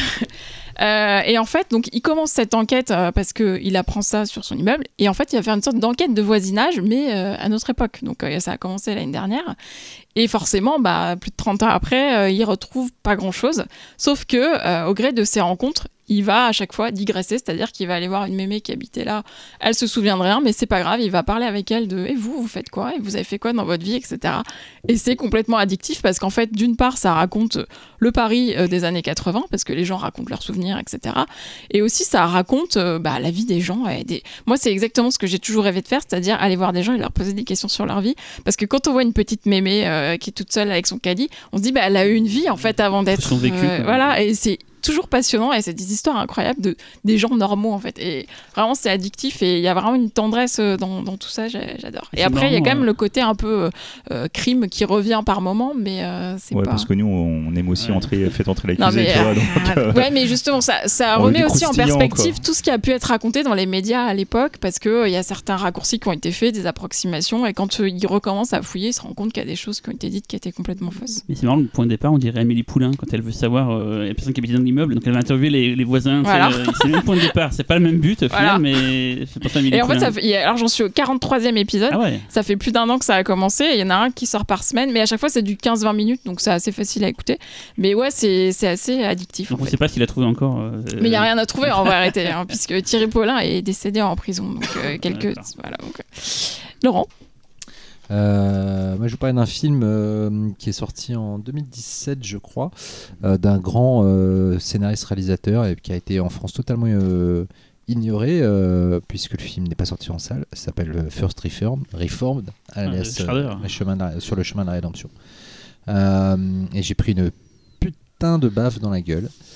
clairement, c'est un exercice de style assez hallucinant entre Bresson et, euh, et Schrader, qui utilise euh, euh, ce qu'on connaît de sa filmographie pour euh, nous manipuler. Quelqu'un l'a vu?